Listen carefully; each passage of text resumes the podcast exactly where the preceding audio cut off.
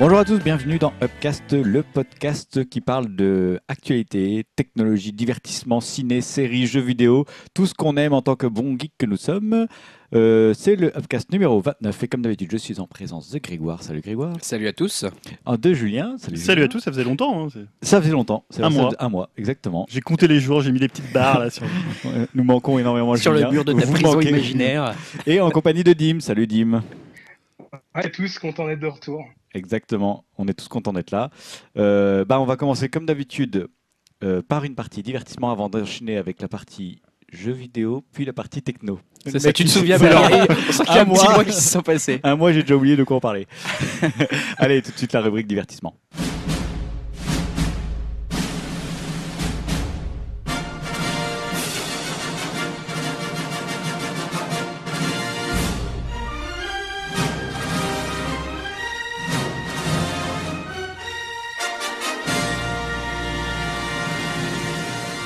Rubrique divertissement, d'habitude euh, pour les nouveaux venus, on commence par une news un peu plus importante, puis on parle de news plus rapidement abordées. Cette fois-ci, on va commencer par une news un peu spéciale, si je peux appeler ça une news, on va plutôt appeler ça, comme le dit Julien, le blind test des faussaires. Voilà, donc je sais pas si ça deviendra une rubrique récurrente de Hubcast, euh, vu finalement la difficulté qu'on a eu à installer. Ah, on a appelé la, la- comment on appelé le service informatique qui est venu, qui a essayé de trouver des solutions. euh, voilà, donc c'est un, c'est un petit peu compliqué. Je sais pas si, j'espère que vous allez surtout que les gens qui nous écoutent vont bien entendre et que tout le monde va pouvoir jouer. C'est l'inquiétude, vous nous ferez de retour dans les commentaires. En quoi que- consiste alors ce fameux blind test qui te pose tant de problèmes Voilà, enfin moi il m'a pas posé de problème, mais Euh, Technique, pardon. À nous, oui. à préparer ça a été. Mais euh, donc en fait le principe est simple. Je vais vous faire écouter un morceau et vous me devez me dire à quel autre morceau ça vous fait penser. D'où le côté faussaire. Donc vous d'abord le morceau que je vais vous passer, vous pouvez essayer de deviner euh, quel est le, le nom du morceau ou Oui, l'auteur du morceau. Julien mais surtout tous les groupes du monde, donc voilà. quel, quel morceau euh, il aurait inspiré ou alors duquel il s'inspire? Parce qu'en fait j'ai fait les deux, j'ai pris le morceau qui était le moins connu et euh, c'est celui que je vais vous diffuser. D'accord. Et on Et va retrouver voilà. de quoi c'est tiré. Voilà, vous devez Ou ce que ça a influencé. ou ce que ça a influencé. Le, Il y a les deux côtés. Le clin d'œil avec le côté faussaire, c'est bien trouvé. Merci. Petit compliment gratuit dans ce Bah. début de podcast. Nous sommes amis. Nous Voilà. sommes en Donc en gros je vais vous C'est faire un soit très bon podcast qu'on écoute là. Ouais, Soit je vais vous faire écouter le morceau copié, soit le morceau dit copieur. D'accord. Voilà, je sais pas si c'est. euh, Bah, on va voir, on va comprendre en Voilà, fur et à tu mesure de toute façon. Donc en fait, le premier morceau que je vais vous faire écouter et qui est au cœur de l'actualité, parce que toujours hein, quand même, c'est c'est travaillé. hein, Donc c'est- je sais c'est déjà lié- qui l'a fait. C'est lié à l'actualité. Prince ah bah Greg non, non, pas du, Tricheur. pas du tout en plus, parce qu'en fait, c'est soi-disant un groupe qui aurait copié un autre et ce, grou- ce dernier groupe l'a accusé et il y a un procès qui est en cours Oh. et dont le, le- le- comment le j'allais dire le verdict, oui, un verdict d'un procès sera rendu, je crois, le 10 mai. D'accord, ami mélomane. Voilà, donc alors, vos Il faut se tenir au courant de l'actualité musicale parce que moi je ne le fais pas par exemple. Donc ça va, on va passer pour des gros abrutis. Merci Julien de cette euh, initiative. que je- Toi, il aurait fait la même chose en jeu vidéo, ça aurait été pareil. c'est ça le problème, c'est quelle que soit la rubrique. Ah, Ah, attends, mais c'est parce que- vas-y, colle ton micro. Non, parce que pour l'instant, je le colle pas parce qu'il faut que je l'avance un tout petit peu, mais il faut pas que vous regardiez le. Ah, faut pas mon- regarde. faut pas qu'on regarde. Alors, je croque un bout de pizza en attendant. Coupe ton micro. hein, parce que- Voilà, je vous le lance. Attention, c'est parti.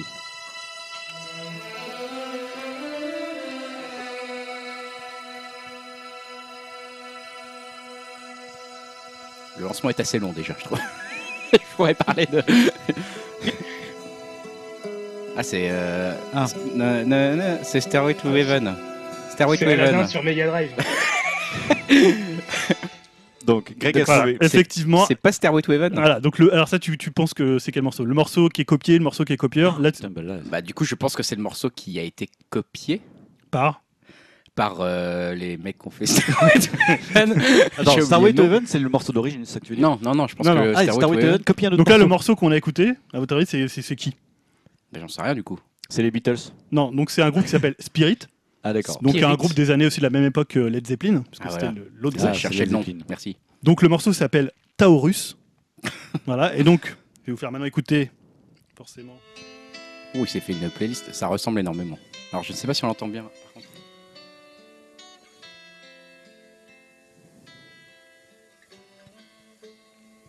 Pas sûr que ça rentre très bien pour nos auditeurs. On entend là actuellement Stairway to Heaven, le début. Et je remets Spirit.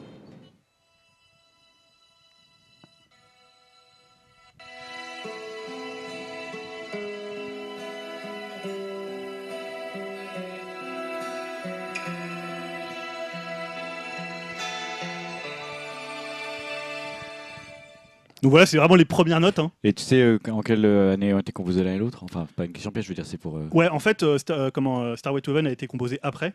Et donc, en fait, là, Logique, oui. d- dernièrement, les membres de, euh, donc de Spirit ont accusé, alors je sais pas pourquoi ils ont mis autant de temps à se rendre compte Et les J'avais gars jamais entendu le que morceau. Starway Ça to Heaven- ressemblerait pas à notre morceau Voilà, parce qu'en fait, apparemment, ils auraient joué ensemble. Et c'est peut-être à ce, à ce moment-là que, peut- je sais pas, est-ce que Robert Plant ou Jimmy Page l'auraient entendu Et euh, alors, est-ce que c'est conscient Est-ce que c'est pas conscient? Ça va, Vous allez voir que ça va être un, un peu le débat autour de ça. Ouais.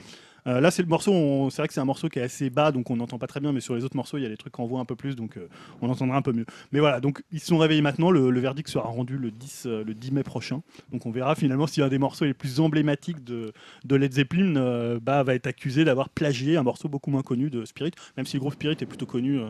Donc, deuxième morceau ensuite. C'est Stairway to Heaven. Putain, je suis bon. Je lance le deuxième morceau. Ah merde. Donc ça, c'est le morceau euh, qui aurait euh, qui est été... le moins connu. Voilà, les qui- deux. T'en as combien de morceaux par euh, curiosité 100 172.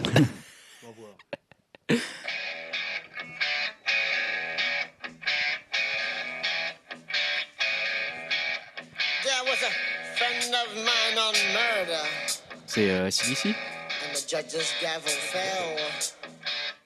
Alors, me demande pas le titre. hein. I Wait Well Non, c'est quoi C'est tout ce que je connais. C'est Back. euh, Voilà. C'est ça.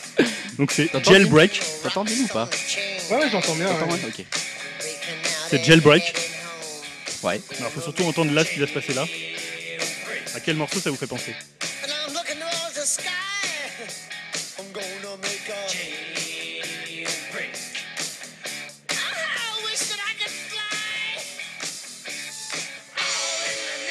Alors maintenant je vais vous Ah, passer le morceau qui aura été euh, plagié. Euh, balèze, moi je dis. hein.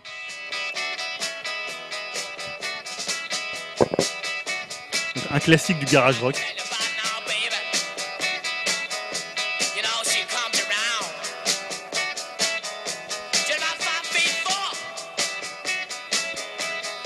Personne? Non. Donc c'est Gloria des M. Donc Zem c'est le groupe de Van Morrison. Vous reconnaissez la similitude? On reconnaît la similitude, ouais.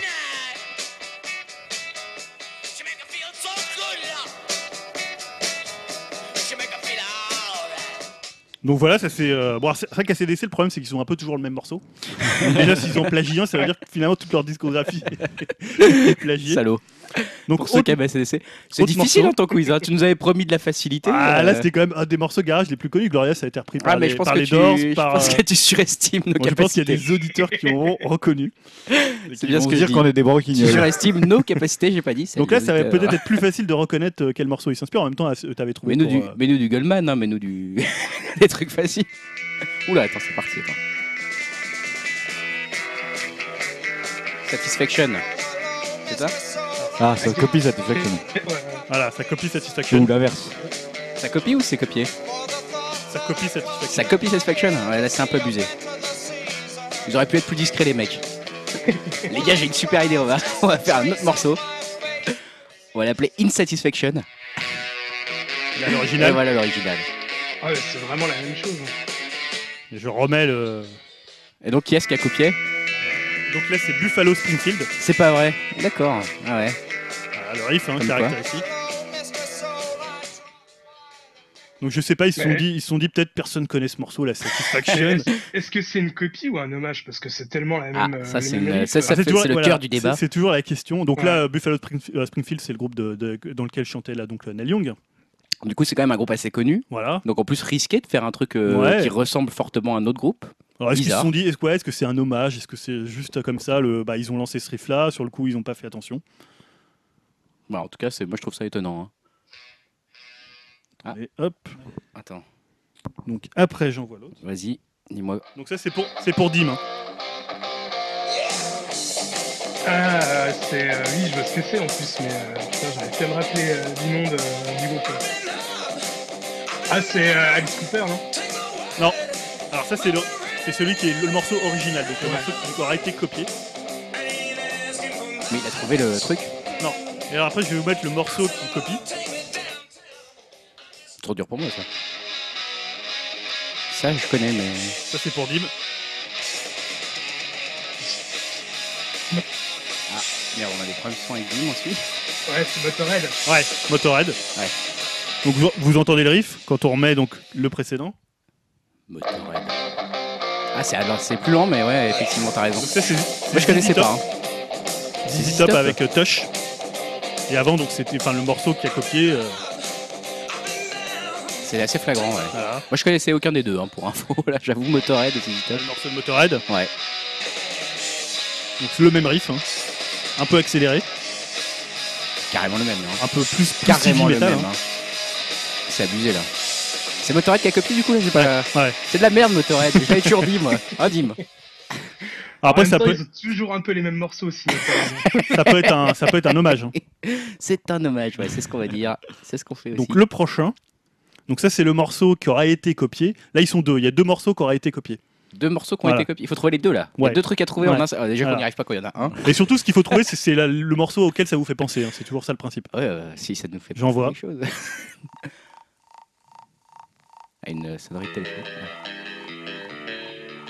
Ah, c'est Nirvana Ouais. Comme As You Are Mais alors, le morceau qui aura été copié, c'est- qui aurait copié c'est Ah, Nirvana. c'est Puddle of Mud, non C'est pas ça? Non. Oh là là, c'est quoi ça? Putain, c'est. Je laisse un tout petit peu pour les gens qui jouent chez eux. si vous jouez chez vous. Donc c'est The Envoyez- Damned, le The groupe The Damned. Damned, Ok, ouais. avec un morceau qui s'appelle Life Goes On. Comment, comment s'appelle le chanteur, tu sais De The Damned Euh, The Damned, je sais plus comment il s'appelle, c'est un groupe de punk des années une voix assez particulière, ce 70-80. mec, quand même. hein. Et donc autre morceau qui aura été copié, Ah ouais, effectivement, ouais. Oui, là, Là, c'est encore plus ressemblant, là. hein. C'est encore plus ressemblant. Oh la vache. donc ça c'est Killing Joke, Ah ouais. donc euh, groupe dont tu es très très fan, euh, qui était très fan de Kurt Cobain. Donc je mets après pour ça le morceau connu, hein, mais peut-être qu'il y a des gens qui connaissent pas. hein. Plus long. Plus long, quand même. Attends, plus fort, peut-être. Plus dépressif. C'est marrant, ça me paraît plus lent maintenant. Et donc si- si on remet les morceaux, euh, donc le Killing Joke. C'est le Killing Joke et The Damned.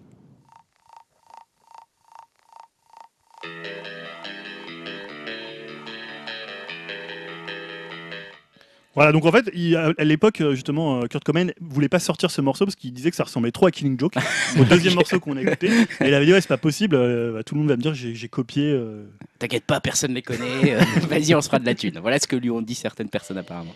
Ah, Ok. attends, parce qu'après, il faut que je change. Après, c'est un peu compliqué parce que je n'ai pas trouvé le morceau sur Oh, Spotify. putain, alors attention, petite Alors, transition. Grohl, après, il a fait, je crois, sur un, un album de Killing Joke, il avait fait la batterie aussi.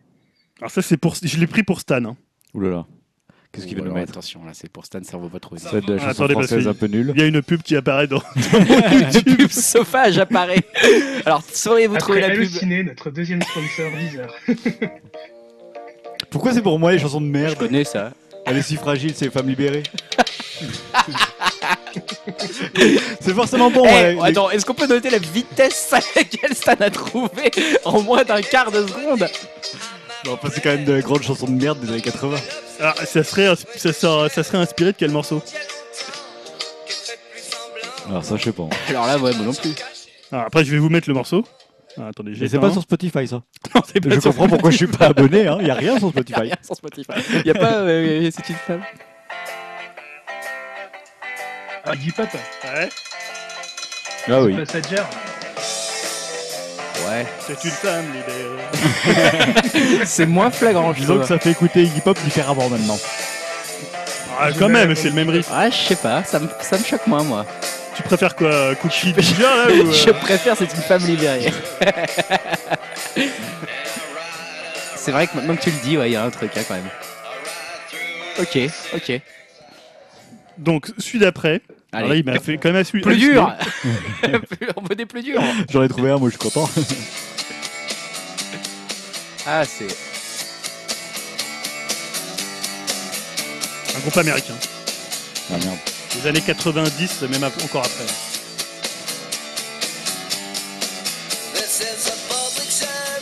Ah, c'est Green Day Green Day, ouais. Ils auraient copié un truc là? Ouais. Le riff. Donc après, je vais vous mettre le, le riff qu'ils auraient copié.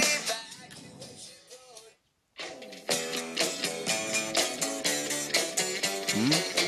Un riff beaucoup plus vieux. Hein. Il y a un truc, mais je suis je suis pas aussi convaincu que pour les autres, tu Ah vois. ouais moi. ouais. Attends, après je vais te le remettre, tu vas voir.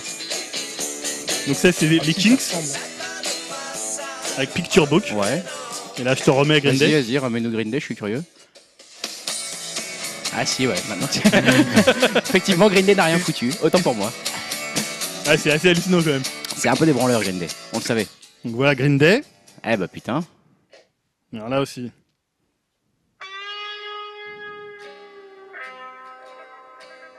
Ça c'est le groupe qui aura été, qui aura été copié. Radiohead. Qui copie C'est ça? Tu vas voir. Quand ça va, pas- quand ça va partir. hein. Ouais, ça va être Radiohead. Putain, c'est qui ça? C'est euh... C'est eux qui ont copié là? Non non euh, c'est le groupe copié par Radiohead. C'est les... Donc ça te fait penser à quel morceau de Radiohead?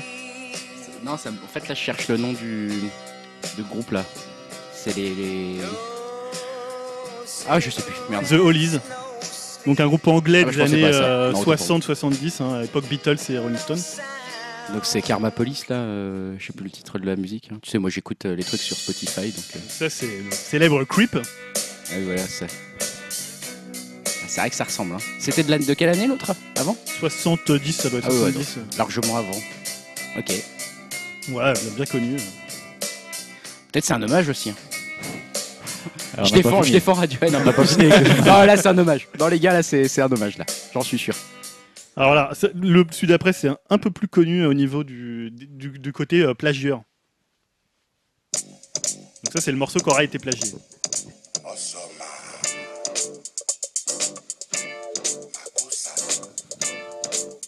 Ça, c'est le morceau plagié? C'est Black Funky Tongue. Surtout ça, surtout ce passage-là. ah, d'accord. Ça, Ah oui, bah c'est Michael Jackson Ouais. euh, qui aurait Ouais. plagié. euh, ça. Donc c'est Manu Dibongo. Non, c'est Rihanna qui a plagié. Ouais, parce que Rihanna a repris dans Don't Stop the Music. bah oui, merci. Bah, ouais, je savais pas. Rihanna avait repris. euh, Elle a repris Michael Jackson? Oui, ah, c'est un de ses tout premiers tubes. D'accord. Donc là c'est le morceau de Michael Jackson? ça, ouais. Mais c'est surtout quand je vais le mettre à, à l'endroit. Bah, en fait, il a... mais c'est un riff, en fait. Non, mais là, Bah oui, non, mais c'est- il a repris le riff.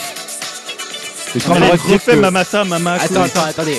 Non, non, mais là, il y a débat, là. Parce que moi, je pense que ça, c'est un... C'est comme un DJ, quoi, qui reprend un riff et qui fait un hommage. Ah mais là il le chante, c'est Michael qui fait Mama. Oui, mais euh, on, a, on, a, on a le droit de dire que Michael c'est un peu mieux quand même ou... C'est quand même mieux que le la, la- la truc production est meilleure pour Michael Que Jackson. Manu. Dibongo Ouais. Ouais, ouais, c'est pas mal Manu la, Dibongo. La, Oui. procu- la production est monstrueuse. Non mais surtout il y a eu un procès, enfin même pas un procès, mais pendant des années il a dit que Michael Jackson avait, avait euh, pom- euh, pompé son truc, ça a Ouais. fait tout un, tout un buzz à l'époque, euh, et donc après on- il se refait enfler par Rihanna qui reprend le morceau de Michael et il touche toujours rien quoi. Tu vois, le- Ah non, j'ai pas repris Manu Dibongo, j'ai repris euh, Michael Jackson. Un autre. Peut-être que Stan peut trouver. Ah, yeah, c'est encore une chanson de merde française. Merci Julien. Ça dit, ça me dit quelque chose, ça. Donc ça c'est celui qui aurait plagié.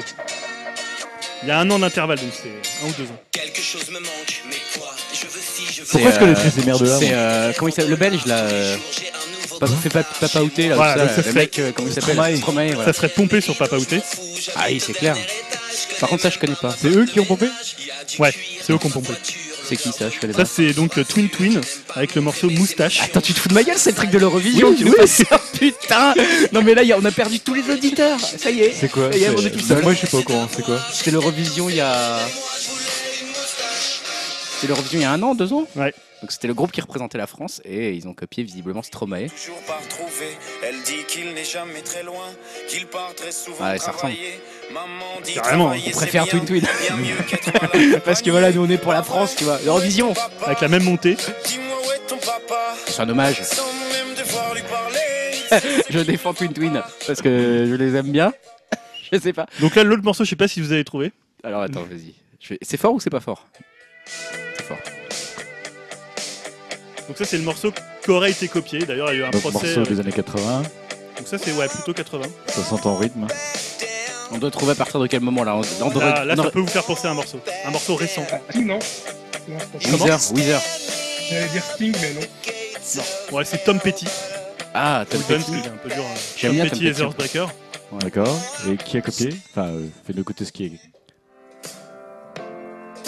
Ah oui, je connais ça. C'est Stan Smith. Sam Smith. Stan Smith. Je vois pas Sam trop Smith. la copie. Oui, c'est Stan Smith, c'est les, c'est les baskets. Je crois qu'il emporte, donc on compte ça comme un point. Pour une fois, je connais un mec. euh, ouais, c'est- non mais j'avoue, bravo. Je vois moins le. Sur le Si, refrain. si, si, si. Mais je connais pas la chanson en fait. Ah oui, ah bah, Non. joli. Voilà. C'est moins bien qu'une femme libérée, mais. Est-ce qu'on a... Est-ce qu'on a besoin de mettre une musique de fond après tout ça À la de fin de podcast, tu vois? On a J'en ai tellement une. T'en as une en plus Je crois que Dim avait une- aussi une idée. hein. C'est là, c'est le refrain. En même temps, ça fait... on a l'impression que c'est une chanson religieuse. euh, Euh, ouais, populaire. Ça, à la fin d'un Sons of Anarchy, je crois, un truc du style. Là, c'est là, c'est l'original. Ah, il y a eu un procès. Bon, S'il y a eu un procès, je doute pas, hein, mais. Ah Ça, dès que les gens veulent se faire du fric. À partir d'un moment, il existe un nombre limité de notes et de combinaisons. de notes. tu veux dire, les gars, tu vois, moi je suis avocat, je suis avocat. Oui, mais à la, à la copier. SSM, quand il y a plagiat, c'est un certain nombre de notes que tu vrai proposé. Oui. Ah merde, je disais ça en déconnant. Putain, non, je c'est à partir du moment où tu prends plus d'un nombre de notes d'une- d'un morceau, c'est Ouais, que, ouais, tu il y a un le- truc. euh. que tu utilises. Ah, il m'en Ah, reste merde. deux. Allez. Donc ça, c'est l'original. À quoi ça vous fait penser? Pharrell Williams. Ah ouais, ouais. Il y a Pharrell Williams dedans. Ah oui, c'est euh, Robin Thicke, là où je sais quoi. Robin Thicke. Ah, Donc, toi. là, c'est- Stan.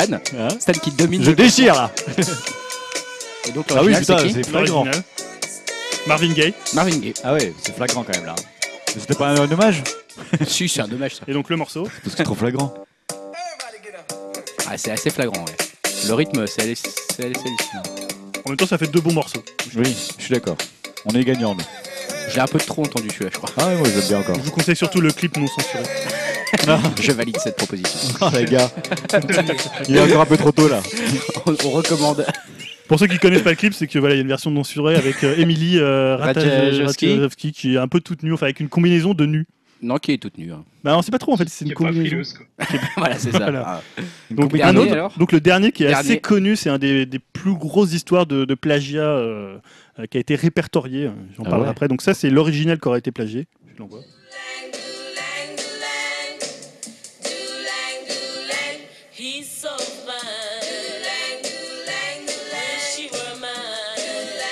Je connais pas le je, je crois que je connais pas le, le plagieur là.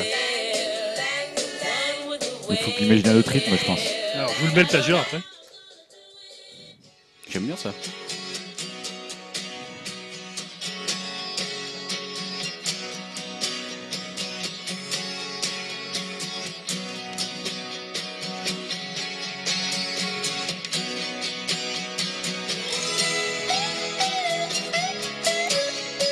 Quand il y a le refrain, tu veux quand le refrain C'est arrive. pas flagrant, flagrant pour l'instant. hein.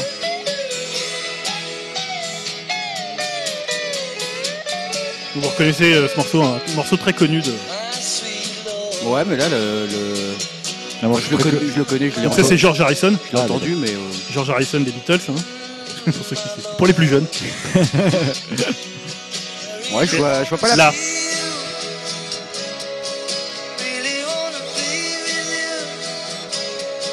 Te remets le morceau. euh,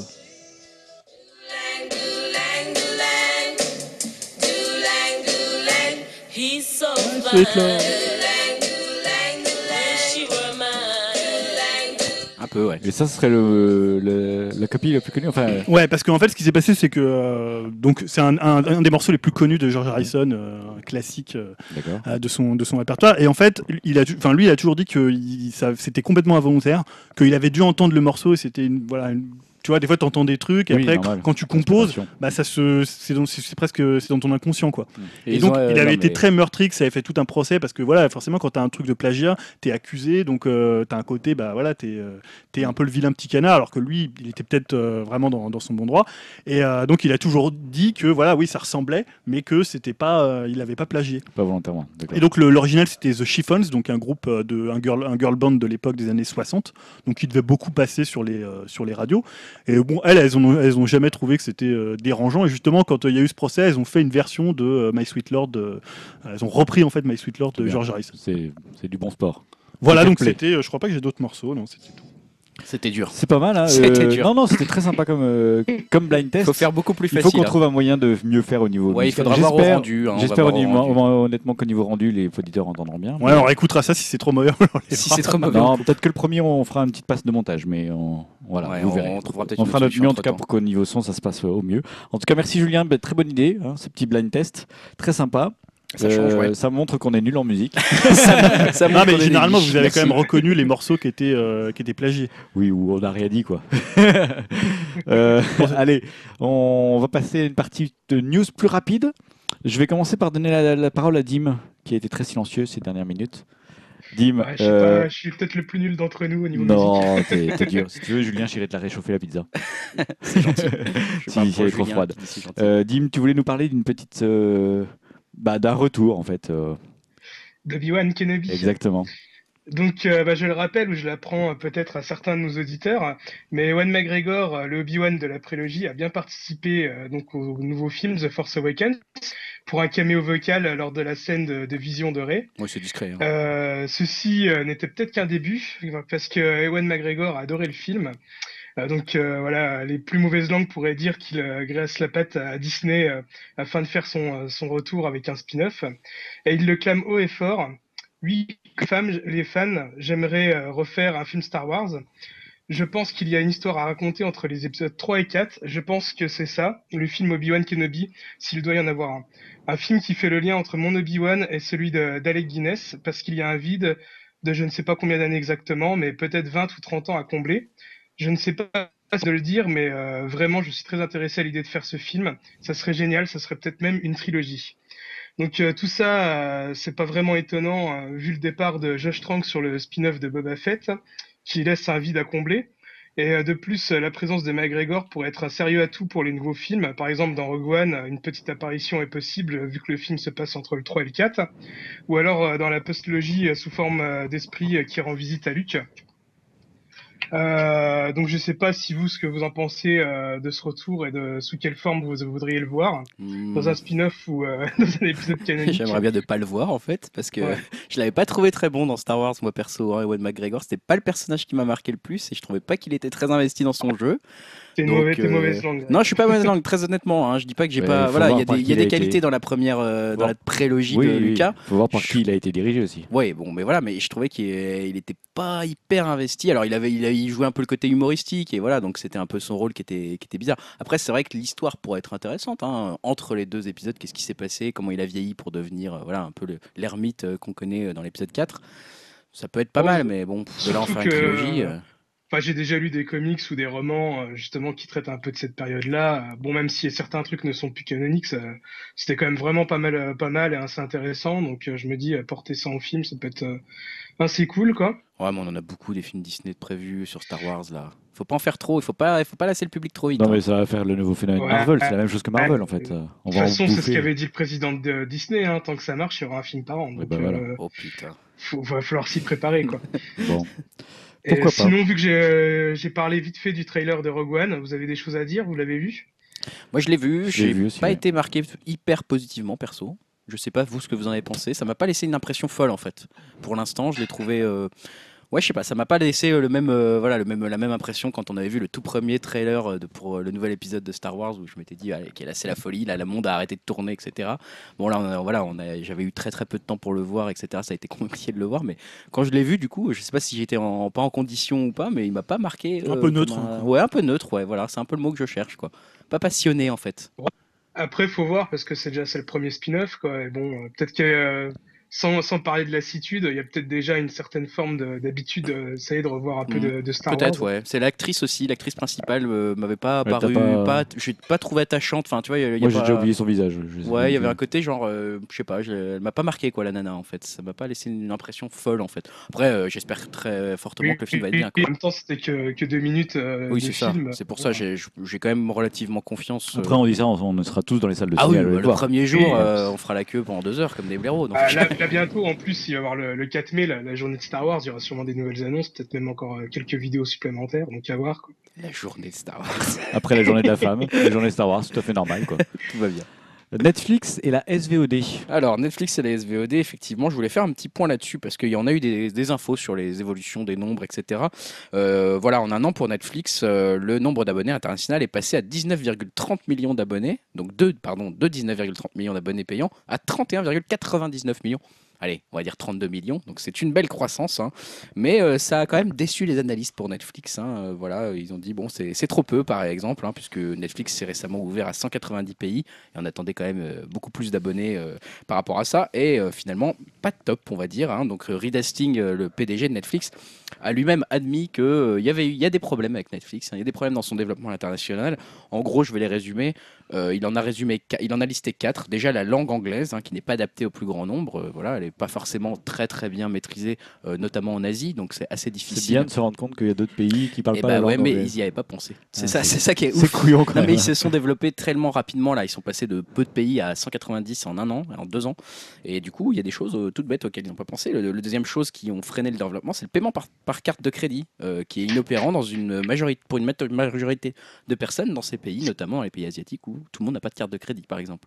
Et eux, ils n'avaient pas pensé à ça. Le prix qui est inadapté et qui est, je cite Reed Hastings, euh, réservé aux élites. Alors nous, on a l'impression que 7-8 euros par mois, c'est pas énorme. Dans certains pays, c'est la moitié du salaire euh, mensuel. Donc euh, il faut voir ça comme ça aussi. Et, euh, et voilà, le, le- le côté euh, téléchargement, euh, pouvoir télécharger le film qu'on veut regarder, qui n'est pas une solution actuellement proposée par Netflix, euh, qui bloquerait en fait justement son développement dans certains pays où euh, le streaming est tout simplement techniquement impossible. Il n'y a Alors, pas assez de bande passante. le président, si je me souviens bien, s'est exprimé formellement contre cette solution. Exactement. Et il y a il quelques est en train de bah, s'ouvrir un peu. il est en train de voir qu'il y a quelques pays où tout simplement le streaming n'a pas les, ré- il n'y a pas les réseaux pour faire du streaming. En fait, il faut quand même des bons réseaux et assez rapides avec pas mal de, de- de bandes passantes. Et il n'y en a pas assez dans certains pays. Donc ils étudieraient, je mets du conditionnel parce que c'est pas sûr, l'hypothèse qu'on puisse télécharger les films pour les regarder sans réseau. Je pense qu'ils réfléchissent à l'hypothèse. À mon avis, ça sera dans différents en fonction du pays où tu vis. Je pense que ça va être des problèmes de droit plus que des problèmes techniques. en fait. Exactement, parce que bon après il faudrait pas que les fichiers puissent euh, se retrouver ailleurs euh, sur internet, etc. Exactement. facilement. Euh, plus globalement, j'avais j'ai trouvé des, des- des données intéressantes d'une enquête de Future Source Consulting sur euh, la SVOD, Netflix, etc. Bon, bien sûr la SVOD progresse et notamment le phénomène d'abonnement multiple. hein. donc ce qu'on craignait un peu tous finalement Oui. devoir faire, s'abonner à Apple machin, s'abonner à Amazon, s'abonner à trucs, bah, il est en train de- d'émerger finalement dans pas mal de pays avec bah, une relation aussi entre la SVOD et la Pay TV. Donc voilà, avec les abonnés euh, de, de- de- des gens qui consomment de la Pay TV qui sont plus enclins à souscrire un abonnement de SVOD que les foyers qui regardent des chaînes gratuites, hein, par exemple. Euh, par exemple, je vais, la, la- voilà, le taux de pénétration de la Pay TV est deux fois plus élevé dans les ménages qui possèdent Netflix que dans ceux qui ne sont pas abonnés à Netflix, par exemple. Donc voilà, vous allez être plus enclin à souscrire ça. Ce qui est intéressant aussi, c'est que parallèlement à la croissance de la SVOD, le passage à l'achat digital, donc moi j'en fais jamais, hein, donc c'est vous achetez un film euh, 12 euros voilà, sur Orange et il est à vous, vous pouvez le garder euh, jusqu'à ce que vous changiez de, de fournisseur d'accès Internet en gros. Mais voilà, euh, ça reste relativement stable, ce qui est, on va dire, plutôt un signal assez fort quand même, puisque bah, les ventes de DVD, de Blu-ray, etc. sont en grosse, grosse baisse depuis quelques années maintenant. Et ben à côté de ça, euh, la- l'achat numérique reste plutôt stable, donc il s'en sort plutôt bien. Ouais, mais ça C'est- doit pas être des gros volumes. c'est pas encore des gros volumes, mais néanmoins, le fait qu'il n'ait pas de baisse non plus Hmm. est une tendance qui reste à surveiller. Il y a 4 personnes qui en achetaient. C'est ça, et ils sont restés. Elles sont restées, elles ont continué à en acheter. Le- les TV sont de plus en plus connectés. Alors, c'est vrai qu'on a déjà parlé ici des téléviseurs connectés euh, voilà, qui, dont les gens ne se servaient pas trop. C'est en train de changer. hein. Là, il y a l'étude qui révèle que 85% des détenteurs de Smart TV américains et anglais ont connecté leur téléviseur. Déjà, c'est déjà bien. Et en plus, 71% des téléviseurs connectés sont utilisés au moins une fois par semaine. Donc ça peut paraître, euh, on peut se dire, bah, ça reste encore euh, plus de 30% des gens qui n'utilisent pas finalement leur, leur euh, écran connecté, de télé connecté. Bon, bah finalement, ça veut dire aussi que 70% l'utilisent. Il y a quelques années, on était à 5%. Donc ça a énormément progressé. Et ce qui est marrant, c'est que la France est un cas particulier qui ressort de cette étude. Donc c'est pour ça aussi que je Oui, voulais en normal, parler. Toujours, hein, de voilà. The Box. Alors en France, en fait, il y a, y y y plusieurs choses qui ressortent. Déjà, les Français sont plus nombreux à, s'abonner à la SVOD. et, euh, alors, euh, excusez-moi, je vais reprendre ma phrase. Les Français euh, étaient plus nombreux à s'abonner à la SVOD il y a quelques temps qu'ils ne le font actuellement. En fait, c'est en train de baisser euh, le taux de croissance des abonnements à la, à la- à la SVOD. Hum, Il y a 85% des abonnés français de Netflix qui utilisent le service au moins une fois par semaine, ce qui est un taux très élevé en fait. Fi- Finalement, il y a plein d'abonnés dans d'autres pays qui l'utilisent même pas une fois par semaine. Netflix. Donc en France, on est assez consommateur de Netflix quand on- une fois qu'on est abonné. Ils sont, euh, les abonnés de, euh, de à la SVOD en France sont au moins deux fois plus susceptibles de s'abonner à la PTV que le reste de la population.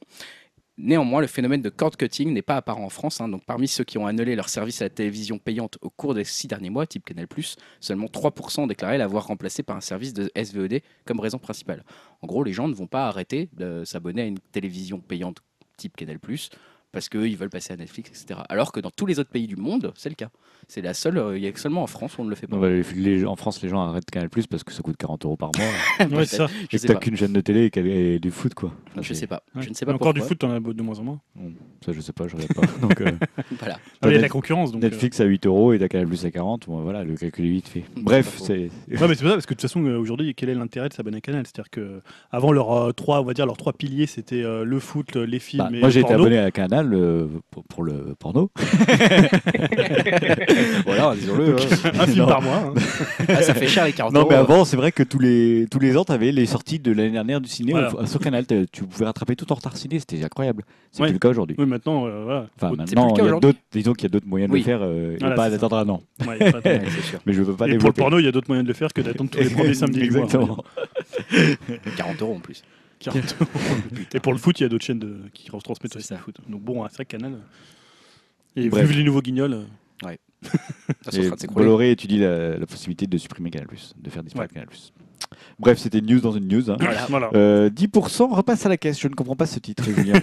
Tu comprends ce titre. Non, parce que j'avais déjà évoqué dans un précédent webcast, c'était peut-être dans la promotion Canapé, je sais plus, l'excellente série française 10%. Ah, je m'attendais bien à ce que ce soit, mais j'étais pas sûr. Donc euh, voilà, qui était diffusée sur France 2, euh, seulement 6 épisodes. Ceci dit, moi j'en avais vu que 4 épisodes, parce que j'avais raté les deux premiers, il n'y avait pas moyen de les revoir. Donc euh, c'est vrai que déjà j'ai raté un tiers de la série. Alors qu'ils étaient bons. Et qu'ils étaient, c'était très bien, ouais. Mais j'avais vu les quatre que les quatre que j'ai vus étaient très bons. Donc en fait, pour euh, ceux qui n'auraient pas vu cette série, c'était une série qui racontait la vie d'une agence de, de comédiens. Et ce qui était assez intéressant, d'ailleurs, juste petit aparté, c'est que c'était une série qui était, je trouvais, vachement réussie sur son côté événementiel, c'est-à-dire qu'il y avait vraiment des, des guests euh, qui venaient euh, jouer leur propre rôle, ou plutôt ce qui pourrait être un peu leur, euh, la vision déformée de leur propre rôle Bah, dans la a eu réalité. euh, Nathalie Baye et sa fille, Ouais, Nathalie Baye, voilà. Donc c'était finalement c'était ce que les gens pouvaient fantasmer euh, des stars, c'est-à-dire cette relation mère-fille. Il y avait Julie Gaillet avec Joey Star, il y avait François Berléand.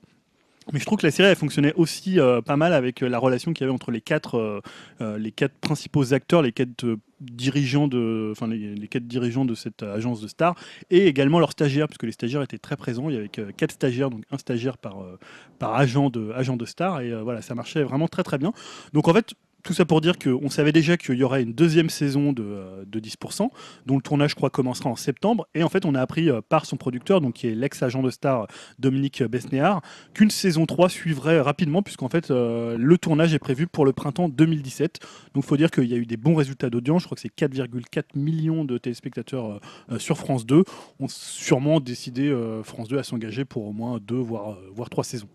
Bah, c'est bien. Donc, voilà, c'est une bonne nouvelle. Je trouve que c'était si vraiment tu une penses que c'est série. euh, bonne série. J'ai pas vu moi. Mais Moi, j'avais trouvé ça vraiment très bien. Je sais pas si. euh, Moi, j'ai vu, alors moi j'ai vu Greg l'a que, que deux épisodes justement, les deux premiers. Ah bah j'avais voilà, trouvé- racontez-vous les. Bah, c'était- alors, ouais. non, franchement, c'était c'était très marrant. C'était bien écrit et pour une fois, et pourtant, moi, je suis pas trop fan de, du- de tout ce qui est film français, etc. Comparé à Fais pas ci, fais pas ça, par J'ai exemple. trouvé que C'était un peu c'était le même bien ton. joué. C'est- C'était moins grandi- Euh, grandignolesque. non, non, c'est ouais, c'est c'est pas aussi euh, franchouillard, Oui. enfin, tu vois, comédie un peu. euh, non, non, c'est un peu plus fin, un peu plus cynique. euh, voilà, il y a un côté Ouais, sur second le degré qui est stars. beaucoup plus présent. Ouais. Et euh, j'avais trouvé ça bien joué, ce qui est vraiment pour moi, je, Ouais. je le signale. euh, Notamment d'ailleurs très euh, rare pour moi. Camille Cotin qui était très bien dedans, qui est donc celle qui fait connasse, Ouais. euh, Ouais, qui joue très très bien, ouais, qui est effectivement. très très bien. est un peu, là, moi je trouve la révélation du. Et, et Cécile de France, du coup, qui est, ça, son- Elle avait un- C'était, son, son- elle était le rôle principal du premier Ah, épisode, d'accord, si je me souviens bien. Elle Comme était, je n'ai pas vu les deux premiers. ah bah, elle était super, quoi. Elle se foutait complètement de sa gueule et elle le faisait très bien. un second degré qui, Hyper bien. Ouais. D'accord. C'est bien, c'est bonne Eh ben, c'est bien, j'essaierai de voir cette, cette euh, première saison. ça Vous m'avez Petit rendu curieux. conseil dans les news de Julien, encore une fois, on notera au passage. Hein, je suis le seul à le noter, mais voilà, je le fais quand même. C'est pour garnir un peu la news. On va faire un petit point comic book movie. Alors, euh, ouais, donc je vais commencer tout de suite avec euh, Spider-Man. Le titre euh, du nouveau film a été trouvé. Il s'agit de Spider-Man Homecoming, sûrement une petite référence à son retour euh, dans l'écurie Marvel Studios. Donc, euh, d'une convention de Las Vegas. Oula. On t'entend C'est mal. là- Attends, attends deux secondes, ça, a- ça a coupé le son. C'est au sein d'une convention de Las Vegas, tu disais. Hein Ouais, voilà, le CinemaCon. C'est là où on a appris également la grosse rumeur euh, sur le futur vilain du film, qu'il s'agirait du vautour. Donc on parlait de Michael Keaton, alias euh, Batman, pour l'interpréter, mais bon, ça a été vite démenti euh, pour mieux introduire Robert Downey Jr. dans le film. Donc euh, voilà, on peut aussi dire que, à mon avis, le cachet de Robert Downey Jr. est assez important et on pouvait pas payer les deux acteurs à la fois. C'est sûrement, ça doit être sûrement ça, quoi. Mais alors attends, du coup, Et- qui- on sait qui va jouer le voiture ou pas alors? Non, c'est toujours lui le méchant, mais bon, pour l'instant, ça n'a pas été annoncé. hein, je, je dirai ça dans un prochain numéro. Donc, euh, on découvrira le film euh, le 7 juillet 2017, mais bon, on peut déjà se faire un petit premier, euh, premier avis sur Spider-Man bah, depuis mercredi dernier dans Civil War. D'ailleurs, euh, tout le monde est OK pour dire que c'est euh, plutôt la bonne surprise du film avec euh, Ant-Man et Black Panther. Alors, c'est ce que j'ai entendu, ouais, que tout le monde adorait ce, ce Spider-Man beaucoup juvénile, de 15 ans. Ouais, assez proche des comics, euh, qui fait pas mal de vannes. euh, et, enfin, même au niveau des, de ces scènes d'action, c'est vraiment plutôt euh, bien, bien foutu, quoi. Mais c'est le petit qui avait été combats. casté là, Tom, je sais pas quoi? Tom Holland, ouais, celui qui jouait dans le dernier film de C'est lui de qui Ron incarne. Howard. euh, D'accord. Voilà. Donc ensuite, je vais parler du Punisher. Donc euh, bah, une nouvelle pas vraiment étonnante, mais euh, ça fait quand même bien plaisir. Le Punisher, euh, après, avoir été, présenté dans la saison 2 de Daredevil, aura le droit à sa propre série, bien évidemment sur Netflix. Alors je sais que Greg. Tu, enfin, t'as, t'as ou t'es en train de Je suis en regarder train de la regarder saison la 2. saison 2, je trouve que c'est. J'étais pas au courant, tu vois, de cette news et je Ah trouve ouais que c'est une bonne nouvelle parce que euh, Bah voilà, le ouais, Punisher m'a je- vraiment, vraiment séduit comme personnage. Je l'ai trouvé super bien amené de la part de. Alors après, voilà, je ne sais pas ce qui lui arrive encore hein, dans cette saison à la Mhm. fin, etc. J'en suis à peu près au milieu. Mais euh, je, je le trouve vraiment bien amené, bien écrit. Je m'attendais pas du tout à un personnage aussi fin, en fait. Je m'attendais à un gros bourrin qui tire des balles, quoi, en gros, hein, tout simplement. Ouais, bah, c'est en un fait, peu non, non. pareil pour moi. et- Enfin, disons que ce que je trouve, c'est un peu l'élément que je préfère de la, de la, de la saison 2. Euh, John Pertnell, euh, donc l'acteur qui interprète le Punisher, je trouve qu'il est vraiment ouais, bien, comme tu disais, bien charismatique. euh, Ah, il, il est au parfait. dedans. point, euh, enfin limite, moi j'étais un peu deg quand il apparaissait moins dans les, certains épisodes de la, de la saison. C'est pas faux, ouais. Donc euh, la série sera sous la direction euh, du scénariste et du producteur euh, Steve Lightfoot, connu pour euh, la série Hannibal. Ouais. Donc après, euh, ma seule crainte concernant cette série, c'est que euh, dans la saison 2 de Daredevil, bah, le Punisher, il a quand même son origin story de développer. Euh, il a un but aussi bien précis et j'espère que qu'il y aura un rouge pour cette, sa, propre série et que ça sera pas juste une enquête et un mec à buter par, par épisode. Ouais, j'en doute quand même. Le mec d'Hannibal, enfin bon, voilà, Hannibal, c'était une série d'une qualité hallucinante, quoi. Donc, Mm. On peut leur faire Après, à voir quoi. Euh, donc, euh, bah, pourquoi pas aussi euh, faire intervenir Daredevil dans la saison 1 du Punisher pour faire un peu un rôle inversé. Ouais, sûrement même. Ça- Ça pourrait être pas mal. Et enfin, la dernière chose que je voulais parler, c'était bah, de DC Comics au cinéma qui peut-être en ce moment est un petit peu à la dérive. Donc c'est plus un constat qu'une news. Mais euh, afin de voir si l'univers euh, ciné DC euh, n'est pas un peu en, train de partir en cacahuète euh, ou en caca tout court. Tout d'abord, euh, vu l'accueil mitigé euh, reçu par euh, Batman vs Superman, euh, malgré un box-office plutôt euh, solide. Euh, donc euh, bon après on a on a appris quand même que là il y a eu des euh, séances de reshoot pour euh, Suicide Squad afin de rendre le film euh, un peu plus fun. Donc, Mm.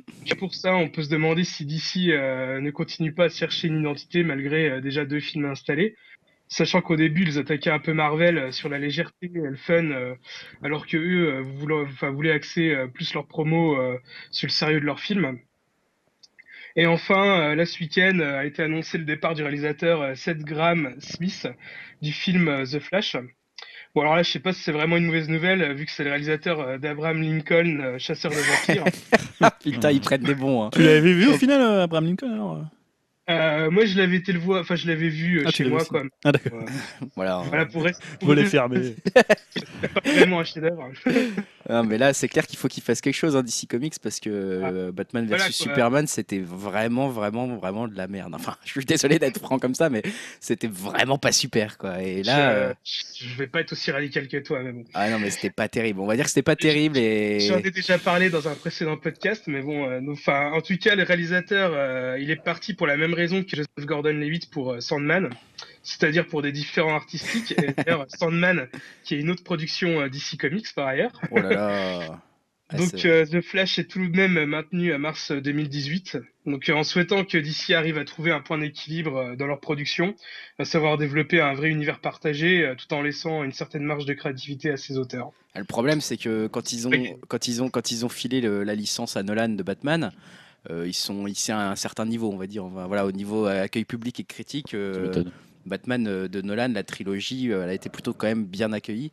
Et là, le problème, c'est que maintenant, passer après ça, ça va être très très compliqué, quoi. Parce que là, Ouais, sinon, il faut du temps parce que tu avais déjà eu les, t'avais déjà eu les Burton à l'époque qui avaient quand même marqué. euh, ouais, je il pense faut, qu'il il- devrait les justement, laisser il, du temps, moi. il faut se laisser du Ils avaient trouvé la, la bonne solution, c'est-à-dire, enfin, les Nolan, ils étaient assez réalistes. euh, et euh, là, ils partaient plus sur un, un parti pris vraiment plus comics, faire des crossovers avec euh, Superman, bah, comme on peut le voir dans les BD et tout. Je trouvais que c'était vraiment une bonne, euh, une nouvelle approche du personnage, mais bon, euh, apparemment, euh, ça plaît pas à tout le monde. Bon. Ouais. Cannes, on a eu l'annonce de la sélection officielle et des membres du jury. Oui, alors y a la sélection officielle, ça date un petit peu, mais je trouve que c'est pas mal encore de la, de la passer un petit peu en revue, puisque le festival ouvre le 11 mai jusqu'au 22 mai. Alors pour la sélection officielle, ça ressemble un peu à un best-of de Cannes avec beaucoup d'habitués, donc c'est pas très original comme sélection, mais c'est plutôt solide. Donc moi, les films que j'ai notés, bon déjà, film d'ouverture, c'est euh, Café Society de, Oula, toi, de ça t'inspire ce film. Moi, ça me fait peur. Non, bah, c'est Woody. Allen, ouais, c'est- Oh non, la bande-annonce, ça fait vraiment film pour petit papy, quoi. ça a l'air chiant, mais chiantissime, quoi. Pourtant, j'aime beaucoup Woody Bah, Allen, hein, mais là, franchement, je il y a décroche. pas mal de ces films, c'est un peu ça défaut. Ouais, justement, là, je trouve qu'il y a une ambition qu'il n'y avait pas forcément dans, dans les précédents. Ouais, je l'ai euh, pas vu, là, hein, l'ambition. Bah, quand même, la reconstitution de l'époque. euh, je m'en Après, fous, on n'a pas vu le 30. film encore. Non, non, j'ai pas vu le film. là, on en parlera, on en parlera peut-être dans les 15 jours, Oui. euh, les 15 prochains jours au ciné, puisqu'il sort, euh, il- ce qui est pas mal d'ailleurs pour un film de Cannes. Il n'est pas en compétition, il est, euh, c'est le film d'ouverture, mais au moins on pourra le voir en, même, temps, que les, les Cannois, ce qui est le cas de, quelques autres films. Donc moi, j'ai noté le nouveau Almodovar qui s'appelle euh. Ouais. Donc d'ailleurs, il fuit peut-être aussi les Panama Papers en venant en France, puisqu'il était impliqué dans. Ah bon C'est vrai Ah, d'accord. Ouais, ouais, Ah, je ouais. savais pas ça. Mais il viendra quand même faire la T'es promotion. au courant des gossips et tout ça, toi. hein. C'est bien. Est là, hein. Ah, je suis un peu, je voulais voir Ah bah si oui, c'est- euh, la fortune, la ouais. fortune d'Upcast euh, n'était pas euh, pris dans les Panama ouais. Papers. Est-ce qu'on avait eu ça à Garenne Colombe Je pense qu'il n'y a pas de souci. Donc, euh, La Panama. fiscalité de la Garenne Voilà, Colombe. donc, tout était bien connu. Euh, Il y a un nouveau film des frères Dardenne qui s'appelle La fille inconnue avec euh. Adèle Haenel. Ça, je suis plutôt preneur. Donc voilà, mais en même clair. temps, les frères Dardenne, ils sont à peu près euh, là chaque année. Ils y sont tous les ans, ouais. Voilà, ils ont leur une carte. fois sur deux, Bah, ils ont eu, ils ont déjà eu deux palmes. hein. Ils ont eu deux, Ils ont eu deux palmes, ouais. Ça. Ouais, tout à fait. deux palmes, déjà? Ouais, deux palmes. Euh, Il y a le nouveau film d'Olivier Assa- Assayas qui s'appelle Personal Shopper avec euh, Kirsten Stewart. Je suis curieux de ce truc. hein. Voilà, donc euh, Madame Soko dans la- à la Ouais, ville. hein, je suis pour curieux- rester chez- dans les potins.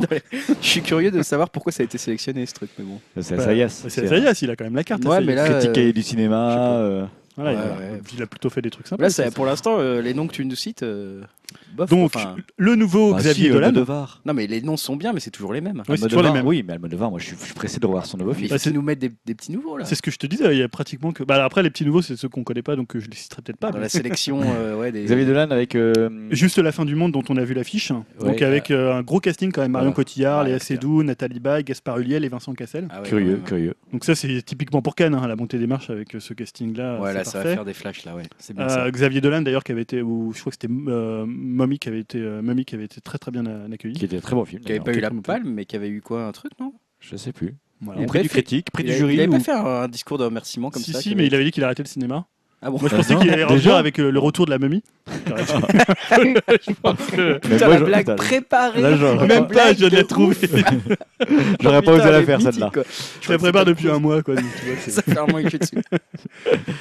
Donc voilà, le film, on a vu l'affiche d'ailleurs qui est assez euh, sympa. Tu J'ai vois, pas vu en l'affiche, fait, ouais. tu vois un visage avec euh, à la place des yeux, c'est des mains qui lui cachent euh, Ah, en oui. ce qui serait des yeux. C'est vrai. Donc plutôt Oui, voilà. en fait, je l'ai vu. Donc Maloute, euh, le nouveau film de Bruno Dumont qui sort d'ailleurs là. euh, Moi, la bande-annonce m'a fait beaucoup rire. Ah, elle est excellente la bande annonce. Oui. Donc Bruno Dumont Il qui y a est un petit plutôt côté mystère de la chambre jaune ou Ouais. tu vois ce genre de Et film, film un peu. Bruno Ah. Dumont qui est plutôt un réalisateur assez sérieux à la base, hein, Oui. euh, à part dans le, il avait fait une série euh, Le Petit Quinquin qui était euh, une série Ah, c'est comique génial aussi, ça. Et qui était passée sur Arte, je crois. Ouais, c'est super drôle ça. Mais à la base, ces films c'était des, des du trucs naturalisme, durs, hein. comme- voilà. C'est du naturalisme à la Ouais. base. Là, Ouais. il nous fait une- un truc n'importe quoi. euh, Et c'est, moi j'ai trouvé ça génial, ça a l'air vraiment très drôle. complètement décalé, plus, super bien réalisé. Les Qui joue acteurs dedans qui ont dedans, bah, euh, Lucchini, Lucchini, Binoche, Binoche, ah ouais. d'accord, ok. euh, j'ai oublié, Valérie Brunetto. Euh, Brunet Tedeschi, ouais. Voilà. Ok. Euh, donc il y a encore un Jim Jarmusch qui revient avec Patterson, avec Bon. Adam Driver, Kara Hayward et euh, Farhani. Donc Farhani, euh, là, ça doit être la compagne du réalisateur euh, Assad Farhani. c'est le point gossip. Oui, ça, c'est Euh, Qu'est-ce que j'ai noté d'autre Euh, Nicole Garcia qui revient avec un film qui s'appelle Mal de pierre avec Louis Garrel et Marion Cotillard. Louis Garrel qui dans la vie Encore est avec. euh, Killer, Tu sais- oui, il, est avec, est Laetitia Casta en fait. C'est ma voisine Laetitia Casta et je le croise tout le temps. Euh, Ah bah, dis donc, Voilà, ouais. donc je voulais. Dans la Ta tête du monde, toi. Casta, mais tu me. Et voilà. Et- Et et on, là, fait, on fait le podcast ici. Qu'est-ce qu'on fout là Écoutez, Venez vivre dans le 14e. Voilà. Je l'ai souvent croisé dans le bus. Ouais, elle prend le bus, Laetitia Casta. Incognito, les gens elle est mettent restée comme tout le monde. Bah ouais, elle est assez simple. Elle paye pas de mine quand tu la vois. euh. Non, Bah, d'ailleurs. justement, c'est pour ça qu'elle est jolie, je trouve. Oui, bah oui, bon. Bon, bref. Un nouveau Ken Loach, hein, donc quand même, I, Daniel Black, qui s'appelle le film. D'accord. Euh, donc voilà, Ken Loach aussi qui vient assez souvent, je crois, euh, je crois à Cannes. Euh, Euh, donc le, vent se lève, c'est un dernier pas. Baccalauréat de Christian euh, Mungiu, donc c'est un roumain qu'on avait, qui avait eu la palme pour euh, un film euh, qui s'appelait 4 jours, 3 Ah, nuits. trois semaines, quatre jours, Ah, je quoi. affreux, Je l'avais bien film. aimé ce film. Oh là là. Mais je l'avais Ouais, vu à la maison euh, C'était euh, bien, mais. Oui, c'était un film très noir sur l'avortement, je crois. Ouais, génial. histoire d'avortement. Donc Jeff Nichols qui revient déjà donc avec son nouveau film qui s'appelle Loving. D'accord. Donc Jeff Nichols qu'on avait vu euh, dernièrement pour. euh, Qui m'avait déçu. Ah, voilà, il mais chôme pas. il chôme pas, ouais, donc il a vraiment ce film Pourquoi qui a l'air d'être quoi plus. son dernier film Bah, My Midnight Special. Bah, ouais, Minute ouais. spécial. Oui, je l'ai déjà oublié. Attends, il est, il est sorti il y a genre deux semaines, quoi. Euh, ouais, il y a un mois quoi. Il Pour nous, là, pour nous. film en Ouais. mai. Alors, ça veut pas dire que le film va sortir là, hein, mais Oui. Comment s'appelle le film, tu dis? Loving. Loving, ok. Et c'est encore avec le même acteur, là? Non, c'est euh, Joel Edgerton et Ruth Nega. Alors, Edgerton, c'est celui qui joue le copain du héros dans. Ah. C'est ça, hein? Et Le pas policier Michael bourru. Shannon, c'est étonnant. Comment? Il n'y a pas Michael Shannon dans le Non, film. bah, bah, peut-être qu'il a un rôle. Hein, il est bien, hein, c'était le policier Ah, je bourru. bien, euh, ouais, il ouais, très bien, il lui. jouait bien. Donc là, je suis content. Il y a un nouveau Park Chan-wook, hein, Park Chan-wook qui est euh, quand même un réalisateur qui avait fait. euh, euh, Comment? Old Boy. Ah, avec Old Boy. ça, je n'osais pas dire, je j'avais Avec Old Boy. confondre le nom. Donc il revient avec un film qui s'appelle The Handmaid. Donc euh, voilà, on l'avait- moi je suis hâte de voir ce que. Il n'a pas fait que des bons films, hein. euh, Thirst, c'était pas. Ouais, Thirst, j'ai pas C'était un peu chiant. C'était pas terrible. hein. C'est un film à- parce que son dernier film c'était un film, euh, je sais pas si c'était anglais ou américain, c'était avec Nicole Kidman. Ah, c'était c'était assez décevant. Moi oui. j'avais été déçu, ouais, exact. Comment Je sais ça plus ce que s'appelait c'était. déjà euh, ouais, et c'était un film, de- une sorte de film d'horreur avec une, une fille qui était dans une famille euh, où la mère Qui était est- Nicole Kidman. qui était écrit par Owen Miller de Prison Break. Ouais, ouais, c'était pas extraordinaire. Je sais Non. plus le nom du film. C'était euh, fat pour le réalisateur en ouais. tout cas. Mais il avait fait, euh, bah, il y avait le premier Sympathy for Mr. Vengeance, enfin qui est pas son premier, mais le premier de la trilogie de la vengeance avec Il Old y a Boy. et Old Boy et Mr. Mr. euh, Lady là. Lady, euh, Lady Lady Vengeance, Vengeance. qui est très bien aussi. Super drôle celui-là. Enfin, Ouais, il est vraiment très drôle, enfin très noir aussi. ouais, mais- Noir drôle, mais bon. voilà. Donc c'est bien de le revoir. Sean Penn qui va présenter un film euh, The Last Face avec Charlize Theron, Javier Bardem et Adèle Oh, Exarchopoulos. Sûrement une comédie encore. Ouais. Voilà, je pense que... Euh, on a quoi? Verhoeven qui revient, ça, ça peut être Ah, intéressant. Paul ouais. Verhoeven qui Ah, ça, va bien, présenter Elle avec Isabelle Huppert. Elle comme. euh, Elle comme le magazine, euh, je sais D'accord. pas si ça raconte l'histoire, j'ai pas du tout entendu parler. Et aussi, on aura un nouveau euh, Nicolas Windig Refn, donc l'auteur de Drive, hein, qui s'appelle The Neon Demon Enfin. avec Keanu Reeves et euh, Elle Fanning. Enfin, ça fait des années qu'on voit la- les affiches de ce film. euh. Et donc rajouté, il s'est rajouté à la sélection. Je parlais tout à l'heure de, je crois que c'est sa fan, donc de Asghar Farhadi, hein, qui est un super, super réalisateur. Je vais faire un conseil dans le conseil, mais euh, faut regarder une séparation. et, Ah oui, euh, splendide. Le, Le passé. passé. J'avais adoré le passé. Le passé, c'est génial aussi, mais surtout une séparation. Je pense que c'est un film assez supérieur, mais bon, le passé est très bien aussi. Je trouve aussi tranché, mais. Ouais, mais j'avais pas trop aimé le jeu de, euh, comment il s'appelle, de celui qui était dans le film de Diar là. Bon, on va vous laisser prendre un café, les gars. Mais non, mais le passé. Moi, j'avais. Taharaim, il y a Taharaim. Ah oui, c'est euh, vrai. Oui, je ouais. suis d'accord. Mais le passé, quand même, les, les sujets sont vraiment très fins. Ouais, non, c'est un film génial, mais euh, Très bon film.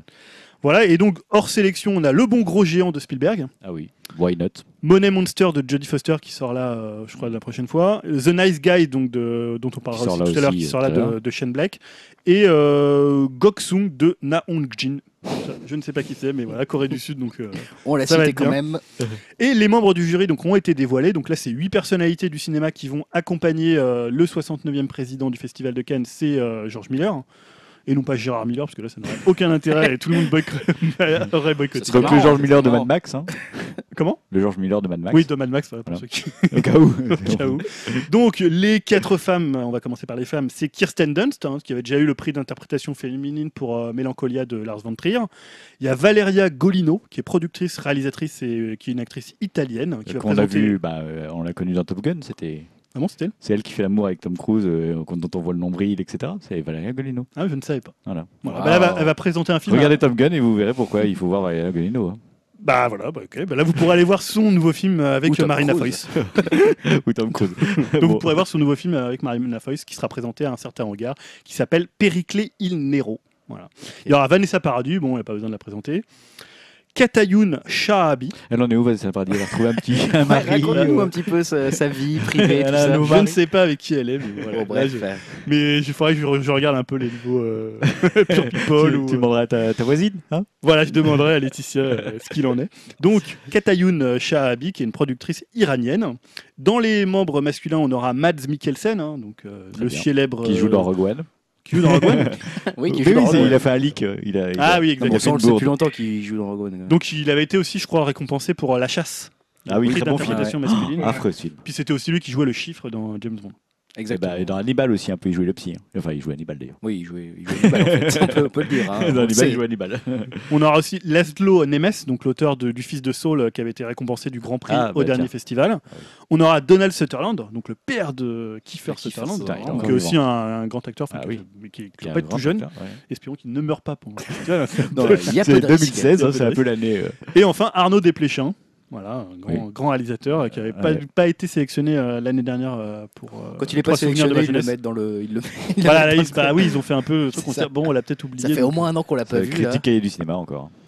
C'est très bien. euh. Oui, non, mais j'ai rien dit. mais je- C'est c'est pour dire que c'est un univers. Quoi. Toi, tu qu'il y a voulais une qui Tu polémique. voulais euh, comment euh, Attention, Max qu'est-ce- Boulbil, euh, Kev Adams, moi je voulais. Kev Adams, Je voulais Christian Kev Adams. Clavier. euh, Je voulais euh, l'acteur de- qui joue dans euh, Ah, Kev Adams, c'est un bon choix. moi. Bouboule. Bouboule. On veut Bouboule. Allez, la, la, la montée des marches avec Boubou et Benoît Brisper. Bon, bah pas mal. Fi- vi- Vivement Cannes, ça nous fera Bah des ouais. petites news à raconter, tout ça. On Grégoire, n'aura pas tu vu le voulais film, nous parler de The Ancien Pro. The Ancien One. je vois pourquoi. The Ancient One. En fait, je sais pas ce que c'est. c'est pour ça que Euh, je en dis fait, n'importe bah non, bah, c'est dans l'univers des comics books aussi. hein, c'est un film qui est en train de, de- voilà, qui fait une petite polémique en ce moment. hein, c'est c'est Doctor Strange dont vous avez peut-être déjà entendu parler. Dimitri en est, j'imagine, très familier. Bon, vous le savez, on parle régulièrement de whitewashing ici. On a fait plusieurs euh, constats, plusieurs débats sur ce sur ce phénomène qui est largement, qui revient régulièrement sur le devant de la scène aux États-Unis notamment.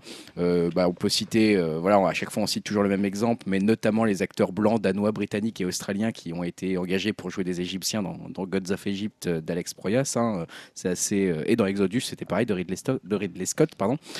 C'est voilà, c'est un exemple assez courant. On sait que bah, récemment, il y a eu aussi entre nos deux podcasts le, le Scarlett Johansson qui a commencé à faire un petit débat là-dessus puisqu'elle aurait été rendue virtuellement un peu plus asiatique entre guillemets euh, pour l'adaptation de l'animé japonais Ghost in the Shell. Et il se peut qu'il y ait une nouvelle polémique qui soit en train de voilà de- de- d'exploser pour Doctor Strange du coup puisque c'est Tilda Swinton hein, qui a été choisie pour jouer The Ancient One, sachant que dans le comics le personnage est un homme asiatique, donc on en est assez loin quand même. Ouais. Les fans ont déjà tout de suite vu du whitewashing dans ce, dans ce cas-là. Donc elle, elle s'est, euh, elle s'est défendue. Alors je, lis sa citation. hein. Elle dit On ne m'a jamais demandé de jouer un personnage asiatique. Je peux vous l'assurer. Vous devez attendre. Tout sera révélé dans le film. Il y a des très bonnes raisons pour euh, nous d'avoir confiance dans la décision, dans la décision que nous avons prise. Plus clairement, le studio Marvel a aussi réagi à ce début de polémique, donc c'est quand même il a, il a fait pas mal de bruit. Et euh, en précisant un petit peu, hein, euh, je, je- lis également la citation The Ancient One est un titre qui n'est pas tenu exclus- exclusivement par un personnage, mais plus un titre qui se transmet à travers les âges. Et dans ce film particulier, son origine est celtique. Voilà, donc on explique un petit peu mieux pourquoi The Ancient One est un personnage blanc. hein. donc euh, voilà, il y en a toujours qui sont pas tellement convaincus. Et ce que j'ai trouvé drôle, euh, c'est qu'il y a le scénariste du film, donc euh, c'est Robert Cargill, qui a été un peu plus franc, hein, parce qu'il a déclaré lors d'une émission sur une web radio Double Toasted, je, lis sa citation, dans le comic, l'ancien, donc The Ancient One, vient d'un endroit où la politique est très bizarre. Il est originaire du Tibet. Et comme vous le savez, si vous choisissez un acteur tibétain, vous risquez de vous aliéner un milliard de personnes qui pensent que ce sont des conneries et de voir le gouvernement chinois vous dire nous, l'un des plus gros pays à spectateurs du monde, avons décidé de ne pas sortir votre film parce que vous avez vous l'avez joué politique. Et si vous pensez que nous aurions dû prendre un acteur chinois pour jouer un tibétain, vous n'avez aucune putain d'idée de ce, que, ce dont quoi vous parlez. Donc lui, il a été assez honnête, il a dit bah non. ça, c'est Robert Carlyle. c'est- c'est- non, c'est euh, Robert Cargill, le d'accord. scénariste du, du film. D'accord, c'est Robert Carlyle. moi, Robert Voilà. Carlyle. Je- pourquoi il la ramène C'est bon, c'est il est, pas mais. il est pas dans le film, mais il- non, non, c'est carrément le scénariste, donc lui, il le dit cash, hein, c'est ça qui est Il a un drôle. podcast, une chaîne YouTube, et voilà, il donne son avis sur les films. Nous aussi d'ailleurs. euh.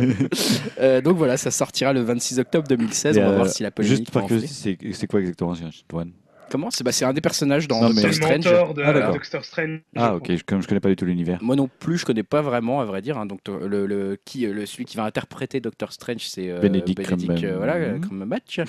Mais voilà, donc je, je pense que cette polémique va pas aller beaucoup plus loin parce que bon, Marvel a dit qu'ils allaient expliquer qu'effectivement c'était qu'un personnage, un titre, etc. Bon, voilà, à voir. Euh, Moi, je trouve que la déclaration du scénariste était assez drôle de dire bah non, non, euh, c'est pour l'argent, c'est pour pas avoir de problème en Chine. Bah, c'est bien, moi. Mais est-ce qu'après le Il y a un White côté Washing, net. tu vas parler du Dwarf Bashing? Dwarf Machine, je hein, veux Parce pas que ça, parler c'est du- quand même le, le- le film, là, le film qui sort avec Virginie Efira. Et, euh... Ah non Virginie Efira et Jean Duzerdos. Tu voulais vraiment le placer, celui-là. Ouais, attends, il y a- J'ai il y a- vu tes commentaires hein, dans la rubrique sortie ciné. Il y a un rôle pour un nain et ils prennent, ils, ils utilisent des effets spéciaux pour faire un- pour mettre un acteur de petite taille. Ah ouais, ils auraient pu appeler Tyrion, Tyrion là, le Tyrion. mec. euh, comment il Ah s'appelle ouais. Ah, il était trop occupé par Game of Thrones. Ouais, c'est ça. Ou Non, mais c'est vrai que par Passepartout, contre, euh, Passe-temps ou. euh, on reparlera de ce film dans les Ouais. 15 En parlant de ce film, faisons un petit point micro, point, po- projet pourri. Euh, je crois qu'il y a Dim et Julien qui ont des choses à dire à ce sujet. Alors, on Ouais. commence par qui Vas-y Dim, vas-y Dim, lance-toi. Donc, euh, bah, je commence par un projet euh, qui m'a vraiment euh, bien énervé, c'est-à-dire Edge of Tomorrow 2. Donc, euh, j'espère me tromper euh, bah, de placer cette suite dans les projets pourris. Mais le premier sorti en 2014 était vraiment un des rares blockbusters à être vraiment original et bien pensé. Bon, après, je, tri- je trichais un peu en disant que c'est euh, un projet original, parce qu'il est quand même adapté d'un manga, mais bon, c'est pas vraiment, euh, c'était pas vraiment un manga hyper connu. Mais dans tous les cas, le film se suffit vraiment à lui-même, et, euh, donc pourquoi lui imposer une suite? Euh, Après, on peut quand même se rassurer, euh, car l'équipe du premier film rempile, c'est-à-dire Christopher McQuarrie à l'écriture et Doug Liman à la réalisation. Euh, ensuite, mon deuxième point, c'est euh, sur le crossover Men in Black et 21 Jump Street. Oh putain, ça, ça, juste quand tu dis cette phrase. Non mais c'est pas un poisson d'avril Projet What the fuck. Bah oui. Non. what the fuck, ouais. Donc euh, voilà, peut-être un des projets aussi qui m'énerve euh, vraiment le plus, et sûrement le- peut-être le même le plus improbable, hein, vu votre réaction. Donc euh, d'un côté, Men in Black, une comédie fantastique et surtout un peu tout public et familial, et de l'autre, euh, 21 Jump Street, euh, des comédies un peu plus décalées et vraiment vulgaires. Donc j'arrive vraiment toujours pas à comprendre le projet. Euh, Ça a autant de sens pour moi qu'un, on va dire, un morceau de Cannibal Corpse avec en featuring euh, Maître Gims, par exemple. Très bon exemple. On laissera les, les auditeurs choisiront qui est Maître Gims et qui est Cannibal Corpse dans la comparaison. C'est clair.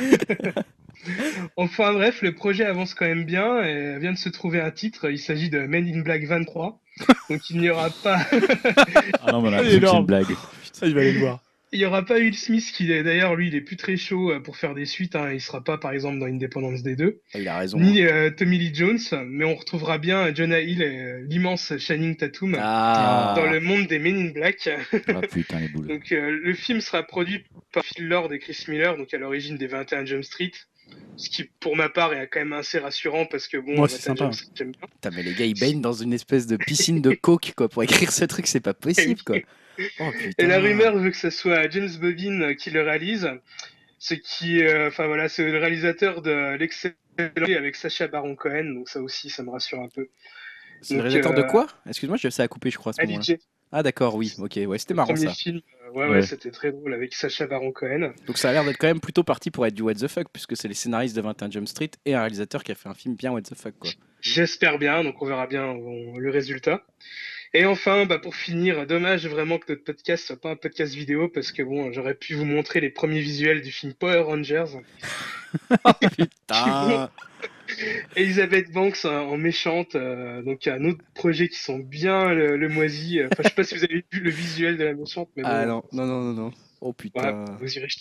Je mettrai un lien euh, dans les commentaires. putain.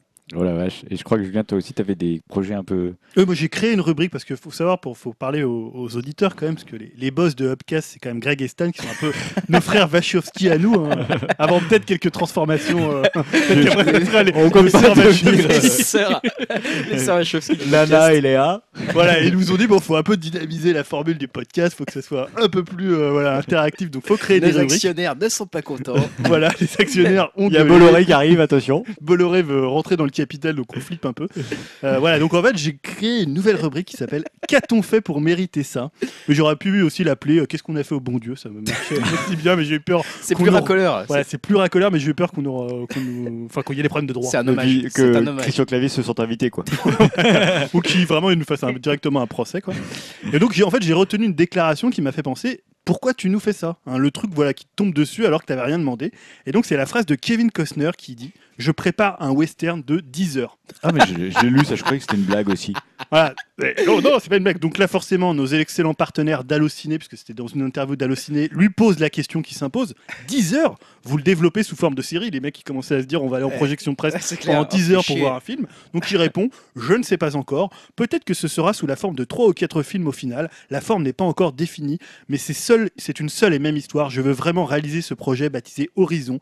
Mais comme les studios ne sont pas certains de son potentiel, c'est clair, j'ai voulu en faire un livre qui s'appellerait Explorer Guild, que j'ai coécrit avec John Baird. C'est un peu un retour à ce que faisaient Jules Verne et Kipling.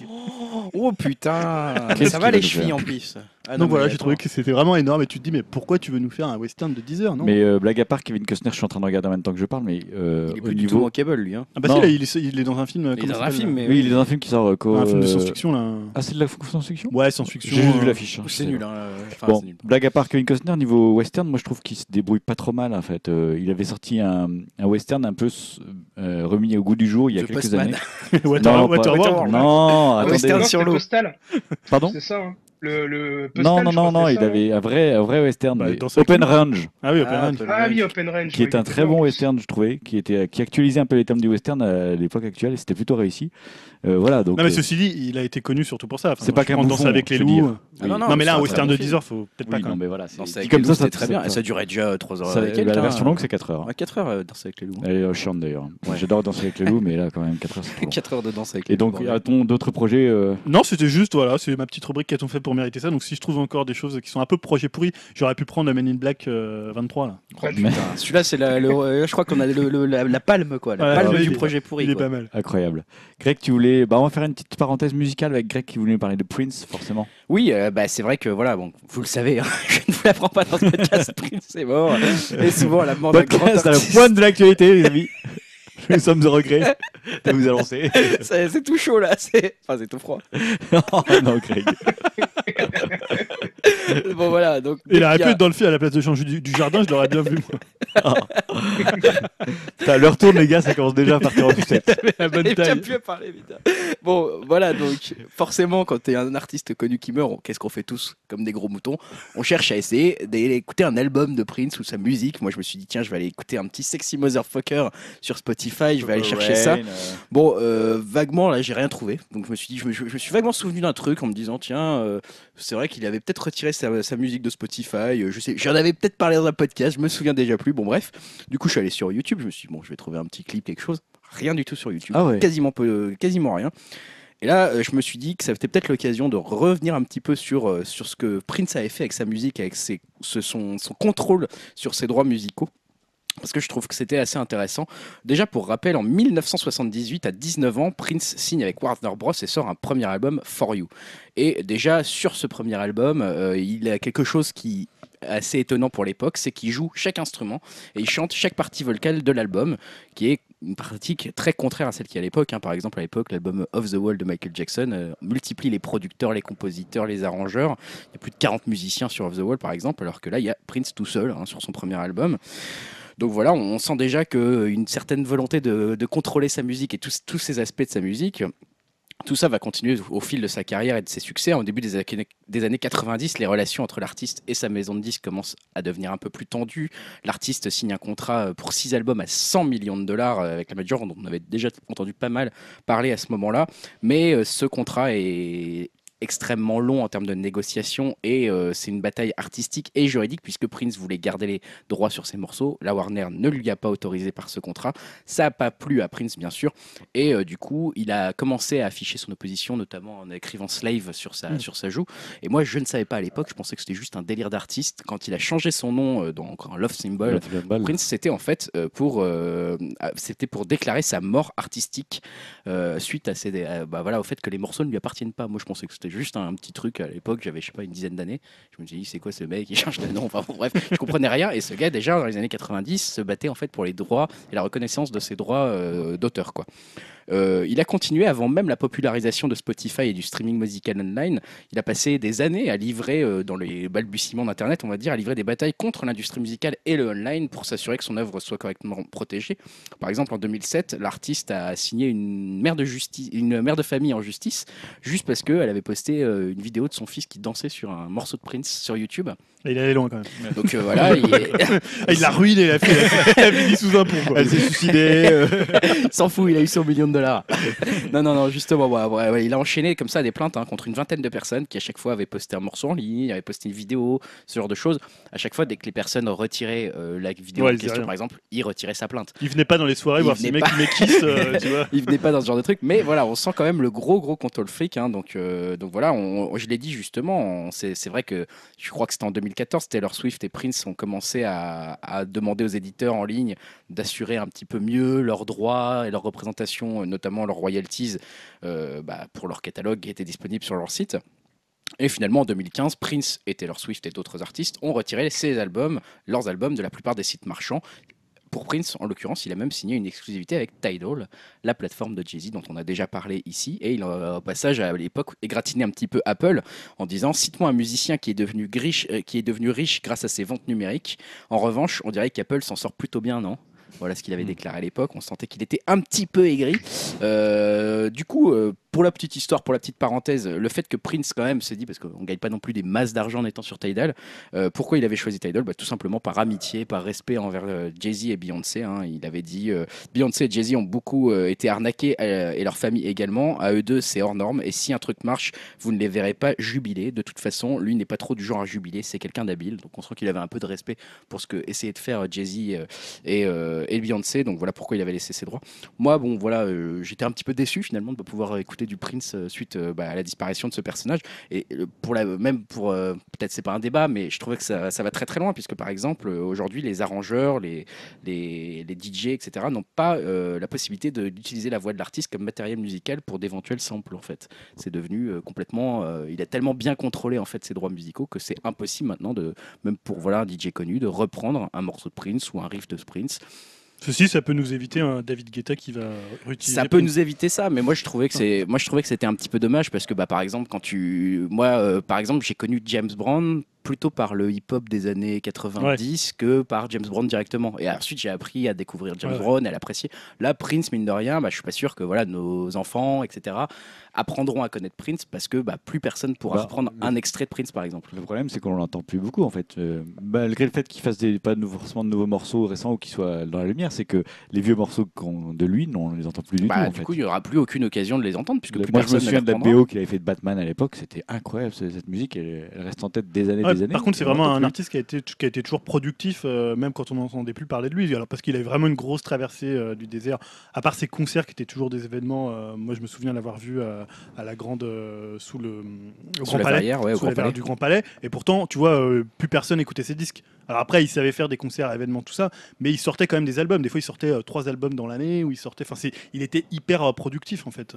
Ouais, mais ce qui est dommage, c'est que tu vois, quelque part, euh, quand je disais que, bah, par exemple, James Brown avait. euh, moi, je l'avais découvert à travers le hip-hop des années 90, notamment. euh, je pense au fait que euh, un personnage comme Nas. Quand il a fait Get Down, où il reprend du James Brown, notamment un slam de, de James Brown, euh, a utilisé ce qu'a fait James Brown pour en faire sa propre musique, avec ses propres influences. Lui-même a Ouais. influencé d'autres gens, etc. Là, Prince laisse même plus la possibilité de faire ça. Bon, voilà, moi, je trouvais que c'est peut-être aller, aller trop loin dans le ouais. contrôle des, des droits, mais bon, voilà. Un petit peu dommage de ne plus pouvoir écouter Prince euh, maintenant. Ok, merci Greg sur ce petit Ouais. retour de Prince. On va passer à un sondage à la con Oui, c'est aussi une nouvelle rubrique. hein. Moi, je fais que des nouvelles rubriques. hein. Allez, pour remonter le nouveau. Euh, oui, c'est un sondage à la con, mais qui est édifiant quand même. Alors, vous le savez peut-être pas, mais on a fêté le 23 avril dernier le 400e anniversaire de la mort de Shakespeare. Non, on Voilà. savait pas. Bah, Il y en a qui savaient. Donc, l'occasion pour euh, Deezer, hein, le, le site de, de téléchargement euh, musical et de, enfin, de stream- Streaming musical. streaming musical, d'organiser un sondage qui a été mené par One Paul. plutôt Roméo ou plutôt Juliette non, oh, c'est encore plus, c'est un peu plus intéressant. Auprès de 1000 jeunes interrogés, donc euh, ils sont âgés de 18 à 25 ans. Oula, ça me va me faire peur. Donc en fait, ce comment ils sont procédés? Ils ont soumis deux citations à ces jeunes, une de Shakespeare et une de Justin Bieber. Ah, Maître Gims. Bah oui, mais c'est évident aussi en même temps. Et le résultat est étonnant, encore que je ne sais pas si c'est étonnant. 38% ont ainsi reconnu la citation de Shakespeare qui était être ou ne pas être, telle Quand est la question. Ah Ils n'ont ouais. pas pris non plus le truc. euh, Oui. Ouais, ouais, c'est pas le plus dur. C'est pas le plus dur. Donc 38% l'ont reconnu contre 43% pour cette grande citation de Justin Bieber Girlfriend, girlfriend, you could be my girlfriend. Voilà. Putain. Donc pour les non. Qui marquera peut-être hein. moins les. ma petite amie, les- ma petite amie, est-ce que tu voudrais être ma petite amie? Ouais. Marquera Voilà. peut-être moins l'histoire, celle-là. Mais qui a été reconnue par davantage de gens. Ouais, mais c'est normal. C'est normal. T'es plus exposé à Justin Bieber quand t'as 18 ans qu'à Shakespeare, quoi. Ah, enfin, à 18 ans, je connaissais. Enfin, bon, bref. Tu, on non, mais tu connais donc, la citation, je- mais bon. Je crois que le, le boss de Deezer qui a commandé, commandé l'étude a dit bah oui c'est normal parce que c'était deux grands esprits, ces deux grands esprits de leur temps euh, respectifs. Euh, voilà, ils ont une influence sur les sur les jeunes ou sur les populations de l'époque. On mettra donc Baby, Baby tombe. en musique de fin de podcast. baby, Baby, Baby. Pour ce grand penseur baby. qui influence nos vies. Voilà, mais je dirais que c'était assez drôle. C'est pas étonnant quelque part. Oui, c'est pas étonnant, malheureusement. Euh, on termine par des news en rafale. Julien, tu nous fais cette petite partie Oui, oui, il faut que je les trouve simplement. Ils sont là. Oui, Scarlett Johansson en Zelda.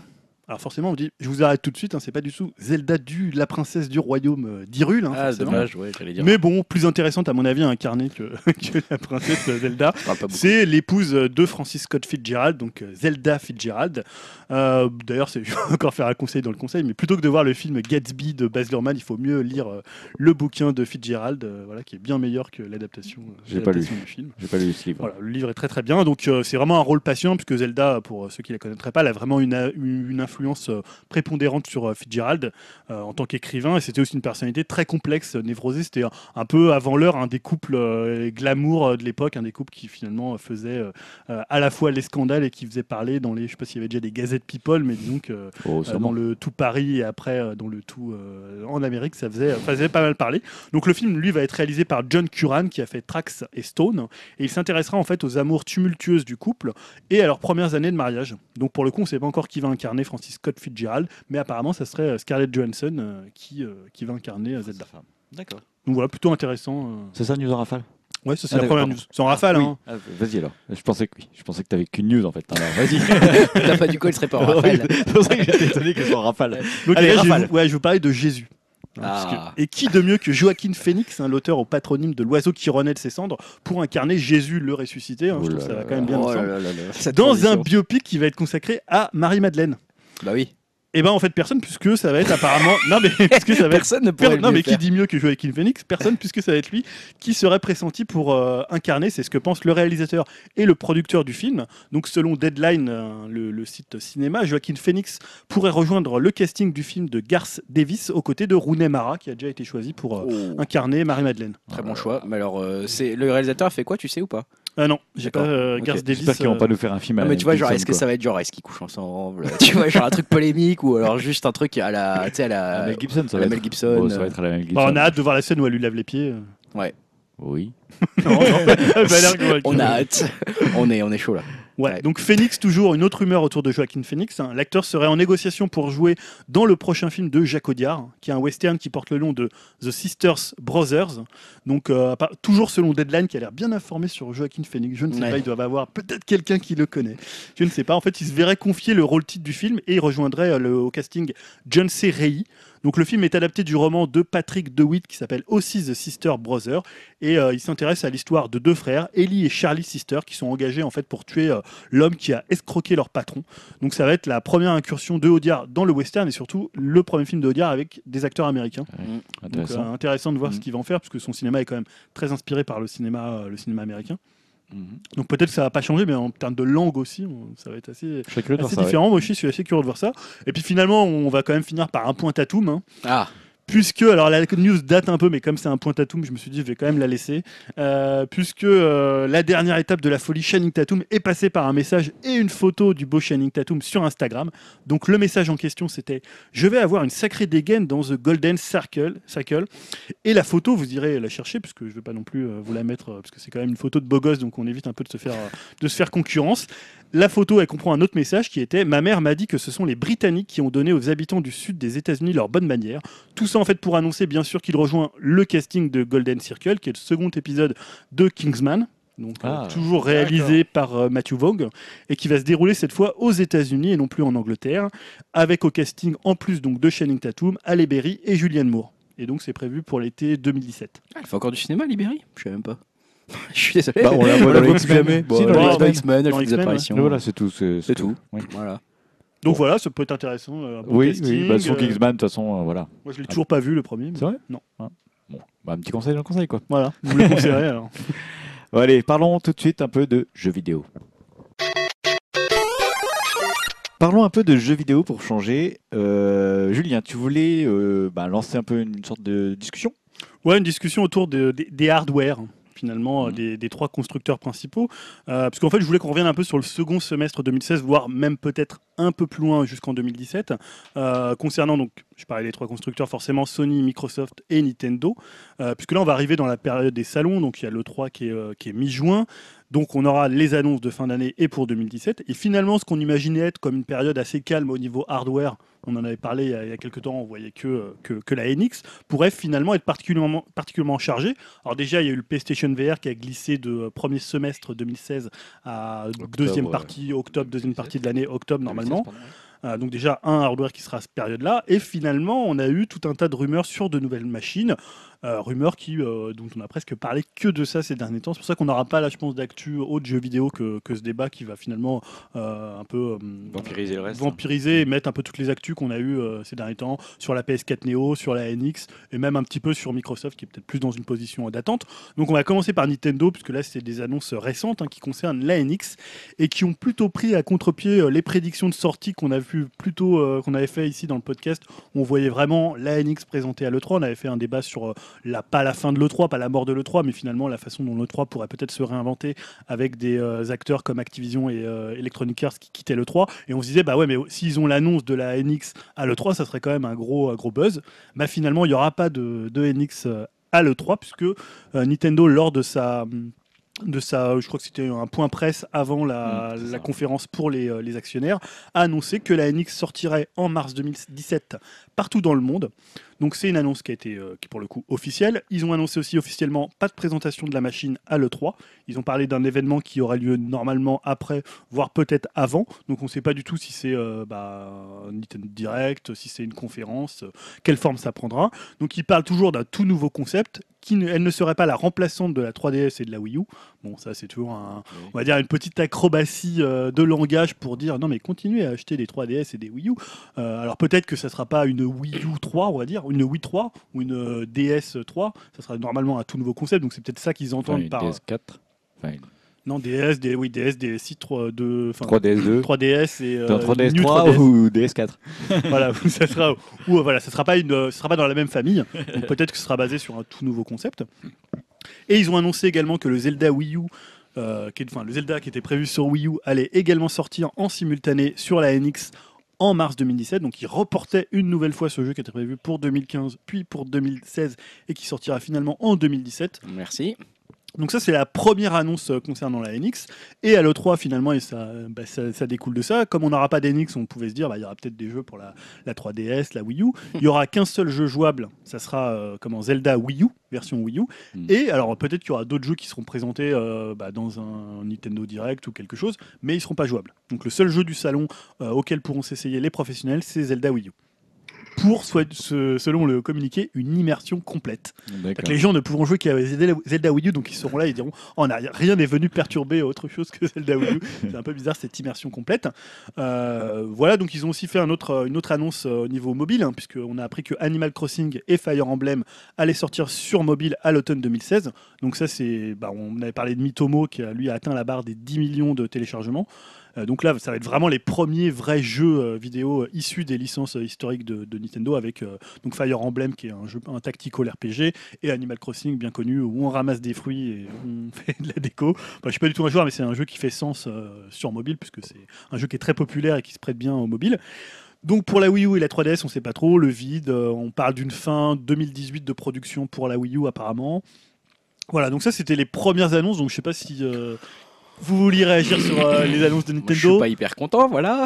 je le dis tout de suite parce que bah déjà euh, on l'attendait quand même notre. euh, disons qu'on a plus grand chose à se mettre sous la dent en termes de possesseurs. Bah. Donc il y a Stan, euh, Julien et moi-même qui sommes possesseurs de Wii Wii U, U. Je crois que Dim n'en a pas. Hein. Dim t'en as pas toi de. Non, de- moi j'ai juste une 3DS.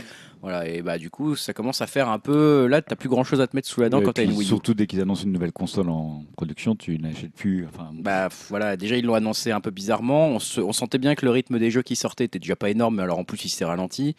Et maintenant, euh, en gros, le seul jeu qui nous faisait attendre euh, quelque chose encore de cette console, bah, il est repoussé encore. Enfin, comme tu le disais, c'est fait 2015, 2016, 2017. Ça commence à faire beaucoup. Autre point que je trouve un peu inquiétant, c'est que tu annonces une nouvelle console en mars. Tu ne présentes qu'un seul jeu. Un seul jeu, le 3. Moi, j'aurais bien aimé Ah, au Là, moins pour, pour le coup, présentent un seul jeu, mais c'est Zelda Wii U. Ouais, mais alors, Ça veut pas dire qu'il y aura qu'un seul jeu Ah qui oui, sera mais montré. Après, j'aurais peuvent bien faire aimé un événement. commencent à dire euh, peut-être sur oui, sur euh, NX pardon, il y aura euh, tel jeu, il y aura tel truc, euh, on montre une image, on- une image fixe même pas qui bouge, tu vois. Il y aura un truc, enfin. Et là, Alors- euh, je me dis, il, il Alors, pas ju- la- juste pour préciser ce pas qu'a la dit, passe ce dit le quoi. nouveau Oui, président de, ce Nintendo, euh, Kimishima, il a dit en fait que ça sortait pas à Noël parce qu'il voulait avoir le meilleur line-up possible et ne pas refaire l'erreur de, de la Wii U, même s'il y avait quand même un line-up qui était, euh, Intéressant. qui était intéressant. Après, c'est plus la période entre euh, le premier Noël et le second Noël qui a été assez catastrophique et mal gérée. Mais voilà, la raison du- de la sortie en 2017, c'est pour mettre le meilleur line-up possible au lancement. Voilà. Ça, ce qui est pour plutôt une bonne raison, ça, ce qui pourrait être une raison rassurante. Donc. Si voudrait c'est la dire vraie qu'il raison. y aurait plusieurs jeux qui arriveraient euh, tout de suite au moment où tu t'achètes ta NX, il y aurait plusieurs Possiblement jeux à acheter. des jeux d'éditeurs tiers. Ah, Ça on espère. Voilà, c'est ce qu'on espère tous, hein, j'imagine. Bah s'ils nous ressortent une du genre tu arrives, t'as la NX, t'as Zelda, Mario Kart, Mario. Bah, si c'est juste pour attendre ces trois jeux-là, on sera content, mais euh, ça commencera à faire euh, pas beaucoup. Enfin, tu vois, ça fera plusieurs fois qu'on se fait avoir, quoi. La Alors, Wii. euh, Les rumeurs parlent d'un Luigi Mansion 3 qui serait apparemment, alors à l'époque c'était les, rumeurs, hein, euh, qui serait d'un niveau genre d'un Pixar animé. Bon, ceci c'est pas impossible, on voit le dernier Ratchet Clank euh, sur PS4, Mm. il est d'un niveau oui. technique euh, assez hallucinant. oui, On parle euh, en fait aussi d'un d'un commandant. Il y avait Pikmin 4 aussi qui euh, pourrait être lancé. euh, Bah, tout ça, moi, c'est des licences que j'adore. hein. euh, Beyond Good and Evil 2 Ah, ça, c'est pourrait une bonne sortir. licence. Alors, ouais. je, je vous le vois mal sortir maintenant alors qu'on n'en a rien vu depuis, euh, depuis des années. Et il y aurait des remasters de certains jeux euh, comme Smash Bros, comme euh, Splatoon, qui euh, referait le basculement. euh, et il y aurait le Zelda NX. Et un Mario, euh, et un Mario 3D. Et ouais, non, ça manque un peu d'éditeur tiers là déjà. Bon, à Oui, part, après euh, ça on sait pas, mais c'est. Non, mais j'espère qu'ils ouais, voilà, qu'ils vont vraiment pas faire la même erreur. Déjà qu'ils la repoussent et tout, elle a été annoncée bizarrement. On sent qu'ils mettent beaucoup d'efforts. tu as noté dans tes annonces euh, sur le smartphone, sur les Ouais. jeux smartphone. Euh, j'espère que, on va dire que les efforts qu'ils mettent dans le smartphone, c'est pas des vases communicants avec les efforts qu'ils mettent dans les consoles et que du coup, il y a moins, parce que clairement, euh, ils font un carton avec Mitomo et on je pense qu'ils vont faire un carton avec les premières applis qui vont sortir, notamment euh, le, le truc du village là. où je- où je Ah, Animal Crossing. Animal Crossing, moi je joue pas du tout non plus, mais je sais que les gens qui y jouent sont accros déjà Ouais. dans une version payante euh, où t'as rien à acheter. Je veux dire, là ils, ils vont ils vont mettre à acheter 5 navets, euh, 5 euros, je sais pas quoi là. Enfin, ça va être une, Ouais, et ça va puis être une il y a les de Tomodachi Life euh, qui sont encore pires que ça. mais enfin, c'est- Ouais, mais enfin Tomodachi Life, c'était presque Mitomo, c'était un peu un Tomodachi Life Oui. euh, light, light. mais voilà, light, très Mais light. d'ailleurs, ça va être pour moi leur premier test au niveau mobile, parce que comment Mitomo, c'était vraiment aussi un test pour, pour présenter le My Nintendo, Oui. euh, pour voir un peu, pour faire connaître, pour voir la popularité. Donc 10 millions, c'est pas un mauvais score, c'est plutôt un score euh, encourageant, même si c'est pas non plus euh, exceptionnel pour un, Non, non, mais après. pour bon. un truc, un truc gratuit. Mais donc c'était déjà un truc qui n'était pas vraiment agressif au niveau monétisation. Pas du tout même. Je pense qu'ils le seront un peu plus pour les prochaines Je quand pense qu'ils le seront beaucoup plus à mon avis pour, Ouais. les, pour les prochaines. Là, c'était juste un cheval de Troie pour. Du coup, ça sera, enfin, ça sera vraiment le moment charnière où tu vas voir effectivement dans quelle mesure le levier est mis sur les consoles avec la NX ou sur les smartphones, euh, puisque en Si gros tout va sortir en même temps. Si Quoi. j'ai bien compris, ils attendent beaucoup de rentrée d'argent avec les jeux smartphones. hein. Bah, beaucoup Quand plus qu'avec la NX à mon avis. Voilà, ils vont mi- miser beaucoup là-dessus. hein. Mais alors déjà, il y a deux, deux points. C'est-à-dire que le fait que la NX sorte que en 2017 et pas en 2016, ça pour vous c'est un problème, c'est un. Alors, c'est- moi, c'est à la fois un problème et à la fois. C'est une pas déception. Bah, c'est une déception dans le sens où moi, je vais revendre ma Wii U parce que j'ai plus aucun jeu à acheter. Ah, tu devrais la garder. Non, non, ça m'intéresse absolument plus. Ah, et puis, euh, de toute façon, ils vont ressortir sur la NX les jeux Wii U que tu rachèteras 10 euros. euh, Enfin, Nintendo a toujours fait ça. Et euh, moi, ça serait pas une déception si Nintendo vraiment, vraiment, vraiment tire euh, des leçons de tout ce qu'ils ont fait de faux jusque-là. C'est-à-dire qu'ils créent vraiment une console cohérente, sur laquelle il y a un univers cohérent, sur lequel tu n'as pas besoin d'acheter un jeu sur 3DS que tu dois racheter sur la Wii U, Ça, que ça tu avais sera déjà bon, sur la. Wii. Que... Ça, ça devrait être le cas. Normalement, c'est bon ça déjà. Enfin, J'aimerais bien euh, qu'ils unifient un peu tout, tout ce truc-là et qu'on ait vraiment un univers cohérent, que tu achètes un jeu Nintendo, que tu l'as à vie, qui marche sur tout, tout leur système à l'avenir, etc. Que, Ça, j'en doute par contre. voilà. Bah oui, mais moi j'aimerais bien qu'ils arrivent à ça. Tant qu'ils sont que- pas arrivés à ça, pour moi, c'est qu'ils ont un vieux système des années 80 et que c'est toujours pas bon. Il- C'est Et mieux de je faire repayer au moins 5 euros le Pour moi, symbolique, tu. Nintendo n'y arrivera que s'ils arrivent à faire un, un équivalent Steam sur console Nintendo ou sur univers Nintendo. Le, le Nintendo, il faut qu'ils arrivent à faire l'équivalent de Steam, mais sur leur Et univers. que avec leur, euh, leur jeu, tu veux dire.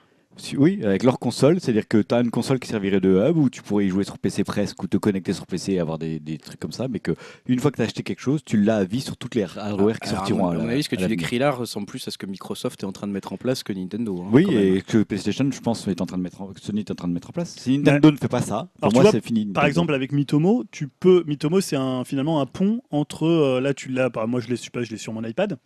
Euh, donc pas du tout sur un device euh, Nintendo. Par contre, après, euh, en gagnant des points, je peux acheter, euh, soit des- avoir des réductions ou acheter des jeux, des jeux 3DS, des jeux 3DS, des réductions sur des jeux Wii U. Donc il y a déjà une espèce comme ça de, bah, on va dire, d'écosystème qui se met en place, de plateformes pour faire communiquer les différentes plateformes. Donc on peut penser qu'ils vont aller dans le bon sens vers un bien. écosystème Nintendo qui sera accessible depuis le PC, depuis le Mac. Et les rumeurs rassurantes qui voudraient que la NX est une architecture proche de celle de certains PC, Ouais. je me dis, est-ce qu'ils sont en train de comprendre les choses? Ça serait bien. C'est-à-dire qu'on n'est on est plus dans le système des années 80 à papa où tu rachètes euh, 15 euros un jeu que tu avais il y a 5 ans mais que tu es obligé de le racheter parce que le, le système a évolué.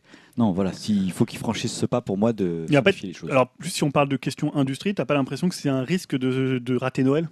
Parce que nous, on sait que c'est la période forte, c'est-à-dire que là, ils vont arriver, il y a la Wii U, on a l'impression, alors à moins qu'ils annoncent, moi je les vois bien quand même faire des remasters sur Wii U, euh, tu vois, type même Skyward Sword ou type des jeux voilà, qui vont essayer de, de- pour un peu occuper le terrain à sûrement, Noël. sûrement, mais Sur pour- 3DS, ils ont Pokémon, mais ils ont pas grand-chose. Ils vont avoir une, un deuxième partie, un deuxième semestre très vide euh, pour la Wii U et même pour la 3DS. Je pense que c'est dangereux, mais ils ont quand même des rentrées d'argent. Ils ont des rentrées d'argent grâce aux Amiibo et autres.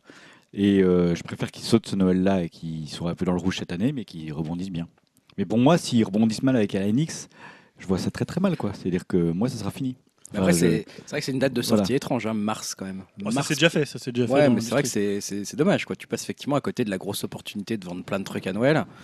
Bon, Ah, ce qui se fait souvent, ce qu'avait souvent fait Nintendo, c'est sortir sur un territoire à Noël Ouais. et après sortir Ça, notamment au Japon. hein, ce faire font. ça. faire Là, ça. c'est une sortie mondiale, mais moi je pensais qu'ils allaient au moins faire ça pour occuper. Alors, à mon avis, ils vont quand même faire du teasing dans la deuxième partie de l'année pour dire la NX va sortir, peut-être même présenter des jeux pour pas que les voilà pour, pour pas être complètement. euh, Ils vont se faire des thunes avec les, les applis smartphones, tout simplement. Enfin, ça, il y, y hein. il y a une saisonnalité qui est beaucoup moins forte hein, sur les applis smartphones, mine de rien. Oui.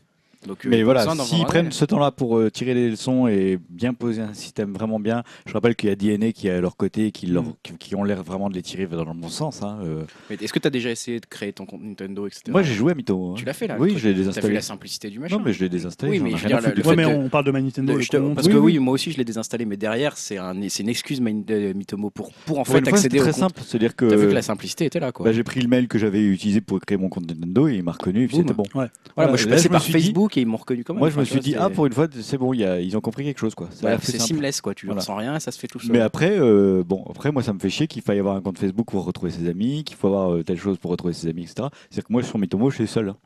Comme j'ai pas Facebook. Oui, c'est vrai qu'on avait essayé de se, on avait essayé de se matcher, On on a- n'avait pas nous, on était ensemble avec nos téléphones, on a essayé de se retrouver avec Grégoire. euh, ah, Ça pas On n'a même pas réussi. Et ouais. t'as pas Twitter non plus Non, ah non, moi, j'ai aucun réseau social, ça m'intéresse pas. Et Dim, toi, euh, est-ce que tu attendais particulièrement la NX ou tu t'en foutais ou... Euh, ouais, non, pas du tout en fait. Moi, euh, ce que, en plus, j'en parlais tout à l'heure, c'est marrant, mais euh, Nintendo, euh, j'ai l'impression que je me suis quand même vraiment lassé de toutes leurs licences, quoi. Même euh, Zelda avant, Zelda, ça me faisait vraiment vibrer, mais même les derniers que j'ai pu faire, je, voilà, ça m'intéresse plus vraiment, quoi. Donc, ouais, la euh, on va dire que je le suis quand même un petit peu, voilà, par, par curiosité. Après, je demande qu'à être surpris, mais bon, pour l'instant, ouais, ça me, ça me parle pas vraiment, on va dire. Ouais. D'accord. Et dernière chose sur Nintendo, c'était le fait qu'ils aillent pas à l'E3 avec la NX. Euh, Est-ce que pour vous c'est un problème ou euh, finalement on pourrait se dire ils ont déjà vraiment squeezé l'E3 depuis quelques années puisqu'ils font plus qu'un Nintendo Direct, un ouais. digital event? Moi, je me suis, en lisant la, la news, je me suis dit sur le coup, je me suis dit ah merde. Et après, je me suis dit c'est bien parce que je pensais que je pense qu'elle arrive trop vite sinon la NX. Je me dis, il, vaut, il faut mieux qu'ils prennent le temps parce que ça m'a semblé encore trop Mais rapide. comme- indépendamment de la date de sortie, ils auraient pu aller à l'E3 avec des jeux NX, les Oui. montrer et dire notre console elle sort en Oui, mars mais à 2017. partir du moment où tu montres ta console, tu peux pas Non, mais dire peux- euh, attendez encore un an, regardez, vous avez tout, ça marche, Bah, etc. Attendez tu, un an. tu peux faire comme Ubisoft quand ils ont montré le truc avec le. Non, à partir du moment où c'est vanté, là ça tient parce qu'on ne sait absolument pas ce qu'est la NX. Le jour où ils révéleront ce qu'est la NX, ça va se retomber comme un soufflé, on saura ce qu'on mais attend, etc. Et les autres pourront occuper la place. Ils, ils- ils peuvent montrer des images de jeu, tu vois. Ils, auraient pu montrer. euh, Pour l'instant, moi je dis moins, moins on en graphiques. sait, plus ils ont l'avantage. Je sais pas. Moi, c'est quand même un rendez-vous où ils auraient pu déjà mettre en présence. Parce que là, tu vois, comme tu l'as dit, ils présentent Zelda Wii U. Ouais. Donc, c'est-à-dire que, bon, graphiquement, ça va être sympa, mais ça va pas être top, quoi. Parce que la Wii U, bon, c'est pas non plus une machine de course.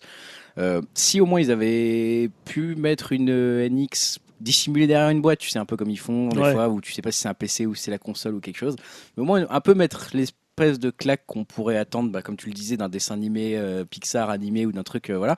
Euh, juste dire, voilà, on vous montre quelques images in-game, on vous en montrera euh, 25 secondes, pas plus. Un peu comme ils avaient fait pour la présentation la première fois de. Zelda Wii U avec le fond qui Ouais. s'anime. euh. Et là, et tu fais genre juste, euh, c'est tout. Et euh, rendez-vous à- rendez-vous en mars, quoi. Et juste pour dire, euh, on est là, il y aura un truc magnifique, beaucoup plus beau que là, euh, voilà. Et c'est tout, tu vois, juste faire un peu euh, tenir jusqu'à mars, parce que entre là cet été et mars prochain, c'est loin. hein. Ouais, ouais. J'espère qu'ils vont savoir faire vivre ça, quoi. Après aussi, euh, enfin, ce que tu citais l'exemple de, euh, d'Ubisoft avec Watch Dogs, euh, si c'est pour faire la même chose, je sais pas si ça va vraiment leur servir. hein. Non, c'est sûr. Ouais, mais honnêtement, Et si, si c'est pour montrer quelque chose qu'au final on n'aura pas, euh, ouais, mais finalement, est-ce que c'était un si mauvais buzz pour Watch Dogs que ça? Non, Même tu vois The Division, finalement, tu fais parler du jeu, tu vends un peu du rêve, un peu comme avait fait Sony à une époque avec Killzone, euh, où les gens disaient ah c'est le jeu. Le, ou- le 2, à l'époque du 2 et de Motorstorm et euh, tout le monde disait ah, est-ce que c'est le jeu? Ils disaient ah non on peut pas trop vous dire mais voilà ils jouaient un peu sur l'ambiguïté alors que Nintendo j'ai l'impression qu'ils savent pas du tout Non. teaser en fait En fait, ce qu'ils comprennent pas, c'est que tout le buzz est bon. Même s'il est mauvais, il est bon quand même. Et euh, tu vois, je veux dire que t'es un bad buzz, c'est quand même un bon buzz en fait. Ils comprennent pas ça, Nintendo. Ils comprennent pas que c'est pas grave qu'on parle d'eux un peu en déception. Et euh, du coup, ils s'en foutent. euh, ils essayent même pas de communiquer, quoi. Ils font rien. Donc on vous montre pas. On vous montre sur Wii U, quoi. Et euh, ça, c'est un peu. Alors je veux bien qu'ils essayent encore de pousser la Wii U, mais les gens ils sont pas dupes. hein, tout le monde sait qu'elle est morte la Wii U, quoi. Bah, fini. depuis qu'ils ont annoncé qu'il y avait la Ah oui, en fait c'était la dis, ils première tué erreur Ils l'ont tué ce jour-là, quoi. Ils c'est quand, quand Iwata a annoncé au moment de, de l'annonce des, jeux mobiles Ouais. et le fait finalement qu'il y ait Zelda Wii U et Zelda NX en même temps, est-ce que c'est pas inquiétant euh, pour la NX Est-ce que la NX c'est encore une machine qui va embarquer un, deuxième gamepad, donc un autre gimmick? On sait qu'il y a pas mal de joueurs qui aiment pas ce côté, qui voudraient un retour à une manette traditionnelle, ce genre de choses. Ah, Et en même temps, sur les capacités techniques, est-ce que ça serait pas finalement deux consoles proches dans leurs architectures? Tu parlais tout à l'heure d'une finalement d'une console qui serait très proche d'un PC, mais si finalement ils adaptent les deux, ceci dit, on sait pas encore ce qu'est la NX. Ça se trouve, ça va être une console portable. Qui a la dit, puissance de la euh, Wii U, un PC puissant peut te faire tourner un jeu euh, très vieillot et moche. Tu vois ce que je veux dire? Enfin, si elle peut le mieux, elle peut le moins. Tu en gros, donc bon.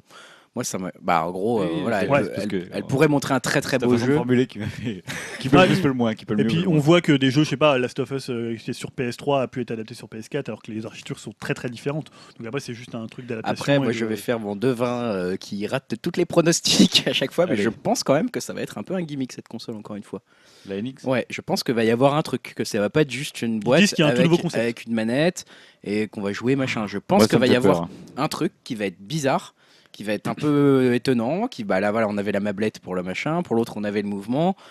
On va avoir un truc, je ne sais pas ce que Je ça va pas être, ça, ça, moi, va je être un écran, ça. ça va être un mouvement, Je ça va veux être un pas ça. machin. Je veux pas Je ça. pense Ouais, qu'il y aura un un peu d'innovation, un peu de, Non, de non, nouveau. moi je veux une, une console qui fonctionne Non, avec toi tu, tu sais ce que tu veux, tu veux un PC avec une manette et c'est ça que tu devrais acheter. Mais c'est ce que que je vais me faire. oui, euh, mais bah, oui. Parce que j'attendais qu'on parle de Sony hein, pour dire Bon, que voilà. On va en parler. Passons aux autres. les consoles sont en train de me faire passer au PC. Ah oui. Mais bon, en parlant de Nintendo, euh, ça a toujours été leur marque de fabrique. Quoi. Chaque console a apporté une petite touche d'innovation. Donc je pense que la NX, ça sera la même chose aussi. Ouais. Et notamment par la manette. Et là, si oui, la- mais après il y a un degré d'innovation, c'est-à-dire qu'ils sont restés énormément dans le classicisme jusqu'à la GameCube et la Wii U a fait une rupture qui leur a fait croire que les gens attendaient quelque chose de différent.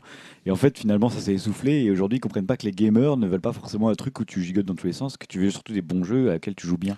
Ceci dit, après la Wii, il y a que la Wii U pour l'instant. Donc on sait Oui, pas si on peut pas non plus dire la que. Wii U, disons, disons qu'ils ont- ils se sont dit il faut encore un Non, je truc suis pas tout à fait d'accord. Je suis assez d'accord avec Stan parce que après la Wii U, tu dis qu'après la Wii, il y a Wii U, mais il y a aussi la 3DS. Enfin, tu vois, ils ont essayé de faire des trucs où ils se sont dit tiens, on va trouver un gimmick techno euh, qui fait qu'on va être un peu différent des Non, autres. ce que je veux dire, c'est que comme ils étaient sur les succès qui étaient gigantesques de la DS et de la Wii, je pense que tu peux pas, quand tu as une boîte comme ça qui a des actionnaires, te dire on va complètement, ce qu'ils auraient peut-être dû faire, casser euh, ce qu'on a fait avec la Wii et la DS et partir sur un tout nouveau concept. Ils se sont dit, bah, la, la logique, c'est de continuer sur ce concept Wii et DS pour essayer de. Voilà, on a- il y a tellement d'argent à se faire que voilà, peut-être c'est leur erreur. hein, D'ailleurs, je pense Mm. que c'est c'est leur erreur, mais c'est compréhensible qu'ils aient fait ça. euh, Je sais pas. moi, je trouve après la Wii et la DS qui étaient des cartons euh, hallucinants. Quoi.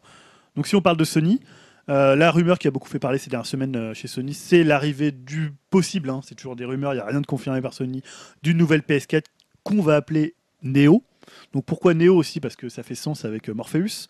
Euh, on se rappelle que nous, le nom de code du projet du casque vert, c'était Morpheus, donc Morpheus Neo. Mm. Voilà, on est en, C'est en encore, inconnu. c'est encore des- dans l'ordre de la rumeur. Il n'y a pas eu de une conférence développeur qui a dit ce qu'il y aurait dedans. Alors, les, les- les rumeurs sont, on va dire, euh, très fondées, puisqu'il y a énormément de sites. Je crois qu'il y a Giant Bomb, il y a Kotaku, il y a Eurogamer. Voilà, il y a énormément de sites. Parce qu'apparemment, ça aurait été présenté à une conférence de développeurs. Ah, Donc, ils auraient pu récupérer euh, les euh, notices. Et les, tout ce qui est spec, tout ce qui est notice d'utilisation.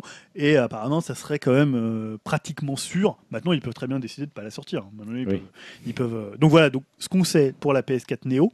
Donc là, c'est les, les infos de Kotaku, je disais, de Eurogamer, de GameSpot et de Giant Bomb.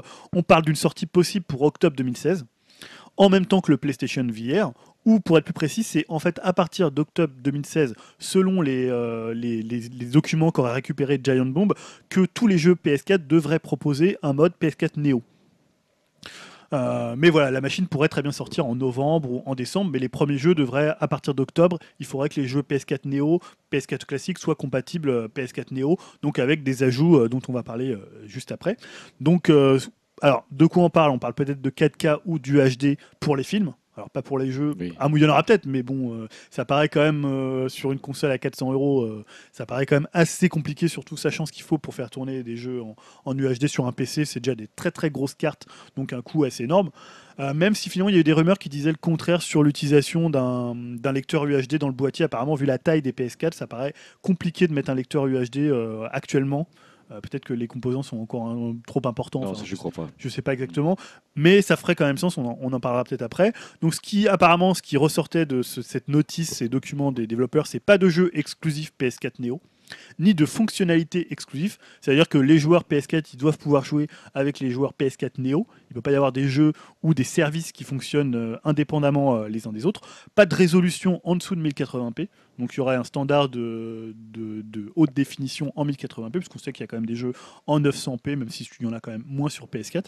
Euh, donc ça serait une amélioration qui serait surtout technique, notamment, je disais, pour le 1080p et le 60 fps, et surtout pour la VR, hein, puisque c'est peut-être là euh, qu'est euh, l'intérêt aussi de la PS4 Neo, c'est pour euh, soutenir la VR qui est très très gourmande en, en puissance. hein. On se rappelle pour l'Oculus et pour le Vive qui sont déjà sortis, qu'il faut quand même des PC, un peu des PC de la NASA, enfin pas des PC de la NASA, mais déjà des choses des choses assez, assez balèzes. Donc moi la question que je me suis simplement posée c'est de se demander bon alors là les gens on en a on en avait fait on avait fait un débat pour savoir euh, est-ce que nous on achèterait est-ce qu'on était plutôt content qu'il y ait des nouveaux modèles des itérations en plein milieu d'une génération. Bon ça après c'est propre à chacun.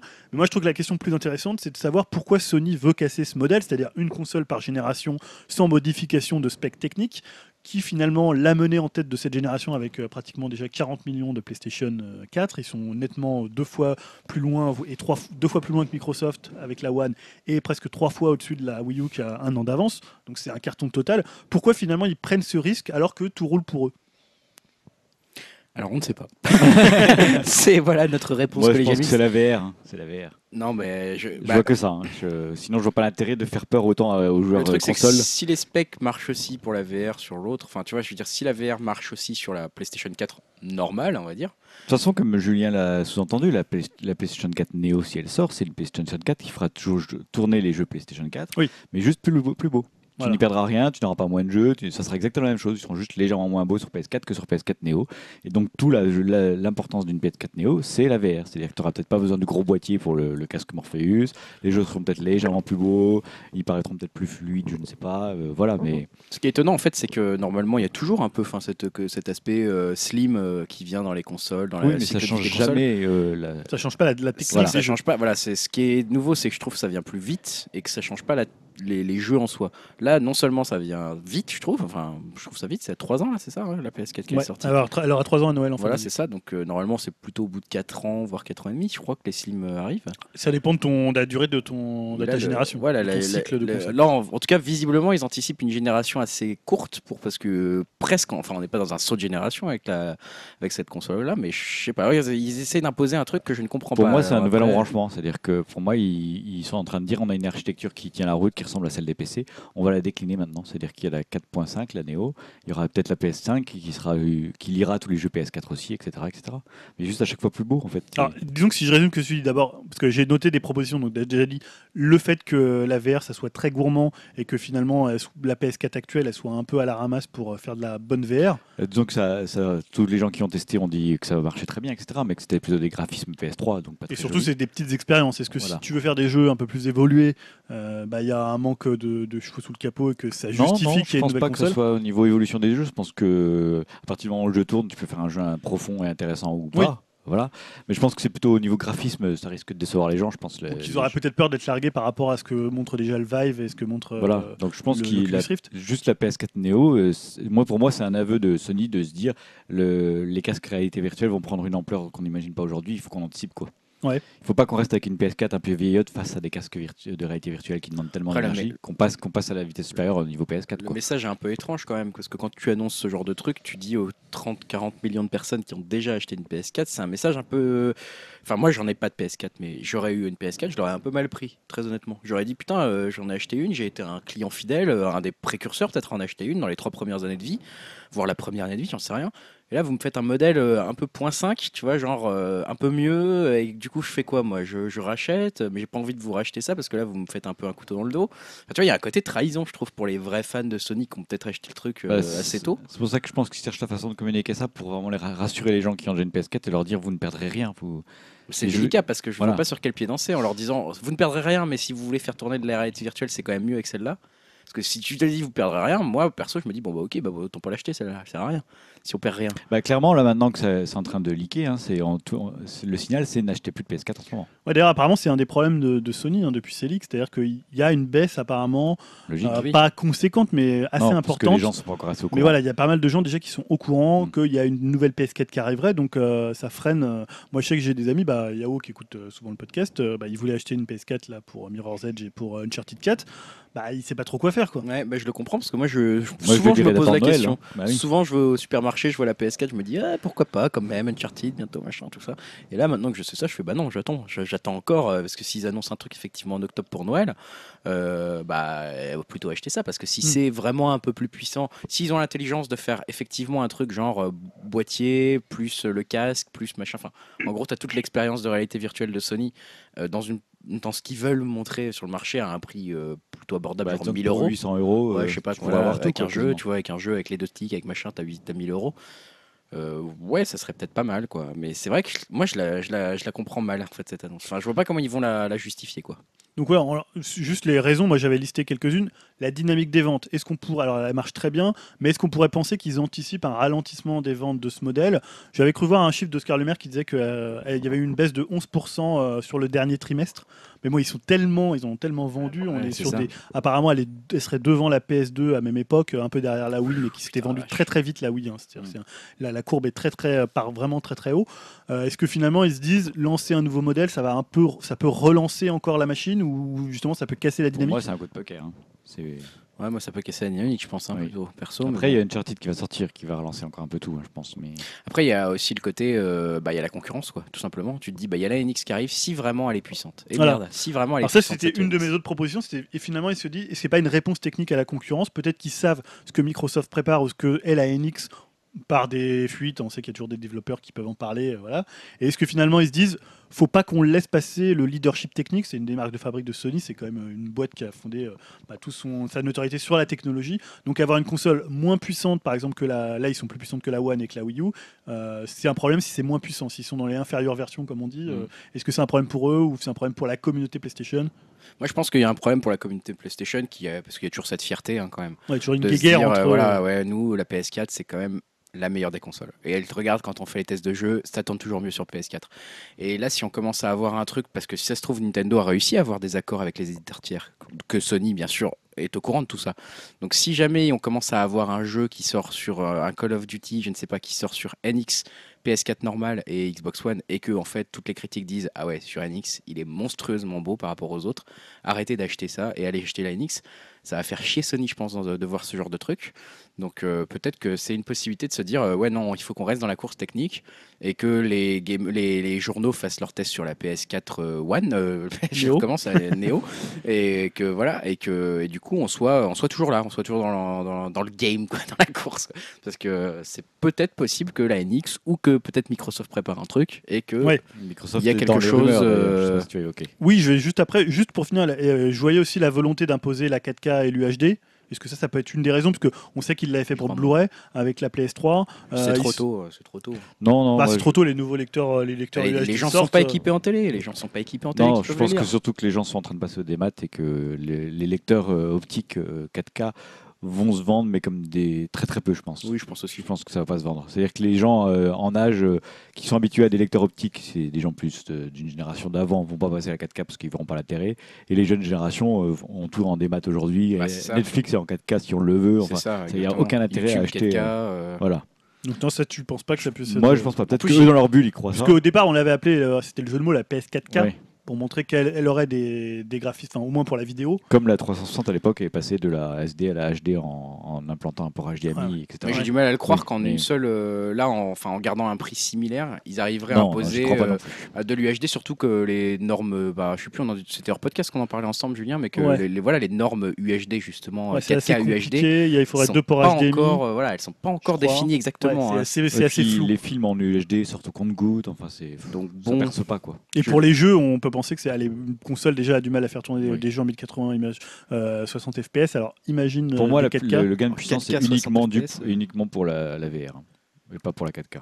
Est-ce que si ça peut être une volonté de com d'occuper l'espace C'est-à-dire que là, ils auraient que des jeux. Si la NX était sortie en 2016, est-ce qu'il peut y avoir une volonté de communication de dire bah nous on annonce un truc à l'E3 et faire un peu d'ombre euh, aux ça autres serait, euh, ça serait pas bête en même temps. Mm. Même juste, euh, encore une fois, tu vois, de laisser planer le doute, comme tu le disais dans la stratégie quand on parlait Nintendo, de juste dire, il y a peut-être un truc. Ouais. Voilà, et qu'on parle de nous. On s'en fout. Même si ça se fait pas, on s'en fout. Au moins, on parle de nous, on parle pas de Nintendo, quoi. Ou de Microsoft. Et- peut-être. T'en parlais tout à l'heure, finalement, il y a aussi, moi, ce que je crois, enfin, ce à quoi je crois beaucoup pour la Neo, c'est-à-dire finalement, ils vont maintenant casser ce modèle d'une machine par génération, et peut-être dans la prochaine pour la PS5, arriver avec euh, plusieurs modèles, euh, comme il y a sur des PC, c'est-à-dire des modèles, euh, Des qui- archi- une architecture stable, mais un modèle d'entrée, euh, et après des modèles plus puissants. Oui, je, moi je vois Alors bien. soit, je vois à- bien ça. soit au départ de gamme, soit à... mais alors après c'est risqué parce que, si le tu le fais dans le temps, les gens vont peut-être attendre et pas tout de suite acheter euh, la PS5. Ouais, mais si tu le fais au départ de gamme, les gens vont rien comprendre. Regarde euh, le bordel que c'est les Steam Machines, quoi. Les gens, ils achètent pas des Steam Machines parce que personne n'y comprend rien, même les gens qui Non, sont fans Steam de Steam. C'est parce que c'est Steam et. non, non, il y a des fans Ouais, de pour Steam. l'instant, il y en a très très peu. Oui, non, mais ce que je veux dire, c'est Déjà que parce quand elles ont c'est- été annoncées, c'est il y avait. C'est une euh, architecture ouverte, c'est n'importe quel constructeur peut faire une Steam Machine à 10 000 euros. et, euh, Valve n'a pas le regard dessus. ça, ouais. Et euh, PlayStation, à mon avis, s'ils trouvent un standard PlayStation qui est proche du PC, qui fait que c'est une, une- un, un standard qui fait que tu peux jouer avec tes, PS4, à tes jeux PS4 sur la PS18, et ben, tu seras toujours sûr d'acheter Sony parce que Non, tu mais- diras, tu as une continuité, un- c'est fermé certes, Ouais, mais là, ce que moins, dit Julien, un c'est- univers fermé de jeu. C'est qu'ils proposeraient par exemple une PS5, tout public, 400 euros. Ouais. PS5 Plus, euh, un peu plus de graphisme poussé, machin, 600 euros. Et PS5 Ultra, euh, qui sortirait toute la même date. Mais ça, les gens, ils feront jamais Bah, ça. oui, en mais plus, ça, pour ça- l'image de regarde. Sony, ça serait super Mais non, catastrophique je suis désolé, ça. c'est ce que fait Apple depuis des années avec les iPhones. Les gens sont très bien rentrés dans cette logique. Il y a l'iPhone 6, je sais pas quoi, l'iPhone 6 Plus, l'iPhone 6 moins. Ouais, euh, mais ils le justifient par des tailles, par des trucs. oui, tu mais crois ça vraiment sera qu'ils la même chose avec euh, Sony, je suis sûr. Ça sera Est-ce qu'on la peut même chose. comparer un smartphone qui est un objet que tout le monde a envie de posséder, que tu as tout que le temps les gens achètent 600 à 800 euros alors qu'une PlayStation c'est Oui, 400 euros. Ouais, mais les gens l'achètent parce que c'est un objet qui est quand même plus démonstratif, qui mais prouve plus quelque chose pour la smartphone personne. fait évidemment beaucoup plus et te Le sert beaucoup plus tu l'as- quotidien. sur toi, la, Play- la PS4, tu la laisses sous ta. C'est pas vraiment un, ob- c'est un objet de désir, Mais moins. peut-être que le pari de Sony de faire passer la marque, en tout cas le système PlayStation, dans un autre, euh, Oui, une autre dynamique et de faire rentrer ça sur la, la longue durée. C'est-à-dire que maintenant vous entrez dans le système PlayStation, tout ce que vous achetez sous la marque PlayStation, ça va vous rester des années et des années et des années. Comme un PC. C'est-à-dire il y aura le PC, il y aura la PlayStation. Dim, je, Dim, je sais pas si tu voyais d'autres raisons, si tu avais quelque chose à dire sur le sujet de la Néo. Non, mais euh, voilà, pour revenir euh, sur le sujet, par exemple la PS5 avec plusieurs modèles, euh, moi j'ai franchement du mal à y croire. et je pense que le grand public va vraiment être perdu, hein, comme disait, je crois que c'était Greg qui disait ça. Enfin, je, je vois vraiment pas l'intérêt pour Sony de faire ça. Je pense que là-dessus ils vont, ils vont vraiment perdre des clients si, euh, s'ils font quelque chose de trop complexe, quoi. Euh, justement, je pense que les gens qui, euh, qui aiment les consoles, c'est des gens qui euh, qui veulent pas justement s'embêter avec toute la procédure d'un PC, de- d'installation de jeu ou autre. Ils veulent acheter un CD, enfin un, un objet physique et l'installer dans la dans la console et jouer quoi. Bon, ce qui est plus trop le cas avec la PS4 et la One. Hein. Non, t'achètes un jeu, il faut que tu l'installes, t'as une mise à jour. et encore sur. One, c'est encore pire que sur euh, PS4 où l'installation prend des plombes. Mais on est presque, on est quand même proche des, des- de, du jeu PC presque maintenant. Et pour avoir acheté des jeux Steam il n'y a pas très longtemps, euh, c'est même plus simple presque sur Steam Bah, aujourd'hui. c'est ça, ouais. Ouais, après, Donc ouais, excuse-moi, je t'ai coupé, je- ouais, je coupé. Ouais, vu que je joue pas sur PC, ouais, j'ai du mal à m'en rendre compte. C'est vrai que Après, ça dépend des jeux. les, de- mises- les mises à jour, euh, c'est vrai que des fois c'est pas simple non plus. Oui. Mais, Mais euh, ouais, je, je sais pas. C'est vrai que là, le monde, on va dire le monde en général des consoles, euh, j'ai un peu du mal à le comprendre, quoi. Parce qu'avant c'était la simplicité, et maintenant, si ça devient un peu compliqué ou si t'as différents hardware et tout, euh, j'ai vraiment peur moi qui, qui paume le, le grand public, on va dire. Mais est-ce que finalement, là, le fait d'avoir une nouvelle PS4, ça pourrait pas être bénéfique pour faire baisser le prix de la PS4 actuelle? Donc on peut imaginer qu'il la baisserait à, je sais pas, à 299 euros. Donc d'avoir un truc entrée de gamme pour encore, on va dire, euh, bah, attirer encore plus le grand public. On sait que 400 euros, ça reste quand même une somme. Quand on descend sous les 300 euros, on passe, du- passe déjà à un prix euh, psychologiquement plus abordable. Et d'avoir en fait la gamme, euh, bah, celle à 400 euros, ça serait la nouvelle, la Neo, qui serait rachetée par les fans qui revendraient leur PS4. Ça ferait marcher le- marché de la distribution, de l'occasion, et ça ferait vendre des jeux, du software, puisque finalement, plus il y a de PS4, en, en termes de vente, ça ferait moins, moins de ventes de PS4 euh, que si on achetait des neuves, mais au moins ça ferait vendre beaucoup de jeux, et ce qui rapporte beaucoup d'argent à Sony, c'est surtout le software. Mm, mm. Est-ce que finalement, d'avoir deux, deux, deux- une entrée de gamme, enfin d'avoir deux modèles, comme tu disais tout à l'heure, les, tous les Apple a ça, tous les, euh, finalement c'est classique d'avoir deux, les télés, il y a plusieurs, euh, il y a une entrée de gamme, il y a un moyen de gamme, il y a du haut de gamme, est-ce que finalement ça pourrait pas se décliner sur les, sur les consoles? Là, dès maintenant, on parlait tout à l'heure de la PS5, mais finalement, là, s'ils sortent une Neo, on aurait la Neo d'un côté, Moi, la ça, me- PS4 moi, ça me paraît pas déconnant, surtout au vu du, de la stratégie que Microsoft a l'air de mettre en place. Qui a l'air de se rapprocher de ça. Bah ouais, on sait pas trop. On sait pas, il reste très silencieux, Microsoft. Il reste hein. très silencieux, ça, ça va être mon dernier point. Euh, on- je voulais juste dire parce qu'il y a souvent, là, justement, je voyais sur Upcast, euh, on, a le, on avait un message, euh, je crois que c'est Soyfren, euh, euh, bah, lui qui était très très mécontent qu'il y ait une PS4, qui tu disais tout à l'heure, bah ouais, c'est un peu la carotte, c'est un peu finalement. PS4, Et ce il Neo. pourrait y avoir, ouais, la Neo, il pourrait y avoir finalement comme ça un front de mécontentement, de, de mécontent, de, de mécontentement de la part des joueurs. aura, ça. Euh, qui dirait voilà comme tu as acheté ta PS4 avant tu avais tous tes jeux tu savais en plus que Sony souvent ils sont surtout fin- forts en fin de génération au niveau des jeux c'est-à-dire que dans la première partie là on le voit le premier gros gros jeu pour moi ça va être Uncharted 4 avant il y a eu des bons jeux mais c'était euh, des jeux peut-être un peu moins des grosses licences on n'a pas eu encore de Gran Turismo le David Cage n'est pas encore sorti il y a encore des gros jeux arrivés chez Sony. Est-ce qu'il n'y a pas de God of War euh, voilà. Et donc finalement là tu te dis bon tu en milieu de génération euh, est-ce que tu as été content de ta PS4 moi, je trouve que c'est un peu ça le, le souci. Tu pourrais un peu gueuler en te disant, comme disait euh, Greg, ouais, c'est un peu la, la carotte pour te dire, bah, tu vas devoir euh, revendre ta PS4 et remettre encore 2 ou 300 euros Bah, selon ce que la te reprennent. PS4, elle, est, elle a beau être puissance, c'est quand même une PS 3.5 quelque part. C'est-à-dire que c'est la continuité de la PS3. La PS4, il n'y a, a rien d'époustouflant, etc. Malgré toute la démesure de Naughty Dog à faire un Uncharted 4 qui a l'air quand même vraiment époustouflant, ça reste de la continuité de la PS3. C'est-à-dire que, je sais pas, pour moi, c'est, j'ai l'impression qu'ils veulent donner un coup d'accélérateur à la façon dont les consoles évoluent. euh. Donc, tu penses pas qu'il y aura une nuit debout pour la PS4 quoi? C'est ça le. voilà. Les gens, Si. qui- les gens Si, réunissent. sur la je place de la pense, oui. République, euh, en bien étant sûr, tout à fait on en réaliste. arrivera là. Alors ouais, on en parlait dans les méfaits. Moi, je voyais aussi, on en parlait la confusion au niveau de toutes les gammes. Quand t'as une Neo, quand t'as une PS4, machin, et, euh, et aussi bah, le ralentissement des ventes jusqu'à la sortie de la Neo. Alors après, comme certains disent, ils peuvent faire un système de précommande dès que la Neo est annoncée. Comme ça, ils ralentissent pas les ventes, ils font toujours de la vente. Ou alors, euh, Micronia vous reprend votre ancienne PS4. Ça, ça concerne un peu moins Sony. Il y a des deals Ouais. avec les distributeurs euh, constructeurs, mais c'est vrai que c'est ça, ça pourrait être aussi intéressant. Donc ouais, tu parlais de Microsoft, hein, euh, pour le coup, qui reste assez discret, j'ai envie de dire qu'ils sont un peu en embuscade. euh, euh, bah, on a quand même eu quelques rumeurs autour d'un nouvel mo- d'un nouveau modèle de Xbox One. Donc c'est le site Turot, ça s'invente ça s'invente pas. C'est- En voilà. français dans, dans le texte ou? Euh, T-H-U-R-O-D-T. Ouais, c'est- Donc, qui dit tenir de source interne qu'un nouveau hardware, donc un nouveau modèle de One en version euh, plus plus façon Neo, serait annoncé à l'E3 2016. On a aussi The Verge Donc, tu rates auberges, hein, plus crédible. on les rate toujours dans le- En français, bon. ça passe moins bien. Euh, qui a révélé donc l'info apparemment venant de sources proches de Microsoft que le constructeur effectuerait des tests concernant, je cite, toute une variété d'appareils Xbox et que certains prototypes testés euh, utiliseraient des composants améliorés façon PC de jeu.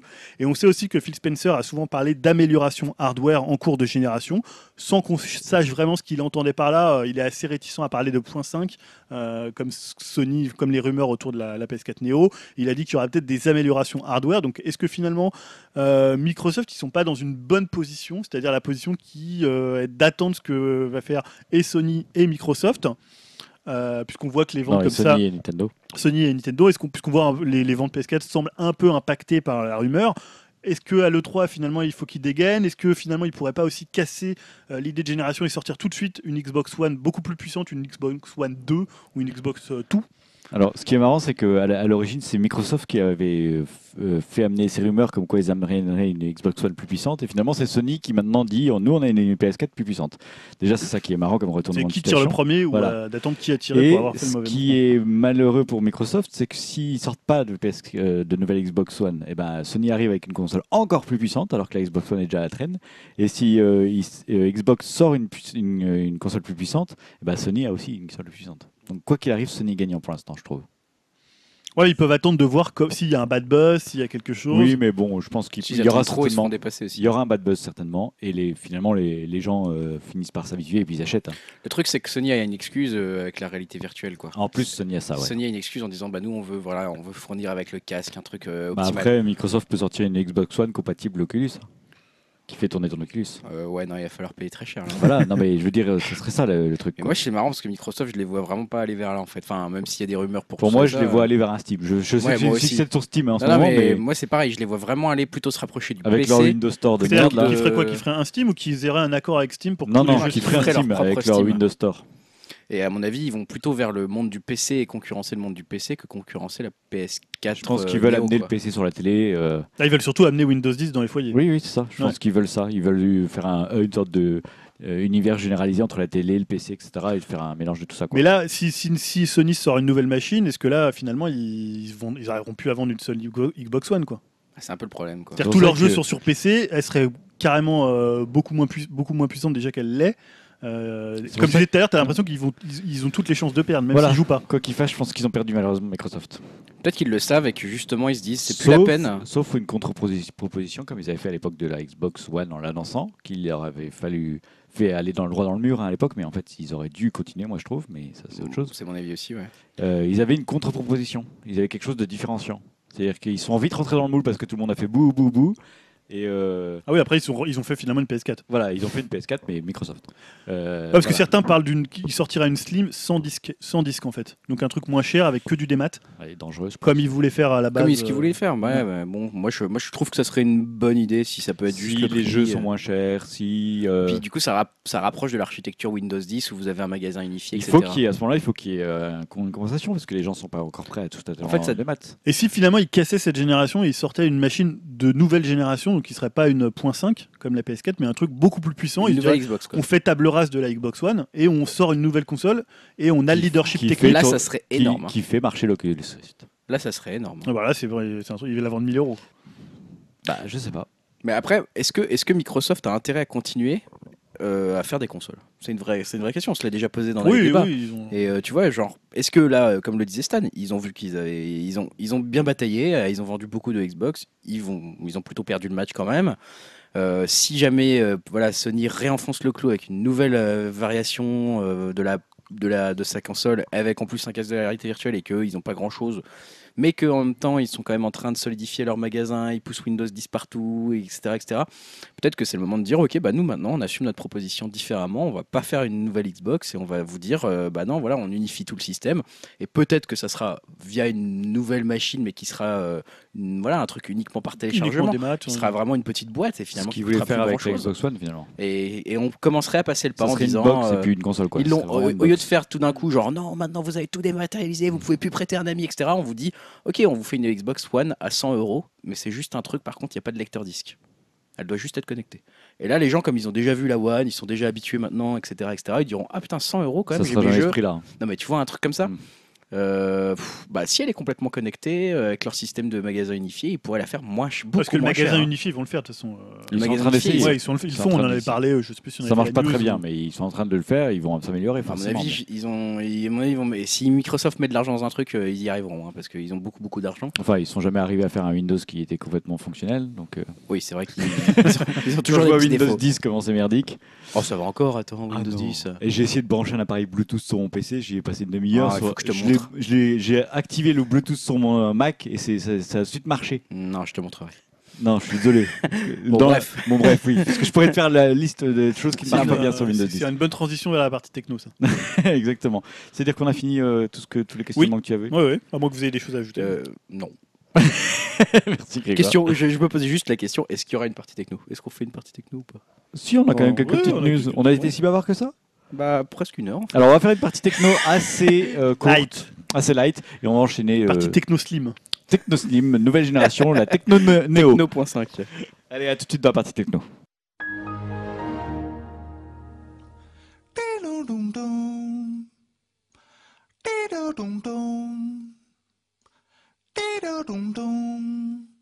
Partie techno, partie techno un peu plus courte que d'habitude parce qu'on a été très bavard sur les deux premières parties. Je vais commencer par Julien. Tu voulais nous parler de, c'était quoi La question con de la quinzaine. ouais, j'ai en fait fort euh, aujourd'hui. créé hein. une nouvelle rubrique. Je je vais dynamiser la partie techno. Euh, la question à la con de la quinzaine, ouais, c'est Apple qui la pose. hein. c'est le clavier physique. On s'en balance point d'interrogation. C'est moi qui l'ai un peu tourné, ils l'ont pas dit comme ça lors, lors d'une Yes, qu'on s'en keynote. Tu vois bien Tim Cook faire ça. Euh, suite à un brevet en fait qu'ils ont déposé et qui imagine un MacBook sans clavier physique, mais avec un clavier tactile. Alors le brevet arrive dans une actualité où les ventes mondiales de PC bah, sont au plus bas. Hein, on avait vu ça, je sais pas si on en avait parlé, je crois pas, parce que c'était dans le mois où on n'a pas fait de podcast. Et où les formats 2 en 1, ça on en parle souvent, hein, le format tradi plus tactile, euh, bah, connaissent un, un très beau succès. Donc peut-être que le bon vieux clavier est has-been. Euh, donc le brevet en question entend remplacer le clavier traditionnel des MacBooks par un clavier virtuel sensible à la pression. Donc c'est présenté, je cite, comme une structure avec plusieurs niveaux de pression pour appareils électroniques. Ça rappelle un peu la fonction euh, For- Force Touch euh, qu'Apple utilise déjà sur certains Mac. On parle aussi du fameux retour haptique, hein, ça on en a souvent ça. parlé pour les, notamment pour les consoles. On pense que peut-être la console de La Nintendo prochaine manette de la NX. de la NX aurait un retour haptique pour qu'en fait l'utilisateur puisse sentir qu'il appuie sur des touches qui sont tactiles et un espèce de, de- de retour. Donc les avantages d'un clavier virtuel, c'est bah, réduire l'épaisseur de l'ordinateur. Ça, c'est première chose. Limiter la casse, puisque les pièces mécaniques disparaissent. Donc, t'as pas, genre, euh, tu vois des claviers où il manque une touche R. Donc là, voilà, tu peux plus appuyer sur R. C'est un peu compliqué. Euh, configurer son clavier comme on veut. Par exemple, la taille des touches, ça peut être, euh, ça va être Oui, il n'y important. a plus de QWERTY et de AZERTY en plus. Il n'y a plus de QWERTY d'AZERTY, tu les mets où tu veux. Quand tu un peu, as des problèmes de vue, tu peux mettre des, des touches plus grosses, tu peux mettre simplement celles que, dont tu te sers plus souvent, enfin, des, je veux dire pas l'alphabet, mais au niveau, des, au niveau des raccourcis, au niveau des, de ce genre de choses. Donc voilà, je sais pas, est-ce que vous... Pas mettre le V, moi. C'est pas mettre, Je m'en sers pas du V. Le V, moi, je suis pas servi dernièrement, j'en vais enlever de mon clavier de merde.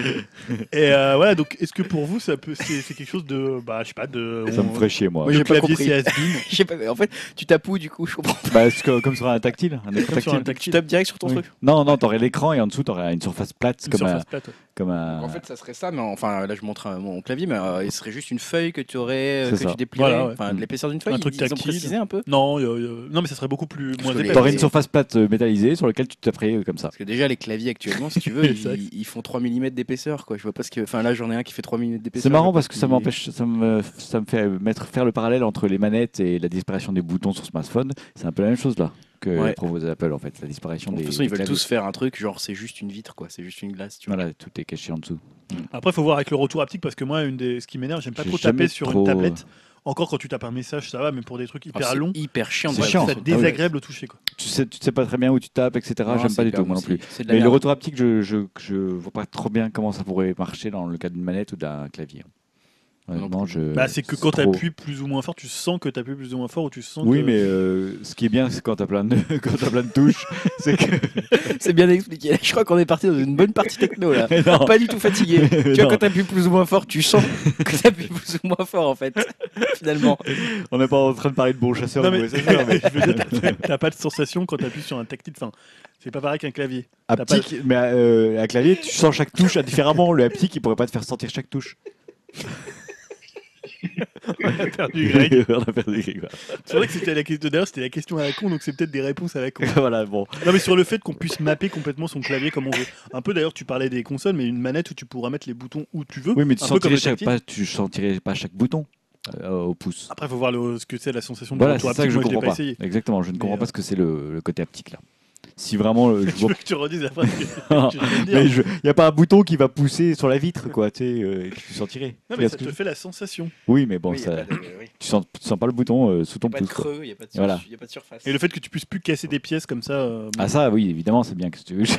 Enfin, ça, oh non, moi j'aimais bien casser des pièces. ça fait combien d'années que t'as pas cassé une pièce sur un... Je sais pas, moi, mes claviers, j'ai jamais cassé une Moi non pièce. plus, quoi. ça Je m'est comprends pas arrivé, comment ça. ah, je sais pas, peut-être qu'ils ont beaucoup de retours SAV pour des touches. euh, Éve- qui- Éventuellement faire disparaître les lettres, tu vois, à force de taper dessus, mais pas les faire casser. Oui, encore. hein, Bon. Bon, en même temps, c'est qu'un brevet. Oui, Il y a des- ne nous en parlons En pas. même temps, hein, on va pas se Il y a faire des chier. tonnes de brevets. qui C'était quand même la question à la con. hein. Ouais, la question à la con. Elle me portait bien son nom, celle-là. Merci, Julien. si on parlait un peu de l'adblocking. Oh, d'accord, alors attends. Bah, c'est reprends- c'est le première news que tu m'as mis Ouais, excuse-moi, excuse-moi. euh, oui, alors c'est vrai que c'est un sujet sensible hein, qui revient, c'est facile de prendre la transition, qui revient régulièrement dans la dans l'actualité. Et là, on a encore eu pas mal d'actu entre nos deux podcasts sur euh, sur l'adblocking, notamment très récemment avec Google, euh, dont on a appris qu'ils s'étaient rapprochés des éditeurs européens euh, et ils se sont associés pour un projet qui serait tout simplement un bloqueur de publicité maison hein, pour diminuer les demandes à l'égard des de, des, bloqueurs de publicité indépendants. En gros, ils veulent tuer AdBlock, hein, tout simplement Chrome, puisque ça serait proposé nativement au sein de Chrome. Il y aurait un bloqueur de publicité dans Chrome. Donc voilà, hein, euh, concrètement, ça bloquerait euh, les vidéos qui se lancent automatiquement avec le son, ce genre de choses. Et euh, je, vais citer un peu la, personne de, Google qui, a parlé sur ce dossier, à savoir Carlo Dazzaro Biondo. L'idée est de trouver ensemble, donc avec les, éditeurs européens, une approche de la publicité qui rende inutile pour internautes l'utilisation d'un adblocker. En gros, ils, ils aimeraient réussir. Ce qu'ils disent, c'est que les internautes ne sont pas contre la publicité, qu'ils savent que c'est important pour euh, garder des médias gratuits sur Internet, mais néanmoins, ils sont contre certains types de formats publicitaires, notamment sur le mobile, qui sont trop, trop intrusifs. Donc, ils veulent interdire certaines publicités Mm. qui seraient nocives et laisser passer d'autres qui ne seraient pas nocives, qui ne seraient pas des mauvaises publicités. Maintenant, eux-mêmes admettent qu'ils n'ont pas la définition claire de ce qu'est une bonne publicité, une mauvaise publicité, et que c'est un sujet sur lequel ils réfléchissent encore. Donc on sent que ça va être un peu compliqué. Moi, j'aurais une façon de, de reformuler la chose, mais Vas-y. c'est-à-dire que Google veut reprendre la main sur la pub. Quoi. Exactement, ils veulent surtout qu'ils aient plus de, de, de fees à payer à AdBlock, en fait, puisqu'on rappelle que Google ben, paye des sommes. euh, voilà, il y a des sites par exemple comme le Figaro qui payent des sommes à AdBlock pour qu'en fait leur pub passe, etc. etc. Donc euh, ils veulent tuer un peu ce business model-là. Mais c'est vrai que le sujet euh, de l'adblocking est derrière un sujet quand même assez, euh, assez sérieux, puisque ça définit, bah, ça définit même ce qu'est Internet, comment on consomme sur Internet, est-ce que c'est un espace gratuit Internet ou pas? Est-ce que les modèles économiques entiers dépendent finalement de cette question de comment peut vivre la publicité, comment elle doit être vue ou pas vue par les, par les internautes? Il y a un mois environ, il y a des, pas mal de médias qui ont lancé une grande opération en France sur euh, pour contrer l'utilisation d'adblock. hein. Je ne sais pas si vous vous souvenez, vous alliez sur Le Monde et ça vous disait euh, on a détecté un bloqueur de publicité, est-ce que vous voulez le désactiver pour poursuivre, machin Vous aviez un petit lien en bas pour suivre euh, néanmoins, machin, ou ça vous proposait de vous abonner. Donc tout ça c'était coordonné sur pas mal de sites, hein, je les reciterai pas tous, il y avait une bonne, une vingtaine. Et, euh, et voilà, bon, c'était c'était une technique comme une autre. Moi à l'époque, je l'avais, on va dire que j'avais trouvé ça pas terrible. Euh, C'était pas terrible parce que c'était un peu culpabilisateur au niveau euh, bah, de voilà en tant qu'internaute, on arrive sur le site, bon, vous avez un bloqueur de publicité, veuillez vous abonner, machin. Donc c'était pas terrible.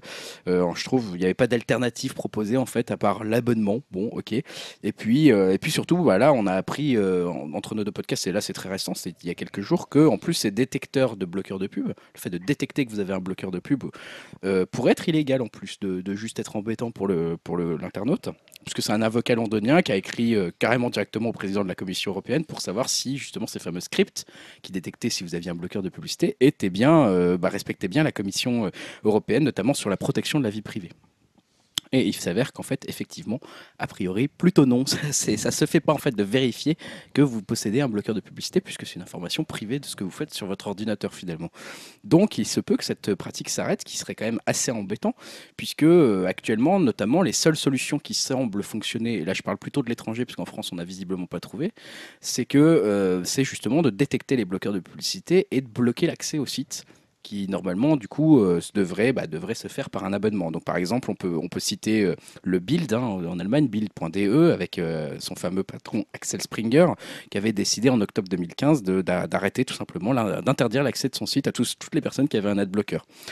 Six mois plus tard, quand il a fait un bilan, il- c'est plutôt un bilan positif qu'il en a fait, hein, puisqu'il avait dit que c'était une expérience couronnée de succès et euh, que le nombre d'internautes qui utilisaient un adblocker sur le site s'était réduit de 70%. Donc les gens avaient désactivé leur, leur bloqueur de publicité pour pouvoir accéder euh, donc au build. Ce qui a permis d'augmenter euh, de 10% le nombre d'impressions publicitaires que nous vendons. Donc pour eux, c'était une augmentation des revenus publicitaires de 10%, ce qui est quand même pas négligeable. Euh, autre solution qu'il y avait notamment à l'étranger, c'est chez Forbes, qui est une solution qui est reprise pas mal par tous, c'est la, la riposte graduée, hein, c'est-à-dire que les visiteurs du site se voient proposer de désactiver leur adblocker en échange d'une expérience publicitaire allégée pendant 30 jours. Donc ça vous met un petit cookie, on, on dit pendant 30 jours vous avez le droit à moins de pubs sur notre site, mais vous en avez quand même. Donc voilà, bon. Finalement, il y a- ça, ça fait 40% des gens qui à peu près qui acceptent un peu ce, de ce faire deal. ça pendant 30 jours. Après, bah, tu te retapes Voilà. pubs. C'est après, vous remettez votre bloqueur. Bah, en fait, C'est- On n'a rien compris en fait. Et en fait, ils espèrent que les, ils espèrent que En plus, les tu gens, t'es habitué à avoir moins de pubs en plus. bah, c'est- ils espèrent que les gens se rendent pas compte en fait, de, au bout de 30 jours, qu'ils ont plus l'adblocker et qu'ils continuent à y aller et qu'ils voient les pubs et qu'ils soient exposés à la pub quoi. En gros, c'est Mais ça. si les gens se rendraient pas compte qu'il y avait de la pub, ils ne mettraient pas d'adblocker. C'est Bah, ça, le je pense problème. que c'est la pub plutôt- est intrusive qu'on met des adblockers. Ouais, mais c'est parce qu'elle se, elle se multiplie, elle se multiplie, elle se multiplie. Si en gros, c'est un peu comme une grenouille dans l'eau chaude, tu vois, c'est on te fait monter la température. de doucement. Dante. c'est le- c'est dans le pic de Dante. Ah d'accord, bon, ok. La voilà, citation Dim, tu connais je- ça Ouais, les références Bien de sûr. Ah. sont là. Voilà. Ah, ben c'est quand même une grande, ré- une grande, euh, un grand exemple de. Donc voilà, bon, en gros, tout, tout ça pour dire qu'on n'a pas vraiment de solution, ni euh, outre-Rhin, parce que bah, il se peut que la solution d'Axel Springer de détecter les bloqueurs de pub soit finalement illégale et euh, on puisse plus le faire en Europe très très prochainement. Euh, ça peut, bon, ça va prendre le temps de légiférer, etc. Mais euh, voilà, avec Chrome maintenant qui va peut-être donc apporter un, un bloqueur de pub nativement dans son, dans son navigateur, il se peut qu'on ait une nouvelle solution, mais cette fois-ci qui serait co- contrôlée par Google. Donc entre AdBlock et Google, il va falloir choisir son bloqueur de pub. euh, je sais pas si le choix est très bon parce que les deux, euh, voilà, les deux ont des effets un peu pervers. hein. On sait qu'AdBlock, euh, ils sont pas tout, ils sont pas tout blancs hein, non, derrière. loin de là. Voilà. Ok, super. Facebook dans 10 ans. Ouais, bah, c'était une news, une news qui date un petit peu puisque c'était lors de la conférence euh, F8 F8. que euh, Zuckerberg a, a animé, mais bon, je trouve que c'était assez intéressant quand même de revenir sur un peu ce qui s'était dit. Euh, donc, c'était destiné aux, aux développeurs et il a été question évidemment du court terme avec les applications Messenger, Instagram et WhatsApp. Mais ce que j'ai trouvé plus intéressant, c'est finalement ce que pourrait devenir Facebook dans les dix prochaines années, avec euh, cette phrase pour ambition qui a été prononcée par euh, Mark Zuckerberg nous construisons la technologie qui doit permettre à chacun de faire ce qu'il veut avec tous les autres. Donc voilà la grande phrase d'introduction un Ouais, peu. T'es calmé après une phrase comme ça. voilà, bon, après, tu as envie de- juste de quitter cette conférence. Euh, donc, d'abord, un des objectifs de Zuckerberg, c'est de connecter n'importe quelle personne dans le monde via les infrastructures terrestres, mais aussi via les drones ultra légers alimentés par des panneaux solaires et même des satellites. Donc, ça, on avait déjà parlé dans, dans Upcast euh, comme solution pour connecter notamment des zones qui n'avaient pas accès à Internet. hein. C'était un des problèmes pour avoir une expansion encore plus grande euh, de Facebook, c'est finalement aller dans des zones euh, où l'accès à Internet est, est, est, compliqué. Donc, autre idée qui est liée à cette volonté de vouloir connecter tout le monde, c'est l'Internet gratuit pour la recherche d'emploi ou la réponse à des questions médicales via l'offre qu'ils ont mis en place qui s'appelle Free Basics, qui connecte en fait euh, 25 millions de personnes dans 37 pays. Donc ça, c'est aussi une de leurs solutions justement pour que la phrase du début de dire euh, bah, chacun de faire ce qu'il veut avec tous les autres, c'est-à-dire que tout le monde puisse accéder à Internet et surtout à Facebook.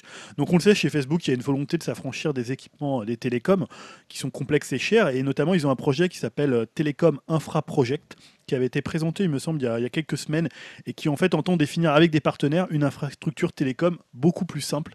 Donc ça c'est vrai que c'est un peu leur problème d'avoir des c'est quand même complexe ces infrastructures, c'est pas eux qui les gèrent, c'est hyper cher donc avoir son propre projet d'infrastructure, c'est aussi une des solutions pour euh, passer outre ce qui se fait déjà.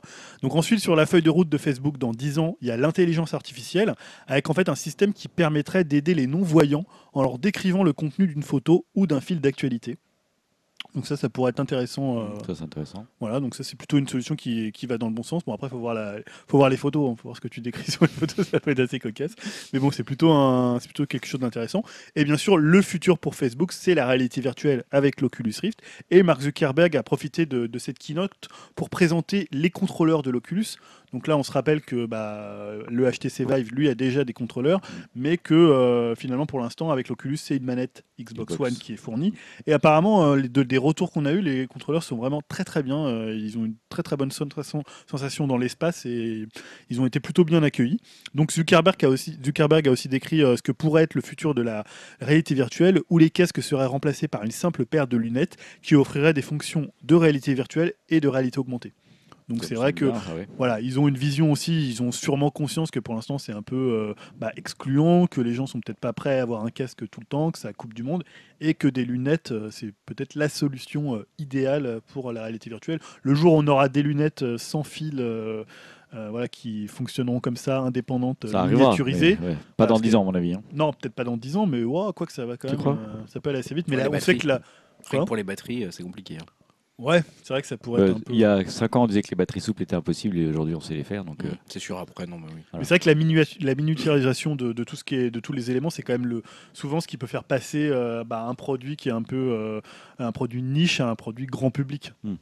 Donc on peut imaginer que des lunettes ou euh, Cela dit, euh, je rappelle qu'on avait parlé dans un podcast il n'y a pas longtemps qu'en termes de miniaturisation des processeurs, on arrive à la limite physique euh, maintenant impossible à dépasser. C'est-à-dire qu'on est en dessous de l'atome. Enfin, on peut pas aller en dessous de l'atome. Tiens, d'ailleurs, j'ai lu un article de Intel qui disait qu'il ne croyait pas en euh, l'écrou- enfin, la fin de la loi de Moore. Bah, Et il ils- croit que la loi de Moore va continuer. Bah, s'ils Ils, y arrivent, ils sont mieux. optimistes. Oui, oui, ils sont optimistes. Ils disent qu'ils vont y arriver. Ok. Je sais Bah, pas ils, nous, comment. ils nous expliqueront comment ils dépassent Voilà, euh, je sais pas comment. hein, le sous-atome. Voilà. Donc voilà, C'était tout. on parlait de la perdu là. moi. Euh, Apple et la crise de la quarantaine. Ouais, c'est une question que je me pose euh, effectivement. euh, Donc puisque- Apple a 40 ans. Bah ouais, App- Apple a 40 ans et c'est C'est jeune, 40 ans. Là, ça, ça faisait longtemps qu'ils sont dans- ils n'avaient pas été dans un contexte difficile et il y a quelque chose qui semble sentir mauvais au royaume de la pomme, euh, puisque pour la première fois depuis le lancement du premier modèle en 2007, les ventes trimestrielles d'iPhone ont reculé et de 16% en plus sur un an. Donc euh, voilà, c'est pas négligeable. C'est ce qui a été annoncé le 26 avril par, euh, par Apple. Et ces chiffres euh, pourraient en plus se confirmer avec l'iPhone 7. Ça, c'est euh, Ming Chi Kuo qui le dit. C'est un analyste qui parle régulièrement d'Apple et qui nous livre régulièrement ses analyses voilà, quand il des sorties d'iPhone et de produits Apple. Là, il estime que l'iPhone 7 euh, pourrait voir, avoir des mauvais chiffres de vente puisqu'il n'aurait pas d'argument de vente attrayant. En effet, il n'y a pas de bouleversement majeur prévu dans la techno apportée par l'iPhone 7 euh, par rapport à l'iPhone 6 actuel, 6S actuel. Donc voilà, rien de nouveau, pas de Siri, pas de trucs comme ça à la con d'Apple euh, qui pourrait nous le faire acheter. Donc je me suis demandé si Apple effectivement traversait pas une crise de la quarantaine. hein. C'est vrai que la, la- la firme alors, a eu de nombreux succès, j'avais prévu de les revenir, on va passer ça. Euh, je vais revenir aussi sur, plutôt sur les échecs de la, de, la, de la firme au cours de ces 40 dernières années. Quelques-uns de ces échecs, hein, les, les principaux. Euh, 1980, l'Apple III euh, qui n'avait pas de ventilateur et qui faisait planter sans arrêt le PC. Euh, le, le- le 1983, ça parlera peut-être à ceux qui ont vu le film Jobs. Il y avait euh, l'Apple Lisa, Mm. euh, qui était voilà, prénommée ou pas, on ne sait pas, selon la, la fille de, de- de Steve Jobs, qui a été un énorme échec commercial. hein. Il faut dire qu'à l'époque, il le coûtait 70 000 francs. Donc c'était pas donné donné. En 1993, on peut parler de Newton. hein, ça Ah, fera voilà. Comme beaucoup, pour beaucoup de gens, c'est la première tablette tactile de notre histoire. Mais bon, voilà, elle n'a pas vraiment trouvé son public. Donc là, plutôt un échec commercial que technique. Et puis en 1995, euh, il y a Apple qui a lancé une console de jeu hein, dans les années 90 euh, qui était commercialisée par Bandai. Euh, voilà, elle n'était pas non plus. Comment elle s'appelle? Je je sais pas si j'ai son nom. Je me souviens pas du tout. Non, euh, si, la Pipine. Ah oui, la pipine. pipine, ouais, ouais. exact. Pipine, donc euh, voilà, euh, qui, Ouais, exact, ouais, euh, il y avait en face la Nintendo même plus que c'était Apple. 64 et la PlayStation, et euh, elle était, euh, apparemment, elle avait un prix assez élevé aussi, donc j'ai pas le prix, mais euh, voilà, donc on peut, on peut compter ça dans les échecs. Bon, au-delà de ces fameux échecs, euh, il y a quand même des signes inquiétants hein, qui, voilà, qui sont là pour la crise de la quarantaine. Je vous ai parlé du fameux iPhone dont certains analystes, voilà, estiment qu'il n'est pas assez innovant. Et Euh, le a- SE marche pas tant que ça. Le SE marche pas tant que ça, justement. Le, le- les, on peut dire que le choix du, Le SE. Ah, le 5 SE, pardon. le- euh, ouais. Le SE, il s'appelle. Ah, il s'appelle SE, je croyais que c'était 5 SE. Il y a des, des choix de design que certains pourraient qualifier d'étonnants, euh, voire de un peu trop nostalgiques hein, dans, les, dans les choix qu'ont fait Apple dernièrement, hein, notamment euh, bah, voilà, le fameux SE dont tu parles. L'iPhone SE, c'est la copie conforme du 5S sorti en 2013, donc qui commence à faire un peu, un peu vieillot avec ses grosses bordures. Pour les marchés émergents. Ouais, mais bon. Il marche en France apparemment. Il marche en peut-être France. un marché Il marche en. France. Je l'ai, je l'ai- je Style l'ai vu beaucoup. ouais. Euh, Il y a un truc que si, à la fois une marque de fabrique d'Apple, mais qui pourrait être inquiétant dans une crise de la quarantaine, c'est euh, le manque de parti pris sur son sur l'avenir de la technologie. Julien vient de nous montrer que, bah, voilà, Facebook, eux, ils ont plein d'idées, ils ont plein d'envies, et ils communiquent sans arrêt en disant, voilà, on veut faire ça, etc. Et leurs résultats sont Voilà. très bons d'ailleurs. Les drones volants, les machins, enfin les drones euh, qui diffusent de l'internet dans, des, dans tous les pays. Microsoft ont une vision qu'ils ont montrée lors de leur conférence aussi, avec notamment bah, les, les bots. hein. on avait parlé de, sur Twitter d'un bot qui avait un peu dérapé. Euh, et Google aussi, qui arrête pas bien sûr d'innover, notamment l'intelligence artificielle. On se rappelle du, champion de Go qui avait été ba- battu par, euh, par, le, robot de Google, par l'algorithme de Google. Apple, euh, on n'a pas ce genre d'annonce, on n'a pas ce genre de, petites choses qui font qu'on, qui montrent qu'ils ont des projets à côté. Et à côté de ça, bah, il y a des chiffres qui rassurent pas des masses, hein, comme je vous l'ai dit. Euh, on a une baisse de 13% du chiffre d'affaires au dernier trimestre, qui est en dessous des prévisions les plus pessimistes qui avaient été faites. Euh, le bénéfice net opéré par Apple qui plonge de 22%. Donc ça c'est quand même plus étonnant. Bon, bien sûr, elle part de très très haut. hein, c'est le bénéfice d'Apple, donc on n'est pas, voilà, on est très très haut. L'Apple Watch quand même, on pourrait en parler aussi, hein, qui, a, Oulala. qui a pas vraiment rencontré le succès escompté, je Voilà, pense. c'est plus lié au marché des montres connectées. le- bah, voilà, effectivement, le marché était peut-être pas prêt, les gens sont peut-être pas encore là. L'iPad euh, qui se vend plus très très bien, mais ça, bon, globalement, le marché des tablettes n'est pas non plus en excellente forme. Mais l'iPad euh, accuse quand même une baisse des ventes depuis plus d'un an et son déclin se confirme.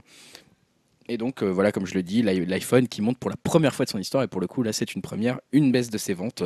Et là, c'est peut-être un changement euh, dont il faut s'inquiéter. Donc, est-ce qu'Apple traverse une crise de la quarantaine ou pas En tout cas, ils ont quand même quelques pistes éventuelles pour euh, bah, justement les 40 prochaines années, hein, notamment une possible euh, Apple Car. On va pas en reparler, mais on sait que les rumeurs se font insistantes.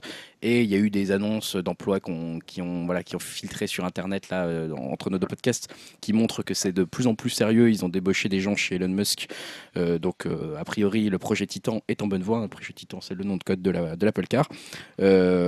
On pourrait penser qu'il y aurait une réorient- réorientation vers les services pour Apple qui est en train de se faire plutôt que vers les objets, hein, puisque euh, pour les, dans, les, dans les bonnes nouvelles de ces chiffres d'affaires, euh, c'est les services en fait. C'est euh, iCloud, Apple Music et iTunes qui ont généré 6 milliards de dollars de chiffre d'affaires sur les trois premiers mois de cette année, et c'est en augmentation de 20% par rapport à tous les autres produits qui sont en chute. Donc euh, c'est notamment Apple d'ailleurs Apple Music hein, qui tire l'activité vers le haut avec plus de 13 millions d'abonnés maintenant payants contre 11 millions en février dernier. Donc pourquoi pas se tourner de plus en plus vers les services plutôt que, plutôt que vers, vers les produits. Et enfin, ça c'est une supposition personnelle, mais peut-être qu'Apple sera finalement l'acteur qui va démocratiser la réalité virtuelle. Moi je, le, je, me, je mets un petit peu un pari là-dessus. C'est toujours un peu les derniers arrivés et puis finalement ceux qui prennent la part du gâteau, Apple. Alors là, peut-être qu'il commence à arriver un peu trop tard parce qu'il commence à y avoir vraiment des gens qui sont installés. hein, Ça le dépend avec HTC quoi ils arrivent. hein. Oculus. Après, voilà, Apple est connu pour prendre le, le vent, le, le- sentir ce, qu'il y a, ce qui se passe et en faire quelque chose qui marche vraiment et que le grand public veut. Ce qui est pour l'instant pas du tout le cas avec euh, le HTC Vive ou l'Oculus Rift qui fait plutôt, je pense que même la plupart des gens ne savent pas que ça Je existe. pense que tout le monde attend le PlayStation euh, VR. Hmm, bah ouais, mais moi je me dis que si Apple arrive à proposer un truc, parce qu'on sait qu'ils travaillent dessus, hein, il y a eu des annonces, etc. On sait qu'il y a une équipe qui est dédiée chez Apple à la réalité virtuelle. Ils ont encore rien annoncé, ils n'annoncent jamais rien, Apple. hein. De toute façon, c'est toujours très secret. Maintenant que je me dis, s'ils nous font le coup de ce qu'ils ont fait avec l'iPod à l'époque, ou l'iPad plus récemment, c'est-à-dire démocratiser quelque chose qui existe, euh, bah, ils, peuvent, ils peuvent imposer un standard sur le marché et puis réussir à convaincre le grand public de se passer à la réalité virtuelle. Quoi. Mais là, est-ce que avec tu parlais de crise de la quarantaine quelque part, mais Ouais. est-ce qu'on n'est pas plutôt dans une crise de la créativité qui est liée à la mort de Steve Jobs et que finalement là on arrive au moment où bah, la feuille de route elle est, bah, c'est un peu le bout de la route et que comme tu disais ils sont sur aucun marché euh, émergent, ils sont un peu sur des marchés qui sont un peu en train de se casser la gueule ou de se restreindre. Bah, les montres c'est assez restreint, euh, les tablettes c'est restreint, les smartphones peut-être pas, mais voilà eux ils peuvent aussi avoir des baisses et ils sont sur aucun marché. Finalement il y a, personne dans l'entreprise qui est capable Bah ouais. d'insuffler un nouveau souffle En- créatif. En, en fait, le problème, c'est qu'ils sont sur ces marchés, mais qu'on les voit pas encore. Quoi. Le- voilà, l'Apple Car, on sait qu'elle existe, mais on la voit, on n'est pas près de la voir. Euh, la réalité virtuelle, on sait qu'ils y sont dessus, mais on, ils annoncent rien. Et c'est vrai que Steve Jobs avait des idées en fait où il les sortait au bon moment, c'est-à-dire un tout petit peu avant tout le monde. Ouais, pas C'est-à-dire toujours, mais bon. voilà, euh, par exemple, grosses- avait déjà fait des lecteurs MP3 avec des, des Mais l'iPod, voilà. Mais voilà, l'iPod est arrivé et c'était relativement tôt dans l'existence de vie des lecteurs MP3 et ils ont raflé le marché. Là, par exemple, arriver avec un casque de la réalité virtuelle, c'est déjà un peu trop tard. Les Google Car existent déjà depuis pas mal de temps maintenant, donc arriver avec une voiture autonome, c'est peut-être déjà un peu trop tard. Enfin, c'est vrai qu'il y a un- plutôt un changement de rythme en fait euh, dans leur créativité, où avant ils étaient précurseurs et Mhm. maintenant ils sont devenus vraiment un peu trop suiveurs pour que ça ça, ça, ça rassure quoi. Bon, moi après, j'aime pas Apple, donc je m'en fous. La conclusion L'analyse sérieuse, je sais pas. De toute façon, c'est la- leur produit, c'est de la merde. Donc, euh, C'est s'ils des se pètent la connards. gueule, je suis content. De toute façon, je les aime pas. Voilà, donc une news euh, qui vient d'être détruite par une phrase de conclusion. Dommage, c'était une bonne news. hein. Ouais, c'est bien con, hein. Il y aurait presque eu un débat si t'avais pas conclu tout ça. Ouais, tu- vous le savez tous. Mais oui, on le sait que t'aimes pas Apple. Non, mais vous savez tous que c'est pas bien. Bah moi j'ai un iMac. c'est Qu'est-ce que je dis? Bon, ainsi s'achève la partie techno. On va passer tout de suite à la partie promotion canapé.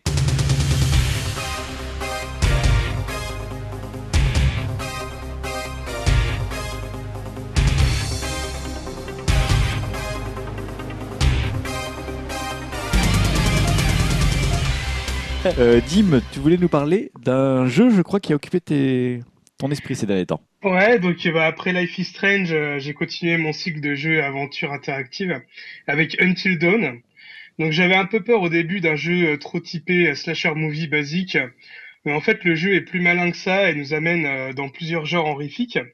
Le jeu commence avec une histoire à la Souviens-toi l'été dernier ou Urban Legend, avec un groupe de jeunes qui font un week-end dans un chalet un an après un événement traumatisant puisque c'est bien connu que c'est toujours une bonne idée de revenir un an après euh, sur les lieux d'un crime. Donc le scénario euh, au début du jeu est assez classique, mais très vite le jeu poursuit sa lancée dans d'autres genres horrifiques, comme euh, ce qu'on appelle le torture porn avec des références à des films comme Saw ou Hostel, ou des films d'horreur plus surnaturels à la Insidious. Et euh, c'est là ma grande surprise euh, par rapport à ce titre, c'est que ouais voilà comme je disais, il brasse vraiment large au niveau de l'horreur et devrait faire vraiment plaisir aux amateurs du genre.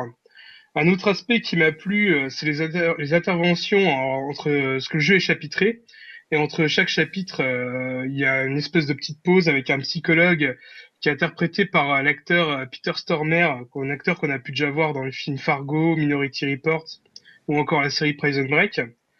Et donc, euh, on le voit pendant des interludes et euh, il nous pose des questions euh, sur nos peurs, notamment, et aussi, bah, disons que ça a des conséquences sur le jeu. Mais en fait, il, te pose à ah, il les pose aux joueurs ou il les pose aux personnages Eh ben, en fait, il les pose à un personnage qu'on voit pas. Après, je vais pas dire pour pas spoiler, mais bon, ouais, c'est un peu ambigu. Mais t'as l'impression qu'il te les Mais- pose à toi, quoi. Mais voilà, et après, au fil du jeu, au fil des interludes, t'en sais un peu plus. Et euh, donc, euh, par exemple, il peut te demander euh, si t'as plus peur des zombies ou des clowns. Donc, Ah, les euh, clowns pour Dim, c'est les clowns, je le sais. Voilà, Il bien a- évidemment. il a peur des clowns, enfance. par, le, par le téléfilm Il est revenu, euh, dont on va bientôt avoir un remake. J'ai choisi les clowns. Et le tueur avait un masque de clown, évidemment. Donc euh, bah voilà, en plus le jeu est vraiment pas avare euh, en tout ce qui est jumpscare, donc j'ai bien bien flippé manette en main. j'ai hésité aussi à refaire le jeu et de choisir d'autres choix parce que voilà, c'est vraiment un jeu à choix. ouais.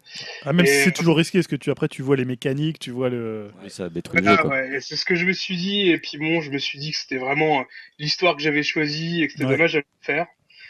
Mais euh, ouais, en parlant de choix, ils sont vraiment bien bien sadiques dans le style. euh, par exemple, euh, le jeu peut t'amener à une scène où tu dois choisir euh, qui doit survivre entre deux personnages que tu apprécies, euh, et c'est là en quelques secondes. euh, Par exemple, deux personnages qui sont coincés dans un piège euh, à l'assaut avec une scie, par exemple. Euh, D'ailleurs, euh, ça fait partie aussi des tests euh, du psychologue de classer euh, les personnages du jeu euh, par ordre de préférence. Et donc ça, ça aussi, ça doit influencer euh, l'histoire. Donc, euh, bref, en conclusion, un très bon jeu pour les fans de films d'horreur et d'histoire interactive. Et puis bon, si aussi ça, ça vous suffit pas, euh, je peux rajouter qu'il y a une bonne partie du jeu où voilà, on interprète Hayden Pantier Oh en putain. vraiment en toute petite tenue, habillé euh, juste avec une serviette qui sort du Greg. C'est- Ça y est, je vais l'acheter. voilà, bah, ah, voilà, te le conseille. Juste pour cette Oh, c'est euh, pas mal ça. J'ai peur des serviettes, je voudrais qu'elle l'enlève. J'ai peur, de- tu vois, je vais faire des choix comme ça, moi. Et il est pas trop court comme jeu? On va dire il fait 8 heures. Alors après, euh, Oh, comme je disais, c'est un peu dommage de le refaire, mais je pense que ça vaut le coup. euh, ouais, peut-être euh, quelques mois après, euh, voilà, une fois qu'on a un peu oublié la, la trame principale, de pouvoir le, le retenter, essayer de faire de- d'autres choix. Est-ce que ça serait un jeu ce qui serait sympa à faire avec plusieurs amis un soir ou des trucs comme non, ça non, non, non, non, non, je t'en- non, fais pas ça. Mais non. Non, non, non. Non, ou c'est trop long, ou c'est trop chiant, tu vois. bah après, voilà, il faut avoir 8 heures devant soi et le faire en une traite, je pense. C'est deux podcasts. Et, C'est rien. Et c'est vrai qu'après, je pense que pour quelqu'un qui suit le jeu, ça peut vraiment faire un film, euh, un film interactif. euh, pourquoi pas ouais, Ça peut être intéressant. D'accord. Bon. Et sachant que je pense qu'au niveau des fins, comme j'ai dit, je l'ai fait qu'une fois, mais euh, je pense qu'il doit y avoir facile au moins entre 5 et 10 fins différentes, quoi, minimum. Ok. Bon, ça me rend curieux du jeu. On va faire une petite bifurcation vers le cinéma. Grégoire, toi, tu voulais nous parler Tu nous parles finalement de Batman ou tu nous parles de Ah ouais, j'avais mis Batman, je ne savais plus. Bah, Batman euh, Superman Non, je ne préfères parler de. veux pas vous en parler parce que c'était vraiment pas terrible. Puis ça Donc t'as pas aimé remonter. Non, ouais, j'ai pas aimé. J'ai pas aimé. J'avoue que j'ai essayé. J'ai pas détesté au point que la critique, voilà, elle a vraiment assassiné. Il y a des trucs quand même que je dirais que c'était pas nul, mais pas beaucoup. pas beaucoup. Non, vraiment, c'était pas, c'était pas très réussi Donc malheureusement. tu nous parles de l'autre? Donc c'était quoi l'autre? C'était Hearthstone. Ah oui, peut-être Hearthstone. Alors Hearthstone, non, euh, euh, il y avait Hearthstone. Je voulais juste mentionner que effectivement j'y jouais encore beaucoup en ce moment parce qu'il y a une nouvelle expansion qui est sortie. Voilà, les, les dieux très très anciens. Donc vous voyez que comme quoi ce petit jeu free to play de Blizzard dans lequel moi je suis pas du tout free to play, j'ai beaucoup mis d'argent dedans. Ah bah, bravo. Ouais, tu m'étonnes. Eh ben finalement, euh, moi j'y Free joue to pay, quoi. Ouais, c'est ouais, c'est un peu ça. C'est j'y joue toujours et euh, là la nouvelle extension voilà, est sur les dieux très très anciens et très marrante, apporte son nouveaux mécanismes. Donc ça fait maintenant plus de plus d'un an et demi j'y joue. euh, Je continue à y jouer. Donc voilà et non, c'est vrai que plus, plutôt principalement dans mes dernières euh, occupations, j'ai regardé et j'ai terminé la, la saison 2 d'Unbreakable Kimmy Schmidt qui est une série sur Netflix dont on avait déjà parlé il y a un an, il me semble, quand la première saison était Ouais, sortie. donc le pitch, juste, le pitch. Donc est le juste- pitch, c'est donc Kimi Schmidt qui a été euh, enlevé par un espèce de, de, de fou, on va dire, euh, pendant 15 ans dans une euh, dans, sous terre. Elle a été retenue dans, un, bunker. ouais, dans un bunker sous terre avec Ça a l'air drôle. femmes. Ah bah non, justement, c'est à partir du moment où elle en sort, donc il a, elle a raté 15 ans de sa, sa vie. Ah, Elle a une personnalité, elle a une personnalité assez naïve, un peu décalée. Elle se comporte un peu comme une enfant ou une ado qu'elle était au moment où elle s'est fait enlever. Et elle essaye de découvrir un monde dans lequel, euh, en plus, bah voilà, elle est restée très naïve. Elle a... Mais la série est pas si naïve que ça. Et on le ressent beaucoup dans cette deuxième saison, dans le sens où, oui, c'est une série alors extrêmement drôle. hein, c'est Tina Fey qui écrit ça. en donc fait, le pitch voilà. n'est pas drôle. Mais... Non, le pitch n'est pas drôle. Ouais, mais dès le voilà. début, c'est sur le ton de l'humour. en Oui. Tu, le sais tout de suite, hein, voilà, c'est très très drôle tout de suite. Et, euh, et donc c'est Ti- c'est Tina Fey qui écrit ça, celle qui était derrière Sorty Rock notamment. hein. donc moi c'était ma série préférée de tous les temps, donc voilà, en tout cas en comique. C'était. Non, c'est ma série préférée de tous les temps en comique. Euh, donc, euh, donc voilà, donc on, on retrouve le même humour un peu complètement décalé, absurde, et on se moque de soi, etc. Mais il y a cette, euh, dans Kimi Schmidt, il y a quand même un fond qui est pas inintéressant. Et la psychologie du personnage dans la saison 2 euh, est assez finement abordée, pas mal abordée. Elle suit une thérapie euh, qui reste drôle. D'ailleurs, la psy est interprétée par Tina Fey. Et, et c'est assez finement mené. Honnêtement, c'est vraiment intéressant. Il y a quelques moments assez émouvants. Et puis des moments complètement absurdes. hein. Ça fait, il y a des, c'est vraiment du domaine de l'absurde en, termes d'humour. Donc il faut, faut accrocher ou pas. hein. Si vous avez aimé Sorty Rock, vous aimerez. Je crois que ça va encore un peu plus loin que Sorty Rock en termes d'absurde. Donc voilà, moi j'ai j'ai terminé. Il y a certains épisodes qui sont vraiment un peu bof, vraiment, il y en a certains euh, un peu ratés. Bon, il y a 13 épisodes, je dirais quand même, voilà, il y en a 3 bof, et puis les 10 autres sont quand même vraiment très bons. Donc moi je continuerai à regarder, je pense qu'il y a une saison 3 qui est annoncée, mais c'est toujours très euh, ultra référencé. euh, des, des, trucs américains, très américains. Alors ouais, voilà, bah, c'est vrai qu'il faut, on va dire, connaître bien la culture euh, de pff, urbaine euh, et la comédie moderne américaine, on va dire, voilà, parce qu'ils font des références toutes les deux secondes à des trucs. euh, voilà, ça n'arrête pas. Et il y a- je- moi, je pense que je, rate au moins 80% des, des références, mais c'est pareil dans Sorty Rock. hein. D'ailleurs, euh, Sorty Rock avait euh, le plus haut taux de blagues de toutes les séries qui avaient jamais été diffusées. C'est-à-dire qu'il y, avait un mec qui avait calculé ça et qui avait une blague toutes les euh, 3,2 secondes, un truc comme ça dans Sorty Rock. Sauf que bah voilà, en fait, la plupart des gens passent à côté de toutes ces blagues. Et là, on est un peu sur le même rythme maintenant Kim Kev. Adams aussi, il a un peu le premier ratio, je crois. c'est le maître, euh, c'est le maître Gims de la série. Ce soir, on parle beaucoup de. Ça, on l'aime bien ce soir. c'est Tatou Moukev. Allez, voilà pour moi. D'accord. Et c'est euh, juste par curiosité, c'est une série qui dure 20 minutes c'est des, Ouais, c'est des épisodes de un 20 sitcom, minutes. En fait, c'est sur- c'est disponible sur Netflix. euh, c'est une série pour Netflix d'ailleurs. hein. D'accord. En fait, je voyais pas qui était Tina Fey. Je vois très bien. Oui. Ouais, Tina Fey, voilà. On Elle jouait dans Crazy Nights. Je sais pas si ça vous dit quelque Elle chose. Cruise Night. Elle s'était fait connaître un peu à l'époque parce C'est qu'elle que avait. moi, avec euh, Steve Carell. Elle Crazy avait aussi fait euh. Sarah Palin. Elle, elle faisait Ouais. les sketchs du Saturday Night Ah oui, Live euh, où elle faisait Sarah Palin. et voilà. Et là, elle est dans Sisters. Elle est dans Sisters. Je vais en parler effectivement après. Et puis elle a fait, elle fait aussi toutes les présentations de. Dans les sorties. D'accord. je vous dis encore un conseil. Toutes les présentations des soirées de je ne sais plus, des Golden Globes, un truc comme ça, c'est elle qui, qui présente ça. euh, et à chaque fois, c'est hy- hyper drôle parce qu'elle se fout de la gueule de tout le monde avec, euh, avec euh, une certaine finesse. D'accord. On va passer un peu aux jeux vidéo. Julien, je te prends la parole. Je vais commencer par parler de Oui, The. Last of Us parce que je suis assez curieux de ce que tu vas dire aussi. The Last of Moi, j'ai joué à The Last of Us. J'ai joué en mode normal puis en mode réaliste. C'est le nouveau mode qui est apparu sur la version remasterisée, D'accord. qui est plus compliqué que. Enfin, c'est voilà. C'est-à-dire que mode réaliste, tu tu sais pas quel quel est ton niveau de vie, tu n'as quasiment pas d'armes, etc. Donc c'est ultra dur, ultra dur, ultra dur. Et euh, j'ai donc fait le jeu deux fois de, de fond en comble et je n'ai pas du tout aimé ce jeu. Le avait de voix. Tu le spoil pas. Parce que, non, non, je ne vais pas spoiler, je ne ferai pas ça, mais j'ai été extrêmement déçu. Dès, dès ma première partie, je me suis dit, c'est moi qui n'ai rien compris au jeu. Je je dois pas vous, je comprends pas pourquoi tellement de gens adorent ce jeu alors qu'il est autant buggé et marche aussi mal. Ah oui. Et en fait, il y a moi qui, qui adore vraiment faire le- les, les missions le mieux possible à chaque fois. C'était impossible là à cause de l'intelligence artificielle des gens qui t'accompagnent. C'est-à-dire que le nombre de fois incalculable où j'ai traversé toute une zone avec des zombies et où le personnage secondaire qui était euh, resté derrière se met à tirer sur un zombie et du coup ils te sautent tous dessus parce qu'ils ont entendu un bruit, ils te, ils te bouffent alors que tu as réussi la mission. Alors, mais normalement, de mémoire, les, euh, les zombies voient pas les. Alors, déjà, il y a ça. Il y a le fait Que ça te exemple, fait Ellie, sortir. C'est Ellie, elle s'appelle. hein. Ellie. Ouais, Alors, il y a pas, toute une première partie où tu es avec Ellie et une de tes compagnes à toi, et où tu te bats dans une salle- une- le métro, et il fait noir, etc. Tu rends paquet de pattes, et tu as Ellie qui court autour de toi, qui, qui rentre dans des zombies, qui s'en va en courant, il la voit pas en fait. Et les zombies la voient pas. Hmm. Et Bah toi, oui, tu dois pas faire de bruit. Et tu fais un, petit, un tout petit bruit, le zombie te voit et te bouffe. J'en avais entendu Voilà. parler de ça. Donc, il y a ça qui est très peu- Il y avait énervant. des blagues, des strips, euh, tu voyais des strips. euh, Au début, je me suis dit. c'est euh, volontaire ou c'est non, c'est un bug c'est- pas c'est- juste. mais non, c'est pas un bug, c'est parce que en fait, si tu fais une IA, euh, et c'est le problème d'un Resident Evil 5 par exemple, c'est-à-dire que la fille là, quand Bah, tu es dans moi, Evil ça un 5, elle- bug, mais. non, elle est tellement relou et ça, ça empiète tellement sur ce que toi tu es en train de faire, en train de, de tirer ou de t'infiltrer que c'est problématique.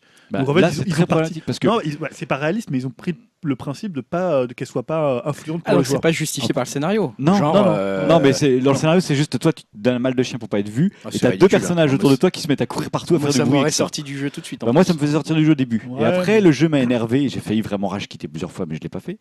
M'a énervé. Dans, euh, il y a des scènes où tu arrives à passer la zone super compliquée, et c'est le personnage derrière toi qui se met à tirer sur un zombie alors qu'il se passait rien, et le zombie du coup se, se met à s'attaquer à toi parce que l'autre personnage n'existe pas. Ouais. il te bouffe. Et t'es obligé de recommencer la partie Ah, au début. Putain. Alors que t'as réussi. Et en mode ultra réaliste, c'est juste hyper énervant, mais hyper énervant. T'as quand même eu de la volonté pour leur faire en Parce ultra que je me suis dit, après. c'est pas possible que c'est moi, j'ai pas dû comprendre, c'est pas possible. Moi, j'avais pas le mode réaliste que j'ai fait sur PS3. Moi, j'ai fait en difficile et sans la vue. euh, Tu sais, t'as la vue à l'écoute là.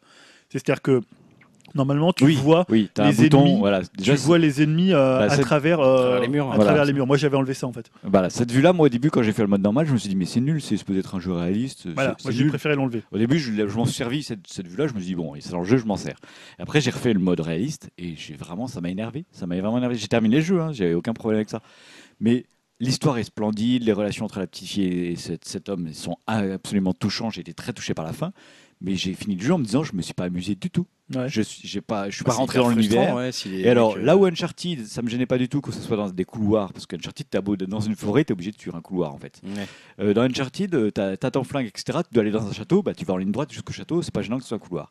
Là, tu es dans un endroit et tu dois aller dans un hôpital à 3 km, mais tu dois collecter tout ce qui te sert autour de toi pour survivre. Sauf que tu es aussi dans un couloir. il y a un principe de craft. euh. Voilà, il y a un principe de craft. Sauf qu'on t'empêche de crafter, c'est-à-dire que tu as des maisons autour de toi, tu peux pas rentrer dedans et pour trouver du matériel qui vont t'aider à vivre. Non, c'est pas possible parce que tu es dans un couloir. Donc les portes te- sont fermées en fait Les portes sont fermées, ça, Il y a quand naze. même quelques endroits où tu peux rentrer. Alors, tu as des maisons, mais genre, tu as un village avec 10 maisons, tu as deux maisons ouvertes et toutes les autres sont fermées. Et dans deux maisons ouvertes, tu trouves un petit truc qui Ah, ça fait très années 90. comme mais du ça, coup, tu t'as- fais. tu es super frustré parce Bah, que c'est tu pour ça que c'est si beau aussi, c'est-à-dire qu'à un moment donné, plus Oui, tu fais du couloir, tu- voilà, c'est-à-dire que là où dans Uncharted c'est un parti pris qui gêne pas, là je trouvais que le parti pris gênait énormément. Et le fait qu'il t'ait placé sans arrêt, heureusement il y a des moments où tu es seul, euh, avec quelqu'un d'autre qui te fait chier de A à Z.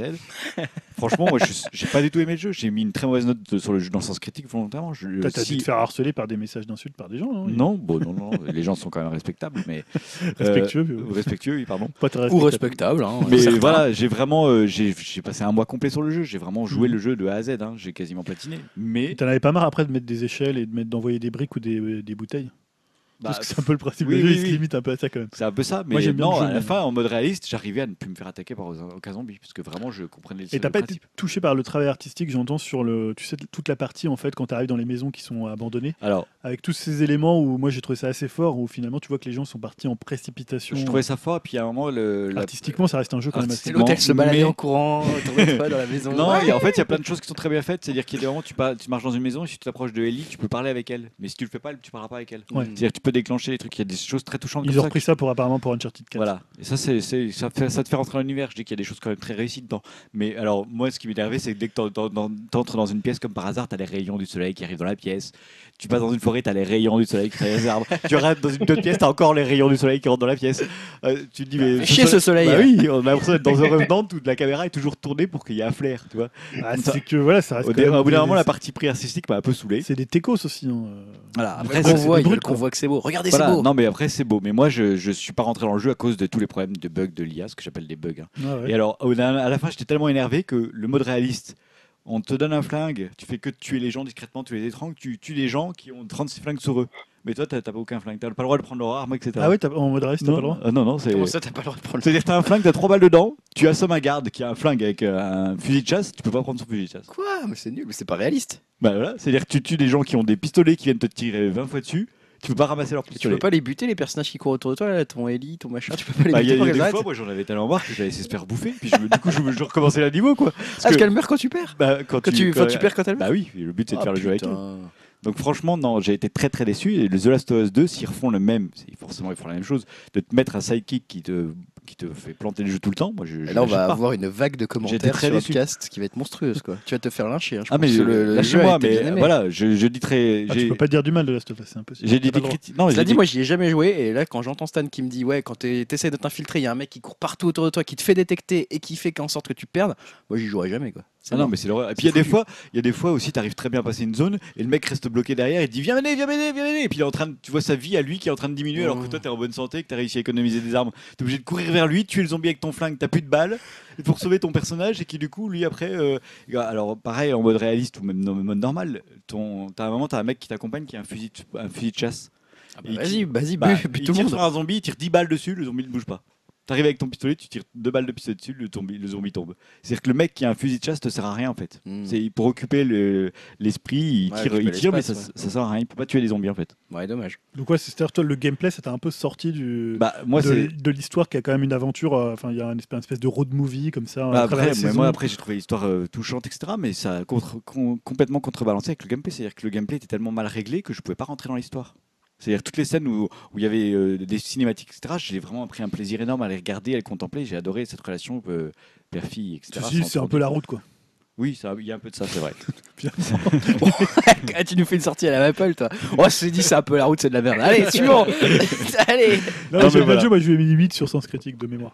Dans le The Last of Us. Ouais. Non mais voilà, moi j'ai été très déçu, mais c'est peut-être aussi parce que je l'ai beaucoup attendu. Et peut-être parce que j'adore, j'adore vraiment Uncharted.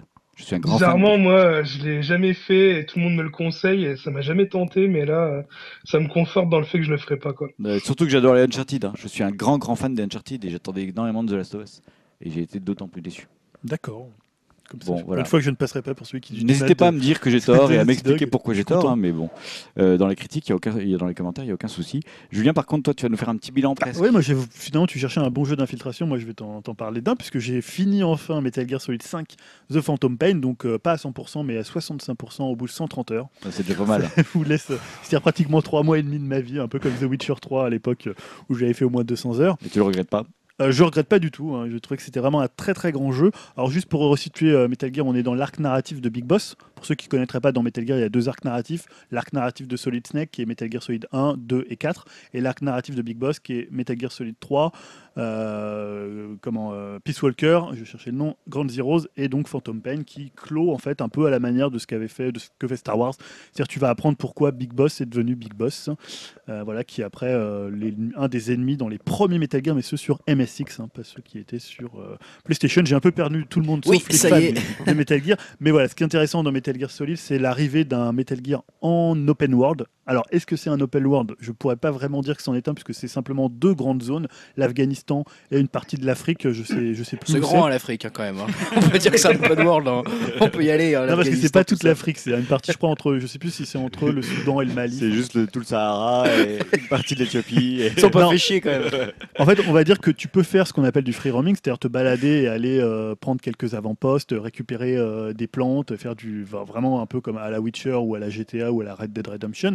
Sauf qu'en fait c'est plutôt une simulation d'opération militaire, euh, soit par la force, soit par l'infiltration, où tu vas être dans ta base, donc la Mother Base, puisque je rappelle, euh, Snake, euh, enfin Big Boss, se réveille euh, 9 ans après d'un coma où on a détruit sa Mother Base, et il va donc devoir reconstruire une nouvelle Mother Base, donc une base qui se situe euh, dans le, je sais plus, dans le Pacifique ou euh, très retiré. Donc tu vas te mettre dans ta Mother Base, tu vas te préparer, prendre les armes que tu veux, tu vas choisir un peu ce que tu veux emmener, et tu vas euh, faire cette mission d'infiltration en te faisant larguer en hélicoptère dans une zone plus ou moins euh, de l'endroit où tu dois aller, du point, euh, on va dire de la croix du point X euh, où tu dois aller. Donc on n'est pas vraiment dans la mécanique d'open world où tu restes dans la zone. Là, tu vas arriver dans la zone t'échapper de cette zone, donc t'exfiltrer ou exfiltrer quelqu'un que tu dois aller chercher, remonter dans ton hélicoptère ou quitter la zone euh, dite zone de danger, et après tu, euh, tu vas retourner dans ta base. Donc t'es pas vraiment dans une logique d'open world euh, où tu restes tout le temps dans ce monde et où tu vis dans ce monde-là. Tu fais vraiment des allers-retours entre base et, terrain. C'est pour ça que c'est vraiment deux grandes zones hein, qui sont assez grandes, mais qui, on peut pas le qualifier vraiment d'open world.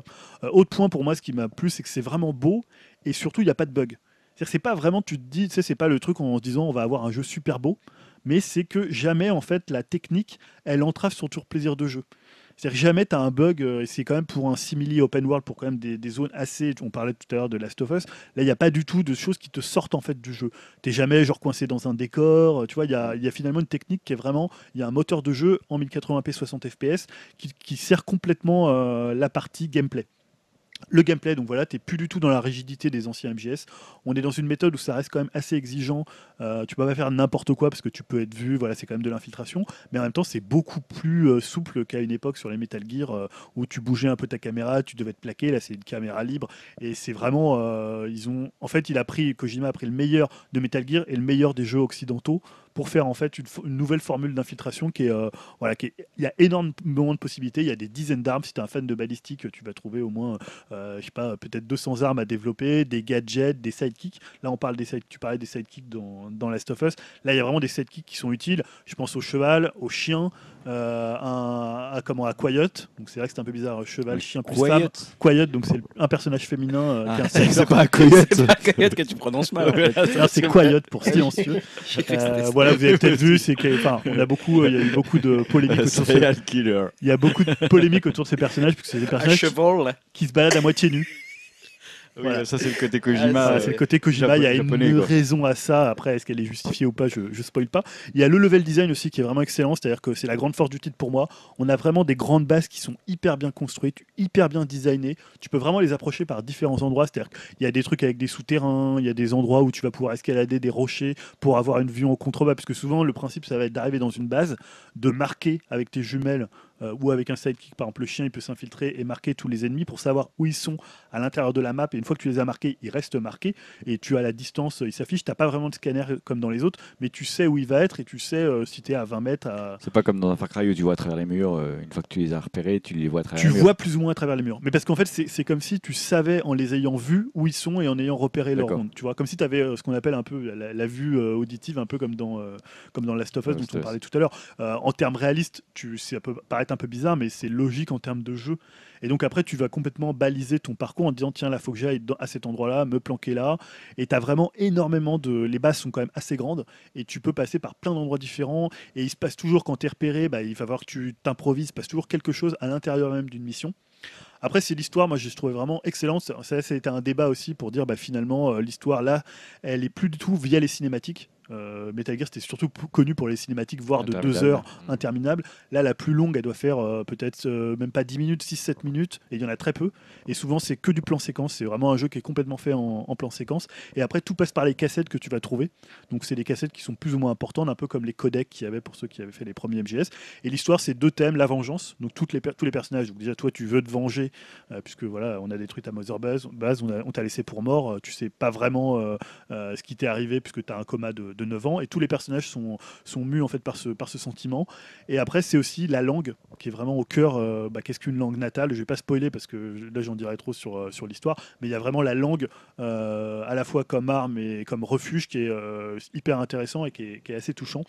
Bon, les défauts, je dirais que c'est un peu la construction du jeu, c'est-à-dire que c'est un jeu, on avait parlé des problèmes qu'il y avait eu entre Kojima et Konami, et c'est vraiment un jeu qui est bancal, c'est-à-dire qu'il y a un premier chapitre où il y a une trentaine de missions, et un deuxième chapitre où il y a une vingtaine de missions, sauf qu'il y a pratiquement euh, la moitié de ces, voire les deux tiers de ces missions qui sont du recyclage des missions du premier chapitre avec des conditions différentes. Donc tu vas par exemple devoir euh, t'infiltrer euh, sans te faire repérer, mais c'est exactement scénaristiquement la même mission que tu avais déjà joué dans le chapitre 1. Donc tu te dis pourquoi il les a mis là, pourquoi il les a pas mis dans les missions secondaires, alors que dans les missions secondaires, tu vas avoir des missions presque hyper importantes pour faire avancer l'intrigue. Alors tu vois, c'est hyper mal. tu sens voilà qu'il a dû développer beaucoup le chapitre 1 et après il a plus trop de temps, donc il a essayé de gonfler un peu artificiellement le, chapitre 2. Et après, c'est comme c'est un jeu qui est quand même très très long, même pour finir juste la quête, t'en as pour 50 heures ou 60 heures. Bah, si t'es pas fan d'infiltration, bon déjà c'est un peu con de jouer à un si t'es pas fan d'infiltration, mais donc t'as des gens qui venaient juste pour le scénario, pour l'histoire, pour la mise en scène. Euh, là, c'est toujours les mêmes missions, c'est-à-dire tu vas tout le temps t'infiltrer un endroit, exfiltrer quelqu'un, aller chercher un document. Donc en fait, il y a une répétitivité des, euh, des missions, pas vraiment dans la façon dont tu les abordes, mais vraiment dans les objectifs. C'est tout le temps les mêmes objectifs. Donc si à un moment, au bout de t'en, t'en as marre, tu, tu, peux te dire, ah ouais, j'en ai au bout de je sais pas, euh, 20 missions à exfiltrer un, un soldat hautement qualifié, tu peux quand même en avoir marre. Donc voilà, après pour moi, je me suis vraiment pas ennuyé sur les 130 heures. Je trouvais que vraiment c'était génial que ça, de l'histoire jusqu'au gameplay. Euh, mais voilà, je comprends que des gens qui sont pas trop trop fans et qui veulent faire juste un jeu comme ça, euh, qui va t'en mettre plein la vue en 20 heures. Euh, voilà, faut quand même s'y investir parce qu'après, faut que tu développes ta mother base, euh, faut que tu construises des armes. Il y a énormément de choses à faire autour. Il y a plein de choses qui prennent du temps. Faut que tu te prépares, faut que tu prennes ton temps. Donc, c'est un jeu qui demande un investissement. Donc, je comprends qu'il y ait des gens qui veulent pas forcément euh, s'y investir. Et en, en termes d'infiltration, par exemple, est-ce que quand tu euh, rentres dans un endroit, un, un fort ou je sais pas quoi, où il y a des Ouais, ennemis, et ben, si tu tues un garde, est-ce que il suffit de cacher le corps et personne ne le voit ou... Alors, tu peux cacher le corps. Est-ce que c'est très pointu, je veux dire? Parce que dans, par exemple, dans un Far Cry, il suffit que tu fasses pas de bruit, tu tues un mec. Y a un mec qui passe deux minutes après, il s'étonne pas qu'il n'y ait plus son compagnon. Quoi. Non, si tu l'as enlevé, euh, ils vont pas forcément s'étonner qu'il soit pas là. D'ailleurs, Des fois, tu vas. euh, Alors enlever, c'est quand tu lui mets un ballon. Ah ouais, quand tu peux, tu peux le fultonner pour le récupérer pour ta base, imagine tu l'as endormi, tu le fultonnes. Alors des fois ils peuvent voir le ballon. En fait ils entendent un bruit et ils voient le ballon, ils peuvent tirer dessus. Ah. T'as des réactions comme ça, mais après c'est pas, tu vois, des fois c'est un peu bizarre, c'est-à-dire que les mecs ils font une ronde à deux, t'arrives à en isoler un et le mec il va continuer sa ronde tout seul, il va pas se dire tiens mais il est où euh, John qui était avec moi il y a deux minutes. D'accord, c'est pas aussi pointu que ça. mais après, c'est logique aussi parce Oui, que sinon, tu. C'est injouable. Voilà, ça serait injouable. Mais par contre, ils ont souvent des réactions. euh, ils se- ils s'organisent. euh, tu vois, quand tu es repéré, il y a des systèmes d'alerte. Donc, plus ou moins alerte des trucs en orange, en rouge, machin. Et ils vont plus ou moins se déployer différemment. avoir des... Et souvent, en fait, ils s'adaptent à ce que tu fais. Si tu fais que des missions de nuit, ils vont mettre des, euh, des, des lunettes, euh, des lunettes thermiques. Euh, si tu leur tires tout le temps dans la tête, ils vont mettre des, casques. Ouais, il y a des trucs comme ça où, où c'est vraiment quand même assez poussé. Alors après, il faut que toujours que ça reste jouable et que tu t'amuses. Donc à partir du moment où ils t'entendent pas tuer quelqu'un, il n'y a pas de problème? Ou on Ouais, te voit pas ou on t'entend pas? peuvent, ils peuvent voir les traces de sang. Tu peux t'amuser à supprimer tous les gens d'un truc juste pour aller chercher une personne. Ouais, Par sauf exemple, si- sur Far Cry, c'est ce que je m'amusais à faire. Sauf s'ils tu entendent, si t'as pas de silencieux sur ton arme, euh, ils vont Oui. entendre la- le Non, bruit mais de je veux l'arme. dire, il faut être très discret. Non, mais parfois, si, par exemple tu tues quelqu'un et qu'il y a un cadavre qui reste et qu'il y en a un qui passe pas loin, il va le voir. là, ça c'est bien, c'est normal. Dès qu'il Mais- là, et là pour le coup, il passe tout de Tu suite peux avoir en 10 alerte. personnes dans un fort et à partir du moment où il restera plus que deux gardes, les deux gardes vont pas se dire tiens où sont passés les 8 autres? Si t'as été discret sur les 8 premiers morts. Si tu les tues vraiment en approche de corps à corps, non. Si tu fais du snipe et parce que le mec va crier quand il meurt, Ah. tu vois, il va faire un le cri. et snipe ça machin. marche pas par exemple. Ça. Non, si tu peux pas vraiment sniper tout le monde, à part s'ils sont vraiment localisés à des endroits différents, mais c'est quand même assez compliqué. D'accord. S'il y a par exemple 10 mecs dans un petit truc et que tu essaies de sniper, ou même 4 mecs dans une petite base, euh, une pro- un, un avant-poste, et que tu snipes tout le monde, de l- même de loin avec un silencieux, euh, ça marche pas forcément de jour, c'est un peu plus compliqué. Euh, non, non, c'est pas forcément aussi simple que ça. D'accord. Et l'aspect japonisant dont on rigolait tout à l'heure, est-ce qu'il est vraiment très présent ou tu peux passer outre? Euh, beaucoup moins, il y a beau- déjà il y a beaucoup moins de délire scato à la Oui, Kojima. voilà, je sais qu'il y a ça. Euh, Il y a quelques trucs, tu peux toujours balader avec les cartons, coller des meufs à poil sur tes cartons. Euh, Il y a quelques scènes avec Quiet, donc moi je trouve que c'est un très beau personnage, mais il y a quelques scènes, notamment une danse sous la pluie qui est un peu ridicule, euh, son personnage qui est un peu voilà tout tour toute nue avec. Et en fait il y a des pauses, c'est-à-dire dans, dans le dans l'hélicoptère, elle va se mettre à quatre pattes, et toi pendant qu'à un moment elle va te, genre, il y a une scène où genre elle, elle te soutient, et toi tu peux bouger la caméra et tu peux regarder ses seins. Tu vois, il y a des trucs comme ça qui sont, enfin t'es pas obligé de le faire. Oui. Tu peux regarder son visage ça et fait un dire, petit regarde. côté adolescent attardé qui me Voilà, il y a un moi. côté, il y en a peut-être moins que dans les autres, mais c'est vrai que tu as toujours ce côté, et même la justification de pourquoi Quiet est à moitié à poil, elle est un peu. C'est-à-dire qu'elle se comprend dans le jeu, mais tu te dis, il aurait pu l'habiller, c'était pas, pas plus. Mm. euh, voilà. Il aurait, pu avoir un treillis, c'était pas, c'était pas gênant. quoi. Dernière question, est-ce que le fait de faire son prologue, dont j'oublie à chaque fois le nom, Un Grand Zeroes Grand Zero, est-ce que si le prologue te plaît, c'est ça décrit toutes les mécaniques en gros qu'il y aura dans le jeu? Ouais, complètement. C'est-à-dire ça te, vra- ça te donnera vraiment l'approche du gameplay, du level design. Par contre, tu as beaucoup plus de possibilités dans, dans Phantom, Phantom Pain. Pain. Euh, parce que dans Grand Zero, c'était un peu, un peu limité. En, tu pouvais juste lancer un chargeur. Là, tu peux vraiment utiliser plein de trucs, euh, bah, de coller des, coller des, mettre un carton, utiliser un leurre actif avec un faux snake qui va s'ouvrir. Enfin, Il y a vraiment beaucoup plus de possibilités. Euh, voilà, là en plus tu peux vraiment construire ta base, donc fultonner, tu peux fultonner des animaux, des chèvres, des, des- tu peux fultonner de véhicules, tu as des ressources, enfin il y a vraiment une partie Tu un te sens pas écrasé par les possibilités? Non, parce que c'est vraiment progressif, c'est-à-dire que des, euh, plus tu recrutes des gens, c'est divisé en catégories. Euh, donc, tu en as qui vont être spécialisés dans les renseignements, certains dans la RD. Plus tu en recrutes, plus tu vas pouvoir développer des armes et ils te donnent vraiment les trucs au fur et à mesure. Donc, t'as D'accord. pas du tout un amas de trucs, c'est assez pas comme dans. Hitman où au début t'as un peu le tournis parce que t'as 36 millions de Non, façons de là, comme de le jeu est assez long, ça prend vraiment son temps. Après, moi, j'ai joué à tous les MGS. Peut-être que quelqu'un qui arrive dans la licence. euh, C'est ça la question en fait. C'est que moi je suis curieux du jeu, j'aime beaucoup la filtration, mais j'ai toujours été rebuté un peu par l'univers. bah, je pense que c'est un des si- meilleurs pour commencer. Voilà, si je si que- celui-là n'est pas le bon justement. Voilà, parce que tu as vraiment, à part les, les deux premières heures qui sont vraiment du, euh, du Kojima avec euh, pratiquement deux heures de cinématique, après on rentre dans un jeu où t'as- tu c'est vraiment à la carte. Tu fais vraiment ce que tu veux dans le jeu. Donc ça c'est plaisant. Euh, c'est vraiment le meilleur pour commencer parce que l'histoire est assez euh, directive et tu as plein de, t'as plein de références, d'allusions, de clins d'œil, tout ça. Mais si tu les as pas, c'est pas très grave. D'accord. Donc fan- ch- euh, chef-d'œuvre pour toi. Pour moi, ouais, vraiment, chef-d'œuvre, j'ai trouvé ça vraiment génial. Peut-être euh, un des MGS que je préfère avec le 3. Je mettrais peut-être le 3 au-dessus, mais euh, si vous voulez commencer par un, il faut bien Grand Heroes plus Phantom Pain, ça peut vraiment. Grand Heroes se vend séparément Ouais. D'accord. tu le trouves à très peu cher. hein. Oui, euh, 10-15 euros j'imagine. Ouais, 10-15 euros. Après, tu peux vraiment commencer par Phantom Pain si t'as pas envie de tout refaire. Mais l'idéal, c'est de faire le 3, Grand Heroes et Phantom Pain, ou alors de lire un peu tout ce qui s'est passé. Quoi. D'accord. Bon, euh, bah c'était, on été un peu bavard sur ça, mais c'était intéressant. Promotion canapé. On va passer, euh, on va évoquer les sorties ciné des deux prochaines semaines. Bah, à savoir la prochaine sortie ciné, c'est le 4 mai, donc après-demain. Qu'est-ce que vous avez envie d'aller voir euh, le 4 mai? Dim, qu'est-ce que tu vas aller voir le 4 mai au cinéma? Euh, bah, tout d'abord, Mr. Holmes, avec, enfin, c'est surtout, moi, j'y vais, c'est pour l'acteur principal, c'est Ian McKellen, donc Magneto ou Gandalf, où l'histoire, ça prendra place euh, pour une, euh, pour, euh, enfin, ça sera un film sur Sherlock Holmes, on va dire âgé, qui prend sa, sa retraite et qui, décide en fait de résoudre une dernière affaire qui lui est très personnelle. Donc je sais pas, j'ai pas vu de, de retour sur le film ni de critique, mais bon. T'as vu la même pas, non, mais bon, après, voilà, c'est Sherlock Holmes, l'acteur, j'aime bien, bon, donc j'ai envie de lui donner une chance. Ouais, j'ai vu la bande-annonce, moi j'ai pas été emballé. ouais, elle, prend un peu à ouais. contre-pied le, bah, le mythe de Sherlock Holmes. Quoi. Surtout qu'il a l'air d'avoir Alzheimer, si j'ai bien compris. Ah, je sais pas, je. Euh, dans la bande-annonce, en fait, il connaît pas les prénoms des gens et il les a écrits sur sa, ma- sur sa manche. Ah, c'est ça, Donc d'accord. je je- pense qu'il D'accord, je pense qu'il a Alzheimer, en fait, mais C'est la fin Ok, de la fin de bah, Sherlock après, à Holmes. voir. à voir. Mais ça a l'air, ça peut être touchant, je sais pas. J'ai, La Mhm. bande-annonce m'a pas donné envie, mais ça peut être touchant. quoi. Qu'est-ce que tu as donné d'autre Euh, euh, alors après, j'ai mis un film que je crois que c'est tout à l'heure Greg a énoncé, euh, comme quoi ça a pas l'air terrible, mais pareil, j'ai pas vu la bonne annonce et je l'avais sélectionné pour le casting, c'est Criminal avec euh, Kevin Costner, Ryan Reynolds Ah, et ça Gal Gadot. D'accord. Sur un, c'est quoi l'histoire? C'est, euh, Oh, ça a l'air naze, ça. hein. Oh putain, là, tu nous as sélectionné du naze, hein, mon mec. Parce que- C'est, c'est quel style? Ouais. C'est thriller, naze. science-fiction. Ouais. Euh, J'ai l'impression qu'il Euh, lui intègre l'esprit de quelqu'un Ouais, c'est ça. hein. C'est un mec qui se fait intégrer les mémoires d'un agent du, de la CIA pour euh, Ouais. révéler la cachette euh, d'un mec qu'il a protégé, quoi. Ah ouais, il y a du lourd là. Et donc c'est Bon, Kevin bah. Costner, quoi. Et donc après il défonce tout. Un Il est espion pas- dans la bon, tête. bah, les, Il est pas les content, gars, laissez tomber, j'ai rien dit. Il est Ah, pas on content, quoi. pas, Il défonce tout le monde. Et j'ai aussi sélectionné Krampus. Donc ça, on va dire, c'est un film d'horreur, moitié film d'horreur, moitié euh, comédie un peu familiale, euh, un peu dans la veine de Gremlins.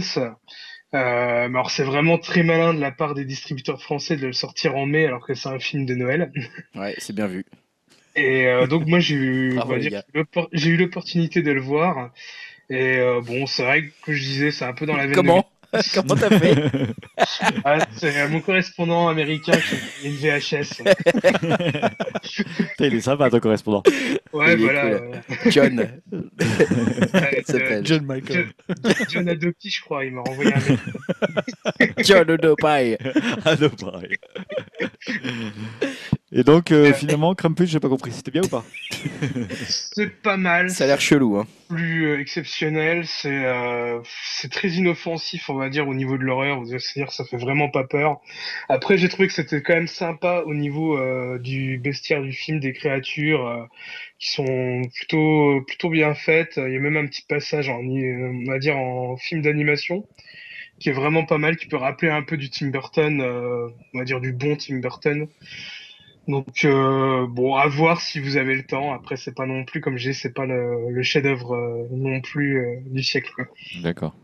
Julien, t'avais noté un autre film, Vendeur? Oui, je- oui euh, d'accord, tu, tu m'as squeezé le premier. Je reviendrai après. le problème. Euh, oui, donc vendeur, c'est, euh, je ne connaissais pas Sylvain, euh, Sylvain Desclous. Donc là, moi, ce qui m'intéresse, c'est qu'il y a surtout Gilbert Melki, qui est un peu le Al Pacino français, et euh, Pio Oula, Marmaille. dis donc. Euh, donc en fait, le- j'ai été assez surpris du, du trailer. En fait, ça raconte euh, bah, l'histoire d'un vendeur. Donc Oui. euh, voilà. Donc, Mais ouais. dans une veine un peu, t'as l'impression que c'est un peu euh, du, du- un peu du sous Scorsese, c'est-à-dire que c'est, euh, je sais pas, comment- ou un peu dans Audier ce qu'il avait fait avec De Battre mon on cœur ne s'est arrêté. chasse pas le lion, on le Ah ouais. tue. la, la dernière La réplique, est un hein. peu nulle. Bah, Oui. Des fois, ça fait un peu bizarre dans le sens où tu as l'impression que, tu vois, des fois, je sais pas, dans les Scorsese, ils se battent pour de la drogue, pour quelque chose. Là, tu as l'impression que le mec, il dit Ah, Tu m'as vendu un grippin, qu'est-ce que c'est que cette merde de grippin Il marchait pas. Tu vois, ça fait un peu les thèmes de vendeur. Mais je trouve que l'idée du vendeur, c'est intéressant de, euh, d'utiliser la profession de quelqu'un euh, pour en faire un film. Et je trouve que c'est une très bonne idée. Moi, je trouve la bande-annonce très réussie.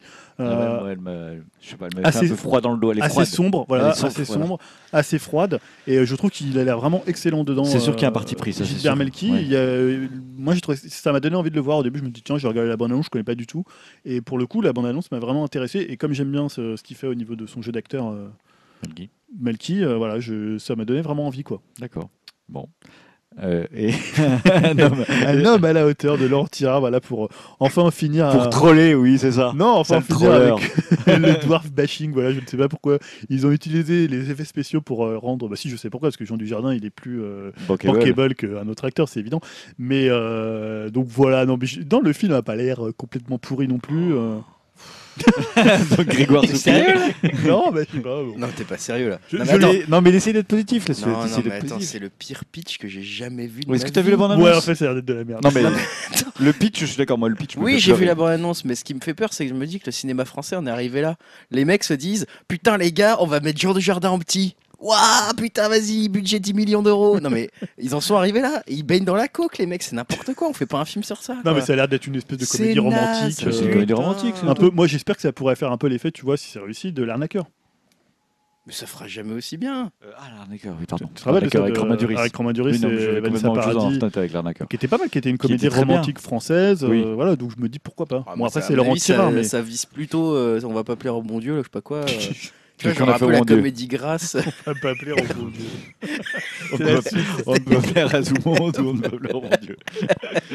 Mais voilà, donc voilà. Non, mais après, voilà. Je- ouais, je Non mais genre ça- il présente ça comme c'est drôle. Non, mais genre, surtout- ah, ah, ah, regardez les petits. Tu vois, Alors, c'est c'est- ça, c'est ça le, le trait dans- d'humour dans la dans la bande annonce. ouais. Ah regardez en fait elle s'y attendait pas les petits. Ah, ah. Non, après, ils ont sorti un film, Le fantôme de, de Canterville, avec Michael Youn. Ils peuvent bien faire un film où Jean Dujardin est un nain, quoi. Ah, et surtout, c'est un, ri- c'est un remake d'un film argentin, apparemment. De quoi, Un homme à la Ouais. Et ils ont Et donc, repiqué, ils coup, ont repiqué bien les mêmes ou- plans. Ils ont repiqué les mêmes plans. Les mêmes plans. Bah, si c'est un remake ouais pourquoi pas. Tu sais, le- la, scène où, la scène où il est avec un chien à côté de lui, il, y a, il, est, euh, il est- il est en deux dos. Oui. Voilà, ça, c'est- il y a- tu peux On regarder. euh, voilà. Donc, en fait, j'ai choisi pour devancer la polémique sur les nains et sur la, le plagiat de. Euh, C'est un hommage. Après le c'est un hommage. whitewashing ouais, le dwarf washing. le dwarf bashing. Ok, bon, bah pour le 4 mai, c'est tout. Il n'y a pas grand chose, on est bien d'accord hein Non c'est de la merde. hein. Bon, alors, en vendeur, moi, ça m'a. Vendeur, vendu. moi. vendeur, pourquoi pas. naze. Le 11 mai, Grégoire, t'as as plus de choses le 11 mai. Allez, Euh, le 11 monsieur mai, j'en ai- Joral, là, je je râle, c'est trop tard là, il est trop tard. Bon, c'est Sisters, le premier film que j'ai sélectionné.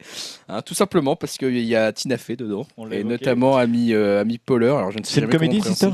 C'est une comédie qui a l'air vraiment. Alors attention, je préviens, ça a quand même l'air d'être un peu naze. hein. Ça a pas l'air drôle en fait. Non, non, c'est ça une a comédie pas- qui n'a pas Il l'air se drôle. fout de la gueule de un homme à Non, non, l'auteur non, et mais il je conseille l'ai les mis- comédies de non, non, mais merde. là j'avoue, hein, je l'ai je l'ai mis uniquement parce qu'il y a Tina Fey et que je suis fan d'elle. Mais c'est- comme c'est pas écrit par Tina Fey, euh, que c'est un autre scénariste, je pense que ça va pas être drôle. Maintenant, comme il y a Tina Fey, j'ai quand même envie de le voir. T'as Et la en plus, attention, je vais convaincre Dimitri d'aller le voir aussi, c'est qu'il y a John Cena dedans. Voilà. Ah, Je pense- Alors voilà, moi, ça- Le problème, c'est qu'on le voit pas, quoi. je ne sais pas qui est John Cena. sauf ça- que je déteste John Cena. C'est un catcheur, en fait. Ah, c'est lui que tu vois à la fin avec ses tatouages là? Ouais, l'espèce de Qui ressemble à The Rock là, Ouais, c'est ça, bah, c'est un, c'est un catcheur, en fait. Ah, Et voilà, donc Sisters, ouais, voilà, pourquoi pas, parce que bah, pourquoi pas ce qu'il y a Tina Fey, quoi. Et J'ai mis aussi Money Monster, je sais pas si tu veux que j'en parle, je, je suis le seul. à Si, l'avoir c'était mis. t'es seul, Ouais, vas-y, j'ai pas vu. Parle-en. Ça a l'air- Monster. ça a l'air chiant. Je l'ai mis, ouais, ça a l'air chiant, je l'ai mis uniquement parce que c'est euh, Jodie Foster qui l'a réalisé. Ouais. Je crois qu'il est, il est à Cannes aussi, un Ouais, truc, ouais. ce truc. Hors ce compète. film-là, hors Qu'est-ce qu'elle compète. avait euh, Elle a pas toujours réalisé des super trucs, Ouais, Foster. c'est pas sa Le première petit Non, homme, réalisation. là, c'est pas le même- petit homme Si, si, Euh, mais c'est un film télé, ça à la base. hein. Le petit c'est homme. pas son premier film au cinéma Le petit Non, non, homme non, non, elle a déjà fait un autre film aussi. Non, le- bah, il y a Non. pas longtemps, elle avait réalisé avec euh, En Mel tant que Gibson, réalisatrice là, Ouais. euh, Mais non, le c'était Taxi Driver. Castor ou je sais plus quoi. Là. Quoi?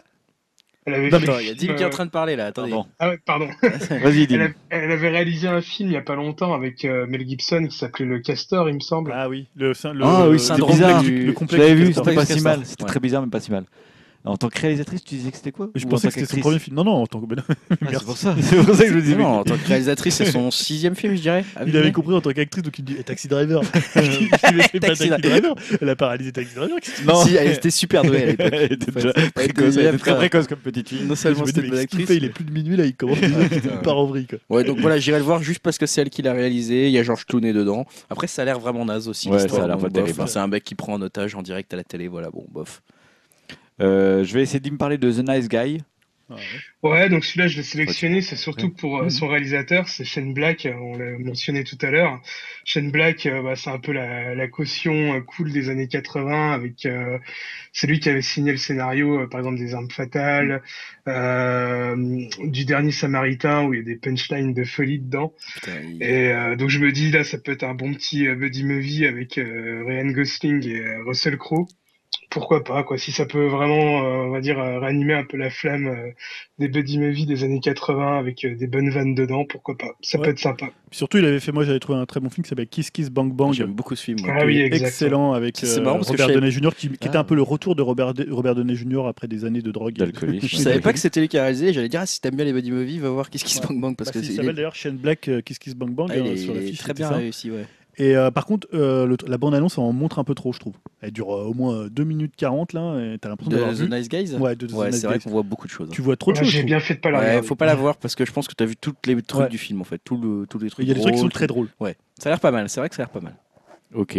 euh, le prochain Woody Allen donc, qu'on a évoqué tout à l'heure. Ouais, Café Society, donc avec. euh, moi, j'y vais surtout parce qu'il y a Jess euh, Eisenberg, Mhm. quand même un excellent acteur.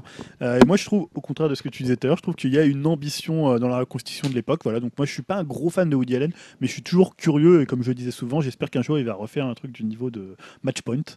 Voilà. Ah, donc à chaque Match fois, Point. j'y crois. Donc à chaque fois, j'y vais. Parfois, je suis déçu. Parfois, je suis Beaucoup, de, plutôt. beaucoup de gens disent que c'est pas vraiment un Woody Allen, My Punch, mais Non, c'est trop bien pour être. Ah non, mais ouais, bah, après, il a fait des, des grands films. moi depuis Midnight in. Paris, je suis quand même vraiment vacciné. Hein. Magic, Oh, Magic in the Moonlight, c'était bien. hein. C'était Oh pas mal. là. hein. Magic in the Moonlight. Moi, je peux plus, je peux plus. hein, depuis Midnight in Paris, vraiment. Magic in the Moonlight in Paris. euh, J'avais l'impression d'avoir vu un film, Everybody pour- un, un I film love you le, in the Magic in the Moonlight. pour le troisième âge. Euh, C'est dernier compliqué. film qu'on a noté, Maloute.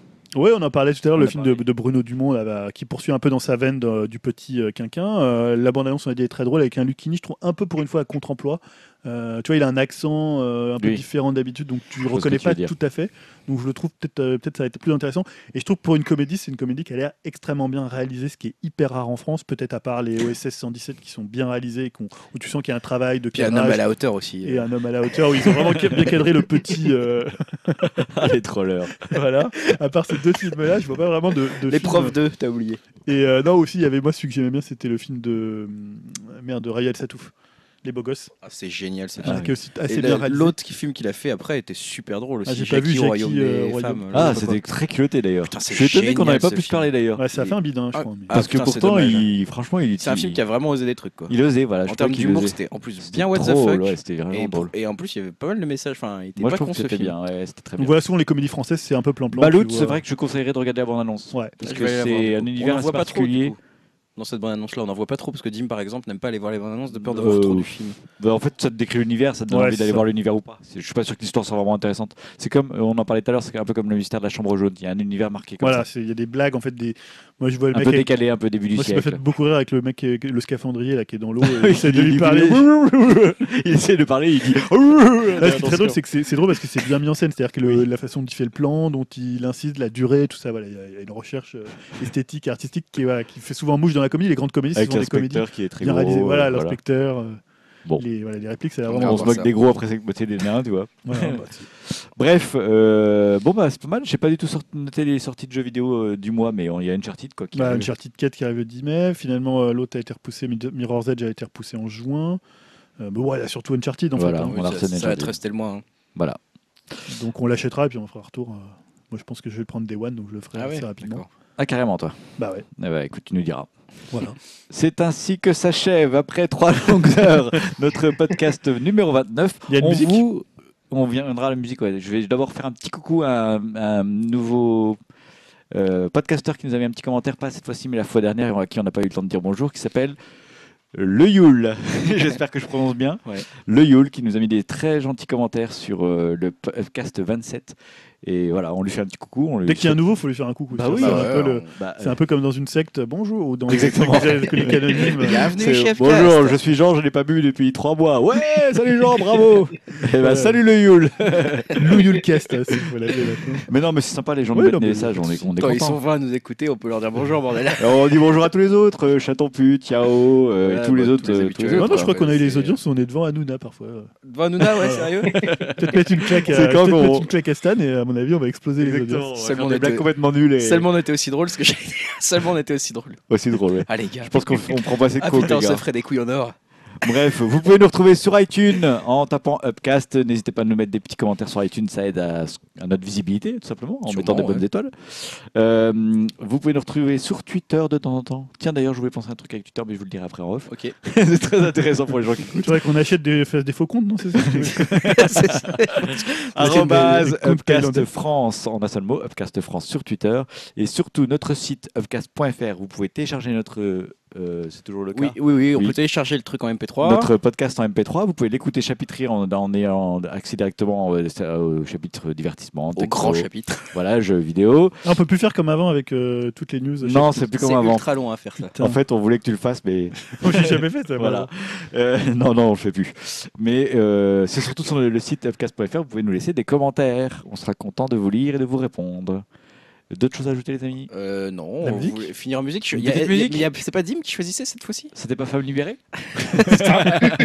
pas, moi Non, moi j'avais j'avais proposé enfin un morceau du dernier Deftones, mais si vous avez mieux, euh, n'hésitez Ah, pas. c'est pas mal. Ah bah, si je vous veux mettre un morceau du dernier Deftone, il n'y a pas de souci. Tu as le titre, Dim? Euh, bah, le single qui s'appelle euh... Deftones The Triangle, un truc comme ça. C'est Triangle. Avec Triangle? Un triangle Ouais. quoi. Un triangle, hein, on va arrêter de parler Oui, bien. voilà. Euh, triangle. euh, Prayer Triangle, c'est ça? Ouais, ok. Exactement. Ok, Et voilà, donc The Deftones, enfin Deftones d'ailleurs, tout court. Prayers Triangles, on parle bien anglais ici. Voilà. Je l'écouterai parce que j'ai pas du tout entendu l'album. Donc... Et ben voilà. J'avais Pas- sélectionné autre chose, mais. Qui est pas exceptionnel. Mais je propose que ce que tu sélectionnes, tu le mettes dans la playlist Oui, Upcast. il y a déjà. retrouver sur upcast.fr. Il y a déjà, Ah oui, c'est on a une magnifique. playlist Spotify, c'est quoi que tu avais sélectionné à Euh, Kevin Morby, donc le bas- l'ex-bassiste de Woods, qui a sorti un troisième album qui est vraiment très très bien. Pour ceux qui aiment un peu Lou Reed, Leonard Cohen, Dylan, voilà. Vous retrouverez ça Dans, sur une autre style, dans un autre style que Deftones, mais euh, voilà, très bien aussi. D'accord. Et il est dans la playlist où il y a une soixantaine de morceaux, il faudra peut-être qu'on fasse un peu de ménage. Non, j'aime bien moi. Moi, je me la, je me la mets morceaux. Non, j'aime bien moi. Moi je trouve qu'elle est un peu mélancolique. Ah bon c'est vrai que par contre, elle est un peu triste. Ouais. ouais. Je l'ai écouté, hein, je- mais je trouvais que c'est globalement c'était plutôt mélancolique. Enfin, Ah bref. Ah, on Il faudrait faire une playlist joyeuse et une playlist triste. euh, bon, bref, on vous souhaite Je de mettrai, très femme, je bonnes... mettrai Femme libérée le portefeuille. Merci, on vous souhaite de très bonnes semaines, Voir à moi. voire trois semaines, voire un mois. La prochaine fois encore trop. On va essayer Ah, on va d'être plus on régulier. On un. On a déjà un prochain débat prêt en plus là. on c'est vrai qu'on a déjà un prochain débat. On vous dit pas lequel. euh, Venez nous écouter.